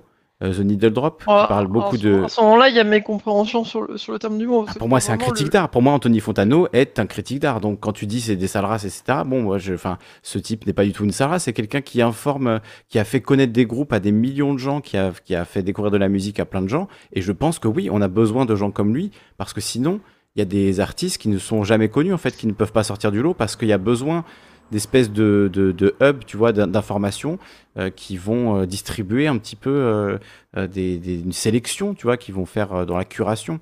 C'est nécessaire, c'est ça le travail de critique d'art. Pour moi, c'est pas quelqu'un qui va dans des galeries, dans des musées. Ça, à la limite, c'est plus des histoires de, de salles de vente aux enchères, de trucs de milliardaires. Bon, pour moi, c'est pas, bah, ça, pas ça être critique d'art. Dans ma tête, le critique d'art, c'était ça. C'est le mec qui, voilà, qui te dit euh, tel, tel, tableau, il vaut cher. C'est même pas, c'est même pas au niveau de la musique. C'est juste au niveau. C'est quelqu'un qui parle d'art. Tu parles de critique d'art. Peinture. Euh, si, tu m'avais dit, c'est de, si tu m'avais dit, c'est, euh, c'est des critiques d'art contemporain qui participent à la spéculation sur l'art, je t'aurais dit, ok, mais critique d'art en soi, c'est vraiment beaucoup trop généraliste comme mot pour utiliser un tu vois, un terme aussi violent derrière, c'est un peu. les méchants critiques d'art, alors Non, parce que les critiques d'art, c'est un métier, tu vois. C'est voilà, je pense qu'on en a besoin encore une fois. Hein. Je pense que c'est un métier utile, critique d'art. Et j'encourage les gens à le faire d'ailleurs parce que je sais qu'il y a beaucoup de gens qui sont euh, des geeks très passionnés d'un domaine, qui connaissent très très bien, mais qui n'ont pas la confiance en eux pour euh, en parler en fait. Et donc, si vous connaissez quelque chose très bien parce que ça vous intéresse, que ça vous passionne, parlez-en. Essayez de voilà, rendre ça euh, intéressant pour les gens et, en, parler. Moi, je sais que j'adore regarder des vidéos de gens qui parlent de, souvent d'œuvres d'art que je n'ai même pas vues et dont je me fous, mais la manière dont ils en parlent me donne envie de les écouter en parler. Et j'ai regardé par exemple une vidéo, mais qui, qui dure 3h30, une espèce de monolithe euh, de H. Bomber Guy sur la série Ruby, que je n'ai jamais vu, que je ne regarderai jamais, mais son avis sur la série Ruby m'intéresse. Et lui, pour moi, c'est le travail d'un critique d'art. C'est exactement ça c'est de faire de la critique d'œuvres d'art. Euh, bon, c'est de ma faute, je, je voyais pas le. T'as raison, je, voyais, mais je voyais pas le, le critique d'art en fait comme ça. Moi, je voyais le comme tu disais le spéculateur en fait. Oui, bah voilà, ok. le spéculateur, à la limite, je veux bien m'associer. Je veux bien m'associer à la critique. À, côté de ça, tu vois, j'ai euh, euh, en, exemple de, ce que tu dis, c'est je prends, il y a pas il y a pas longtemps, je sais plus sur quelle chaîne. je suis pas abonné, mais j'avais vu ça en passant. Euh, si j'avais regardé celle de 12 par sac et j'avais vu celle d'un autre après sur le, film La guerre des mondes. Et pendant des années, on m'avait dit que c'était un, un navet, c'était un, film de merde. Et moi, je sais pas, Ouais, je, je, trouvais, il y avait un film que, que je, je kiffais ce film en fait, et je l'ai regardé mais plein, plein, plein, plein, plein, plein de fois. Mhm. Et c'est vrai que du coup, j'ai, mais j'ai sans jamais arriver à mettre le doigt dessus. Et ouais, et bah de, le fait d'avoir l'avis d'autres personnes sur ce même film, euh, bah, on su me, on su mettre le, faire mettre le doigt sur euh, ah bah oui, oui, bah oui, effectivement. Ce qui est un peu nul, c'est la fin. Est-ce non, que Bolshevik, pour toi, hein. ça fait partie de ça, justement, de ces euh, critiques d'art, du coup? Ouais, moi je dirais oui, oui, oui, bien sûr. Un critique d'art peut être très politisé, ça ne, ça ne change rien. Parce que oui, au contraire. J'étais dans la même logique que Lunariel, hein. je pensais réellement critique d'art, type critique d'art. Après, peut-être que je surinterprète, mais pour moi, critique d'art, euh, c'est au sens large, critique moi, je sais que je, suis passionné de magazines euh, de musique et du coup, euh, des critiques, de, des chroniques d'albums, euh, j'en ai lu des paquets. pour moi, c'est un travail de critique d'art de, faire ça. Et parfois, il y a des chroniques qui sont abjectes parce que juste la personne est tellement subjective dans son approche et, tellement. voilà, enfin, quand il y a un désaccord, forcément, voilà, il y a, il y a cette fameuse axiomachie. Hein. la lutte des valeurs. Quand toi tu mets très haut, par exemple, une œuvre et que quelqu'un te dit que c'est de la merde, ben, c'est une question aussi de, de guerre des valeurs, quoi. Pourquoi est-ce que telle œuvre serait meilleure que telle autre? Là, tu dis que par exemple pour la guerre des mondes, finalement, entendre les, points de vue d'autres gens, ça t'a fait voir des choses que tu n'avais pas vues dans le film. Ça, je veux pas dire pour autant, je pense, que tu aimes moins le film ou que quand tu le regardes, tu prends moins de plaisir et que ça reste. Ah non, non, c'est même pire que ça, plus simple que ça, c'est tout connement. Mmh. Tu vois, je, je kiffais ce film, je l'adorais, mmh. sur... mais je n'aurais jamais su te donner un seul argument euh, valable et tangible de pourquoi. Et c'est vrai que d'avoir quelqu'un qui, bah, qui s'y connaît en, en cinéma, euh, c'est genre, toi, dans, dans, dans ce film-là, la, la, la, mise en scène, c'est le point fort, euh, c'est le point fort du film. Mais tu vois, si un, si un mec me l'avait pas dit, euh, que bah, les, regarde là, les, les, effets de lumière et tout, moi je suis pas, je suis pas ingénieur là-dedans, donc. ouais, mais bon. Mais je, je, suis, je suis capable de, hein. de, me dire quand je vois un truc, bah, j'aime ou j'aime pas, mais il y a des fois, tu, tu sais pas pourquoi en fait. C'est et c'est quand il y a quelqu'un qui te dit, bah ouais, c'est peut-être parce que là, ça a été fait comme ça et pas de et pas d'une autre façon. Parce que s'il avait fait comme ça, ça, ça aurait pas été bon. Et là, tu te dis, bah oui, effectivement. Mais même l'argument de la technique, moi, je, je l'entends pas. Je reprends l'exemple de la musique, mais par exemple, euh, Al Green, si tu écoutes, donc c'est un musicien américain, euh, bon, voilà, qui fait des musiques vraiment très très belles et euh, incroyables et qui est légendaire. Je pense que tous les gens qui aiment Al Green, voilà, seront d'accord avec moi. Et quand tu réécoutes les pistes individuelles, tu vois, des projets de, de Al Green, ben le son, est quand même assez cracra, tu vois. C'est, tu sens que les enregistrements sont pas faits dans des conditions extrêmement professionnelles et que c'est un petit peu cracra, mais le résultat est incroyable et ça, ça ne s'entend pas, tu vois. Tu te dis pas, la chanson elle est pas terrible parce que le son est mauvais. C'est juste fait avec euh, voilà, talent, euh, précision, amour. Et le, c'est pas parce que la méthode, la technique utilisée euh, est incroyablement parfaite, mais c'est parce que le... le, le concept. Oui, ouais, bien, sûr, bien sûr. Mais ce que je veux dire, c'est que voilà, même pour, par rapport à, à la question de jauger les œuvres, de les juger, euh, l'efficacité technique, on va dire, n'est pas forcément un critère aussi euh, qui est, d'après moi, légitime pour dire telle œuvre est meilleure que telle autre, parce qu'il y a des œuvres qui ont été faites euh, de manière technique assez à l'arrache, quoi, et qui sont excellentes, et d'autres qui ont tous les moyens techniques du monde et toute la perfection des artistes, etc., et qui font quand même des trucs pourris. par exemple, la fin de Game of Thrones, voilà, la fin de la série Game of Thrones. Les décors sont magnifiques, les effets spéciaux incroyables, euh, les acteurs formidables, le scénario, c'est de la merde. Voilà. Je, on finira là-dessus, ce sera la conclusion de cette émission. J'ai quand même laissé un dernier mot à Anne Le Confiné également. Et... Bah, écoute. Oui. Euh, bah, euh, réellement, le truc, c'est que pour finir, moi, je mettrais bien le point sur un, autre, sur un truc, c'est le, le, souci avec leurs dons, c'est que c'est toujours un peu compliqué et comme le diable est dans les détails et que lui, il survole de très très haut, j'ai l'impression souvent dans, certains de ses textes, mmh.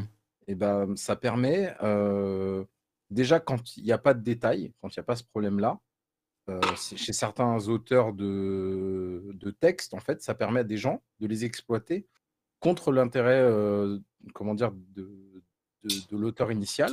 c'est un peu la peur que j'ai quand je l'entends, tu vois. Mmh Pourtant, il y a des, théories euh, qui, l'utilisent, qui me semblent tellement intéressantes, type euh, exemple con, euh, la théorie de l'angle alpha, mmh à laquelle j'adore totalement, et, qu'en fait, qui pourrait être expliquée d'une manière peut-être, comment dire, plus précise et plus concise.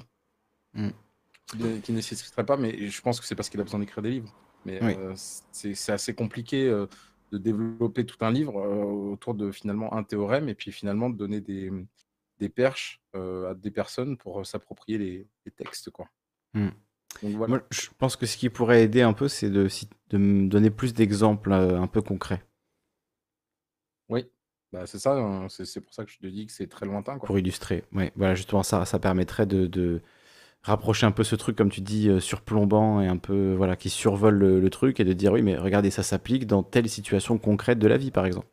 Mmh. Parce que là, tu vois, je discutais avec certains auditeurs sur Discord en même temps, ils disaient Oh là là, ça fait mal à la tête. Ouais, je comprends, mais je comprends. tu vois, c'est ça. Je comprends, je comprends. Surtout lu comme ça, euh, surtout du Lordon, euh, livre lu à l'oral. des, auteurs de textes de gauche, je pense que c'est celui qui est le plus, euh, comment dire, le plus complexe à comprendre. Oui, il y, y en a d'autres. hein. Les Deleuze et les comme ça, c'est pas, c'est pas forcément ça. D'accord, aujourd'hui. Je sais pas, je, je suis pas un énorme, un énorme lecteur, donc j'aurais. Oui, Frio est un peu plus simple. Mais encore que Frio. simple. encore que Frio. C'est simple, hein, je trouve, hein, quand même. Hein. Mm. Frio, euh, même Chouard est beaucoup plus simple que lui. Ouais. Moi, je voulais juste dire, Lina a raison en quelque chose. C'est mhm. qu'une chose, enfin, il y a les, ceux qui critiquent, enfin, ceux qui admirent là et vendent une forme d'art qui protège l'art. Et depuis une vingtaine d'années, et même avec le rap, et euh, je, je, pense que le rap peut être émis dans cette histoire, c'est que le marketing et, dans le marketing est apparu l'art comme tel. Euh, comment dire Dans le marketing, on vend à l'objet comme une œuvre d'art. Donc, euh, ils se sont appropriés les mêmes valeurs que ceux qui critiquent l'art. Donc là, Lina, elle a raison, c'est que le marketing, euh, il est une partie de le marketing qui vend une espèce d'idéologie artistique, mhm. et ça, c'est pourri.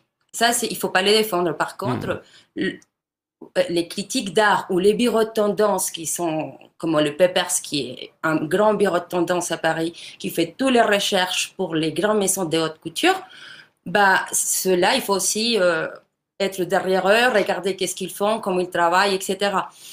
Et après, euh, je voulais juste vous dire la chose la plus belle que j'ai appris, la première chose que j'ai appris en France, c'est cette belle phrase qui dit euh, il faut pas avoir une tête euh, bien, il faut pas avoir une tête bien pleine, mais bien faite. Et c'est Montaigne. Donc là, on se retrouve encore une fois tous à dire bon, il y a énormément d'informations, laquelle choisir, comment les choisir, et comment devenir des personnes correctes qui appliquent cette information dans la société correctement. Et euh, là, euh, la, phrase que tu, demandais une phrase comme ça pour euh, l'analyse de ce soir, je crois, que Simon Bolivar, il aurait dit cette phrase quand la tyrannie est ley, la révolution est ordre. Ce qui veut dire que, ouais, il y a un moment donné où on n'arrive plus dans le système, donc il faut faire la révolution. Et puis là, la résistance, c'est bien française. Et c'est là, c'est là qu'on vous attend, quoi. Voilà, c'était la conclusion de la, du soir. Parfaite conclusion. Merci beaucoup, Moni. Ajouter.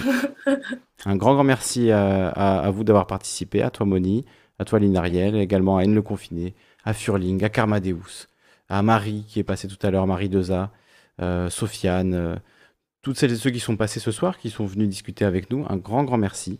Et merci à tous ceux qui étaient dans le chat également, la famille, des gros bisous et on se retrouve euh, très vite. Ah oui, je serai mercredi soir chez Canal Concorde pour un, live avec Johan du Canard Réfractaire et Natacha de Bang Bang TV chez Canal Concorde à 21h mercredi soir.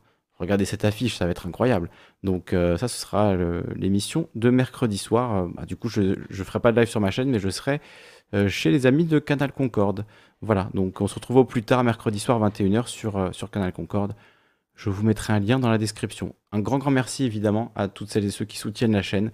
N'hésitez pas à le faire si vous en avez les moyens, on en a besoin. Je vous remercie et je vous souhaite une très bonne nuit. Des gros bisous et vive la vie.